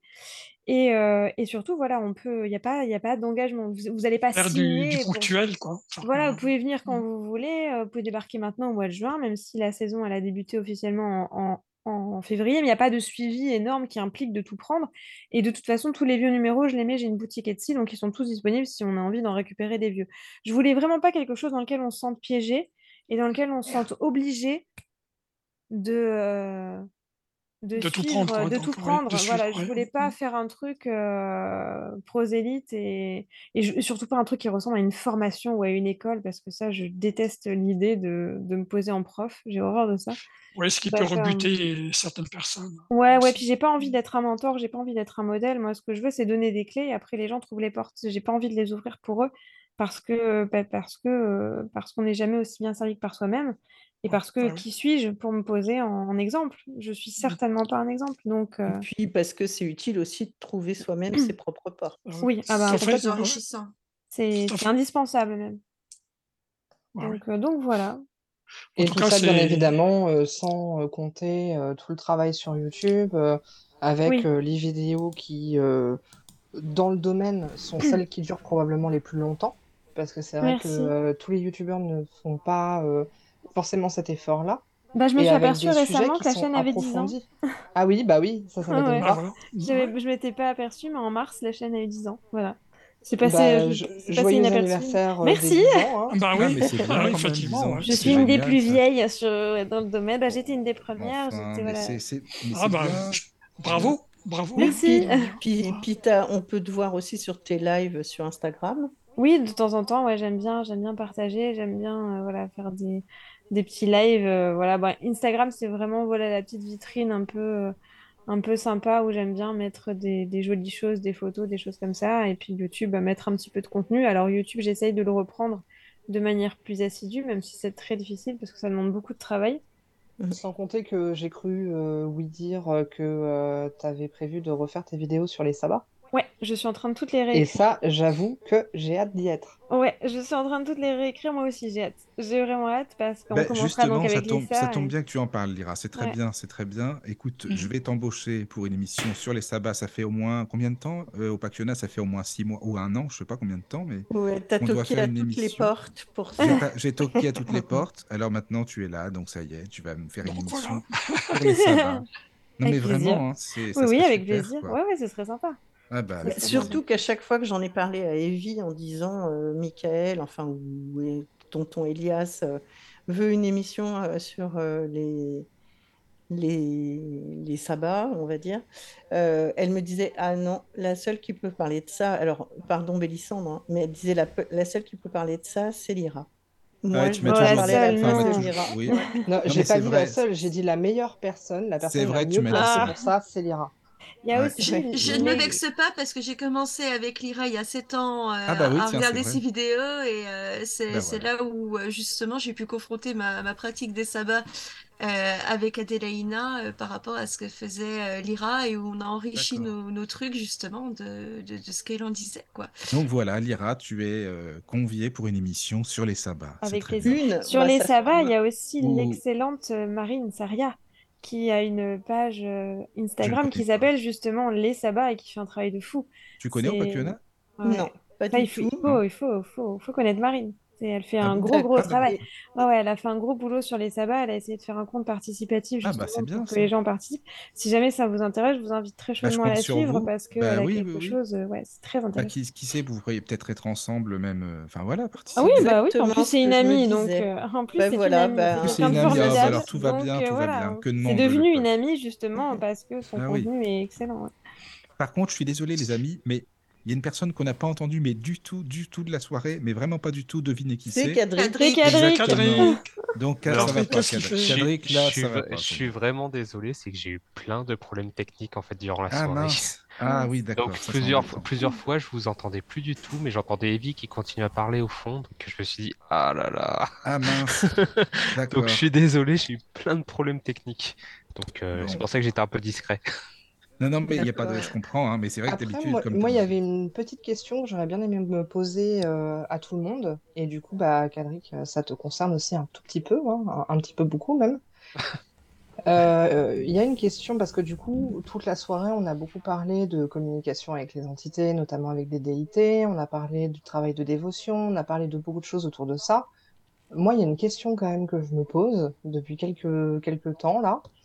Euh, comment ça se passe quand euh, on n'a pas forcément très bien respecté euh, une déité et qu'on se rend compte que c'était peut-être pas la meilleure chose à faire et qu'on voudrait revenir en arrière? Je pense qu'il va falloir plus d'explications. On parle de quelle entité? On, par- on- on parle des rats. Ouh J'ai pas arrêté de, Ouch. j'ai pas arrêté de dire à Evie pendant de nombreuses années, arrête d'être euh, odieuse avec la déesse Hera. Hera, est Hera. odieuse. Oui, Déjà. elle est odieuse, elle fait payer cher les choses. J'ai pas, j'ai elle, pas elle est Ouais. pas du genre à se laisser amadouer facilement. Ah, elle a ses têtes, hein, on va dire. euh, Voilà. Rattraper le coup va être difficile. Parce que Bah, j'aimerais bien pouvoir attraper le coup pour un détail tout bête, c'est que je me marie dans un an. Oui, mais euh, euh, on en reparlera si tu veux bien. Ça marche. Parce que, parce que déjà que nous, c'est très compliqué, étant donné que Evie et moi, on a des dieux patrons. Moi, c'est Poséidon, Evie, c'est euh, Athéna. Donc déjà, à la maison, c'est un petit peu, Mm. ça peut être conflictuel. Mhm. On, on a Hécate aussi qui se mêle de la partie. Et maintenant, euh, il y a Hera. Donc, euh, Ouais, euh, va falloir faire un pique-nique là. hein, Non, parce mais que- on va, on, on- on va en parler euh, en off parce que euh, j'ai des choses personnelles à te dire. Ah, Euh, donc, euh, ouais, on, on- on- enfin, moi, je te répondrai en off. ah oui, donc ça part carrément sur un Hera Gate, quoi. Mais euh, en, en règle générale, quand tu, quand tu offenses une entité, euh, bah, c'est un peu comme avec les gens. Il y en a certains, euh, ils accepteront tes excuses, d'autres, ils les accepteront pas, puis ils t'oublieront. Et il y en a d'autres, les excuses, ce sera l'offense suprême. Ouais. Donc, Donc euh, globalement, pour la faire courte, c'est compliqué et vaut mieux ne pas euh, trop glitcher sur Globalement, euh, les... ouais. Globalement, déjà de base, s'il n'y a pas, si, si c'est quelque chose d'intéressé, si, si, si tu veux te présenter tes excuses d'une façon intéressée, déjà ça va mal passer parce que l'entité, elle le saura. Euh, donc si la démarche n'est pas n'est pas entièrement sincère, déjà c'est, enfin, je conseille pas de faire des excuses. Et euh, avec Hera, vaut mieux assumer. Euh, c'est-à-dire dire ok, euh, enfin généralement avec les entités ok, euh, je me suis mal comportée et puis expliquer pourquoi et puis avoir une, une discussion franche si l'entité l'accepte, mais avec des protections. On se blinde autour quand même au cas où parce que Mais l'avantage, c'est que certes, euh, j'ai mal parlé, mais euh, tout mal parlé longtemps, j'ai- surtout. Oui, j'ai mal parlé longtemps. Bon, euh, bah, j'ai mal parlé pendant dix ans, voilà, oui mais concrètement. là, Euh, donc du coup, c'est un peu long, mais euh, là où j'ai trouvé que c'était intéressant, c'est que j'ai eu euh, tout un tas de, de preuves dans ma vie et dans la vie des gens autour de moi que tous les trucs que j'ai critiqués, à chaque fois, ça me donne le sentiment de oui, mais les choses ne sont pas si simples. Donc finalement, il y a quand même quelque chose à, à, à gagner de ça, même si c'est pas forcément très agréable, mais au moins, euh, outre le fait d'avoir euh, compris ma leçon, j'ai évolué aussi en tant que personne et j'ai changé d'avis sur tout un tas de choses. Donc au final, c'était quand même une bonne expérience, même si c'était compliqué. Mm, mm, mm. Et puis, de toute façon, à partir du moment, enfin, il y a des entités, si tu préfères, qui vont être très, euh, très en accord avec le fait euh, de se comporter en garce. hein. Euh, Il y a des entités comme ça. hein. Euh, donc, il y a des entités qui s'assument. Généralement, le fait que tu les, que tu les critiques, c'est pas un problème, parce que justement, elles s'assument. Donc, généralement, la vie des autres, elles en ont rien à faire. Après, euh, la question, surtout, ça reste celle de l'ego.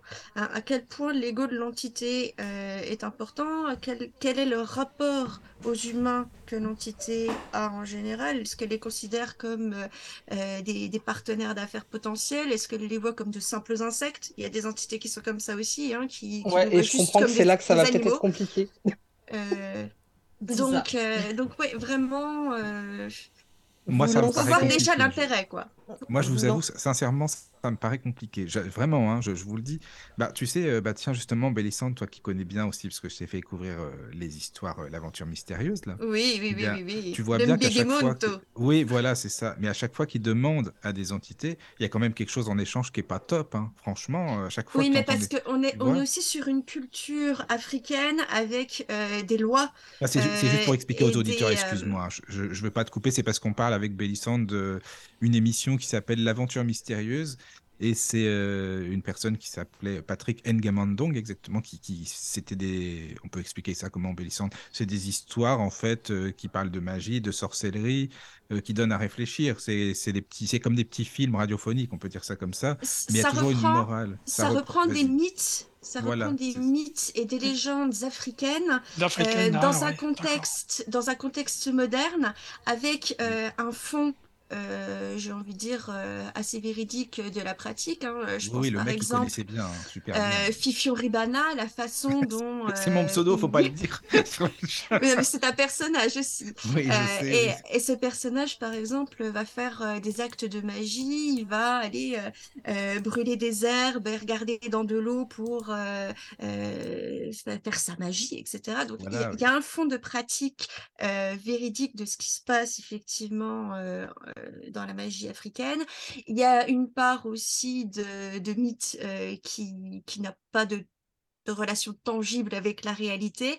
Mais euh, effectivement, c'est vraiment intéressant, c'est ludique, c'est une façon de découvrir un autre univers, une autre Ah, mais moi façon de voir les hein. entités. C'est hein. c'est- toujours ça, les histoires, les mythes, euh, les cosmogonies. C'est une façon d'expliquer des choses qu'on voit dans le quotidien à travers euh, des histoires, des, des légendes euh, qui vont tenter d'expliquer, de, de rationaliser ou de donner un, un élément euh, sur lequel on puisse se raccrocher pour se construire.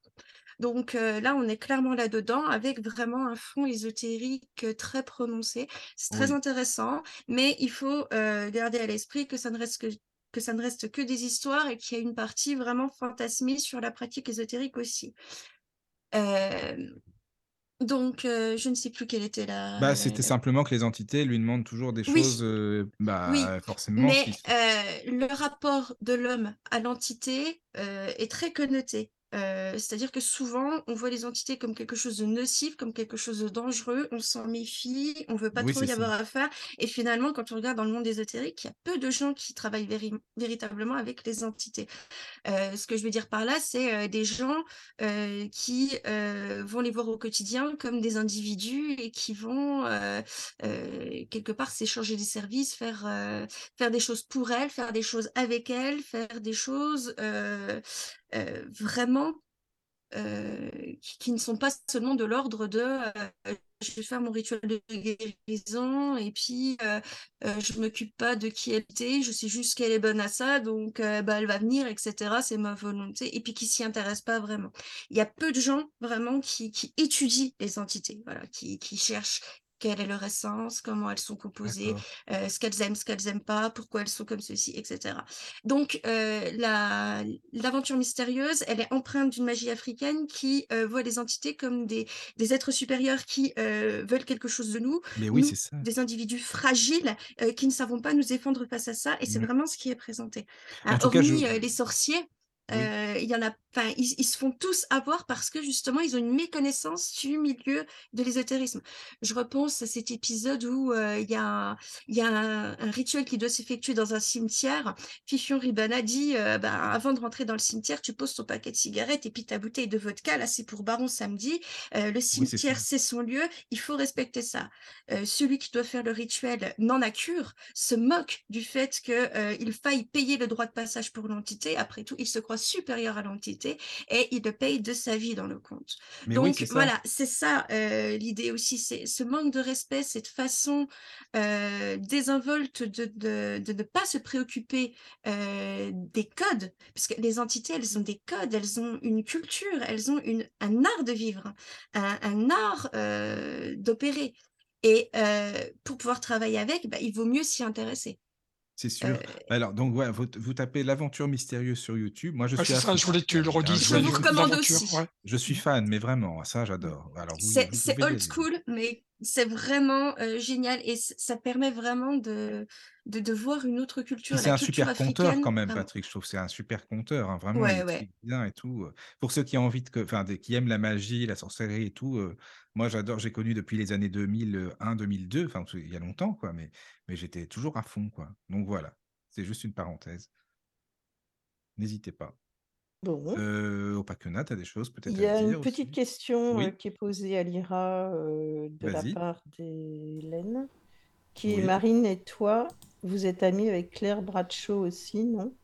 Alors Marine, oui, moi non. Je l'ai- C'est quelqu'un que je connais de vue comme ça, mais pas plus. Je l'ai rencontré rapidement à une cérémonie, mais euh, non, je sais pas. Enfin, je peux pas dire que c'est une amie, non. D'accord. Et puis un message qui t'était directement délivré, Lyra, vite pour Lugnasad, s'il te plaît. Alors, bah, Lunasa, Ah oui. ça arrivera, mais on va faire ça d'abord.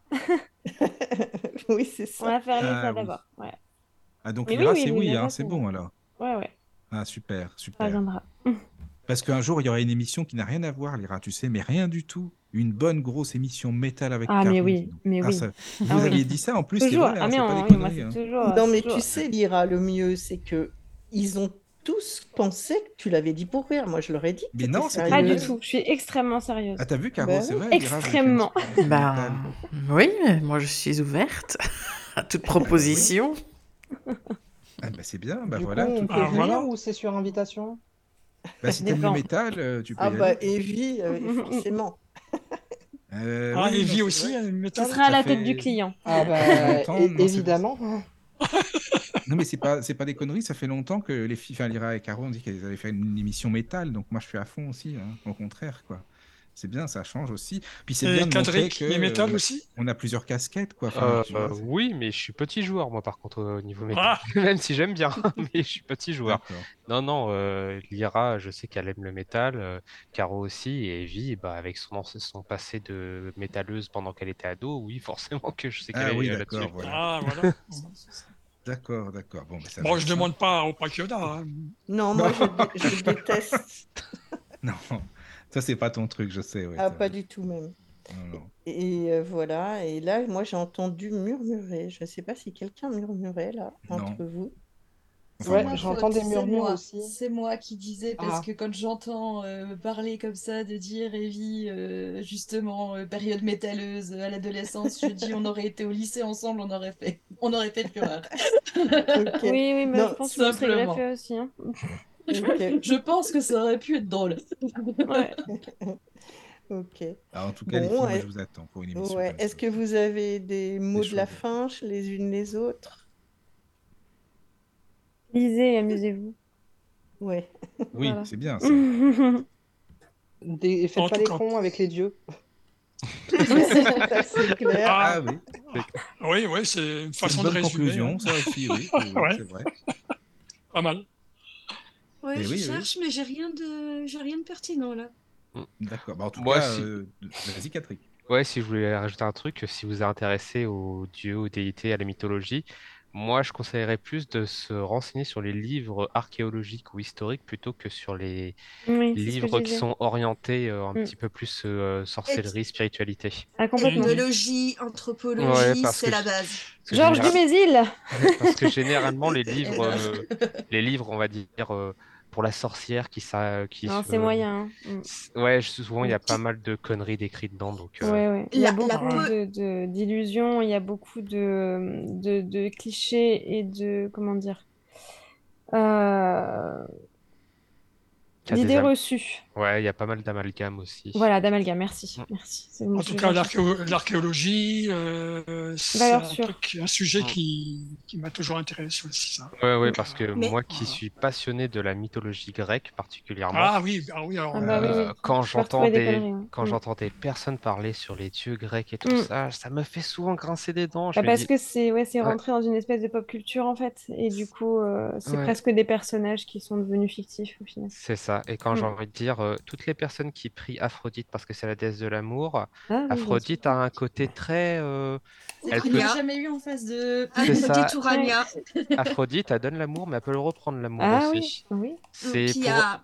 Ouais, pour elle, on est, c'est comme si euh, elle était en haut, à nous regarder avec son écran et on est de la télé-réalité. Elle peut Mm. faire des dramas pas possibles. de ça, ouais. C'est un peu ça, ouais. Mm. Ah, puis, dans la proto-histoire, euh, Aphrodite, il y a eu, il y a eu une Aphrodite Urania. euh, Mm. Elle était plus euh, du type Kali euh, que du type bisounours. hein, Ah bah, en euh. même temps, elle est née des Ah testicules de son père. Hein. Ah oui, oui, oui, elle est née- elle est née Arrachée dans et le jetée dans les flots. Donc, Donc, ça euh, commence mal, quoi. Donc c'est ça. Elle a un côté cataclysme aussi, euh, mais ça, ça dépend encore des épiclèses qu'on va utiliser hein, pour, euh, pour l'invoquer. Mais euh, du coup, ça, ça donne une richesse et une complexité géniale. Ça, c'est sûr. Mais pour ça, euh, les livres d'archéologie, d'ethnologie, etc., oui, mais n'oubliez pas non plus les basiques, la poésie, la littérature, tout est apte à nourrir votre magie. Oui, ça, c'est indispensable. Mm. Voilà. Moi, je vois par exemple, j'utilise des chiasmes pour, euh, pour faire des boucles. Mm, mm, mm. J'utilise voilà, tout ce que, tout ce que j'ai appris. Les, les calligrammes d'Apollinaire, combien de fois j'ai utilisé ça pour coupler euh, sigil et formule incantatoire. Il y a des choses géniales à faire, mais qui, qui sont pas dans les bouquins de magie. Ils sont dans, dans vos livres d'école, ils sont dans vos bibliothèques, ils sont dans les librairies. Euh, voilà, ne vous cantonnez pas au simple livre d'ésotérisme. C'est pas là où vous en apprendrez le plus. Ah, certainement pas, non. Oui. Au contraire, je pense que, comme tu dis, il y a, il y a- il y a des choses à chercher de là où on s'y attendrait pas forcément au premier abord. D'accord. Et Bon. Evie, elle va nous poser la question de la fin à chacun. Évidemment, question tradition. Évidemment. Ah, vas-y, Evie, c'est Ah, parti. très drôle. Alors, question tradition euh, du mois. Oui. Euh, je vais commencer par Lyra. Si tu devais, euh, toi, euh, avoir deux personnes euh, que tu connais, que tu aimerais voir venir dans l'émission, ce serait qui? Oh là là. Attention, réfléchis C'est bien. Alors- marrant, c'est- ça fait toujours cette, euh, cet effet-là Ah, gens, oui, oui. je suis une très mauvaise élève. Je ne consomme quasiment aucun contenu ésotérique. Ah, bah ça, ça peut Internet. arriver. Voilà. Donc, euh, je connais pas grand monde, en fait. euh, Mais pas nécessairement des gens d'Internet, ça peut être des auteurs, euh, ça Oui, peut voilà, être ça- euh, tu sais, quel- quelqu'un qui t'a un petit peu marqué, que tu trouves intéressant, et tu te dis, ah bah Qui tiens, est toujours vivant tant qu'à faire, par contre. hein. euh, oui. Excusez-moi, oui, tant bon, qu'à faire. hein. ça, Ah je, oui. plais- je plaisante, mais c'est vrai quand même. Non, non, mais je vois très bien ce que tu veux dire. Oui, hein, oui, je sais bien, t'avais compris. C'est bon, voilà. Bah, par exemple, Lyra, tu as déjà la personne que tu as citée tout à l'heure. Oui, Marine, déjà, je pense que ça pourrait être intéressant, effectivement. Euh, Très honnêtement, j'ai la tête complètement, euh, complètement vide. J'ai des tumbleweeds qui roulent là-dedans. Euh, ben, j'aurais des idées, mais c'est des choses qui sont pas accessibles. Donc, euh, Oh, tu sais, on est sur le Lotus, hein, tout peut être possible. Oh, c'est gentil ça. ah bah d'accord. Bon. mais euh, ouais, non, je, non, je, je À la pas. radio du Lotus, rien n'est impossible. Je, Ah, bah, je ne sais, y je ne sais penser, pas trop. Je ne sais pas trop. Je vais laisser les autres répondre et peut-être qu'une idée me popera. D'accord, bah si besoin est, si tu penses à quelqu'un, tu me recontactes. Voilà, ça me popera en syndrome de l'ascenseur. Bah du coup, on va passer à, Adé- à Adélaïna. Terra Nostra, Ah oui, C'est- c'est pas ouais. une mauvaise idée.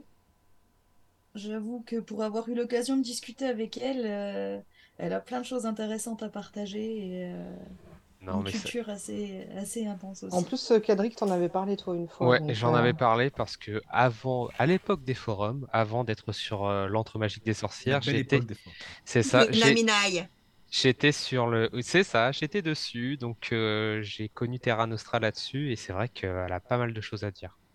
Ah, puis les bijoux qu'elle qu'elle mais propose, ça. le matériel Elle est elle est, elle est très autres. chouette, euh, Yana. Mais c'est ouais, c'est vraiment d'intéressant. c'est vraiment une personne, ouais, on l'a on l'a rencontrée euh, deux, trois fois.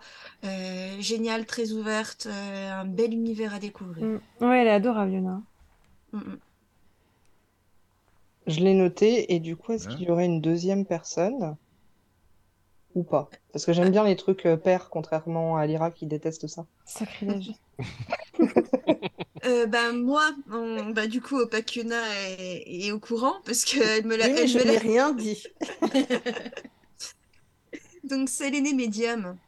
Ah oui, euh, qui est aussi une petite jeune qui est partie au Mexique et euh, qui est dévote euh, de la Santa Muerte également.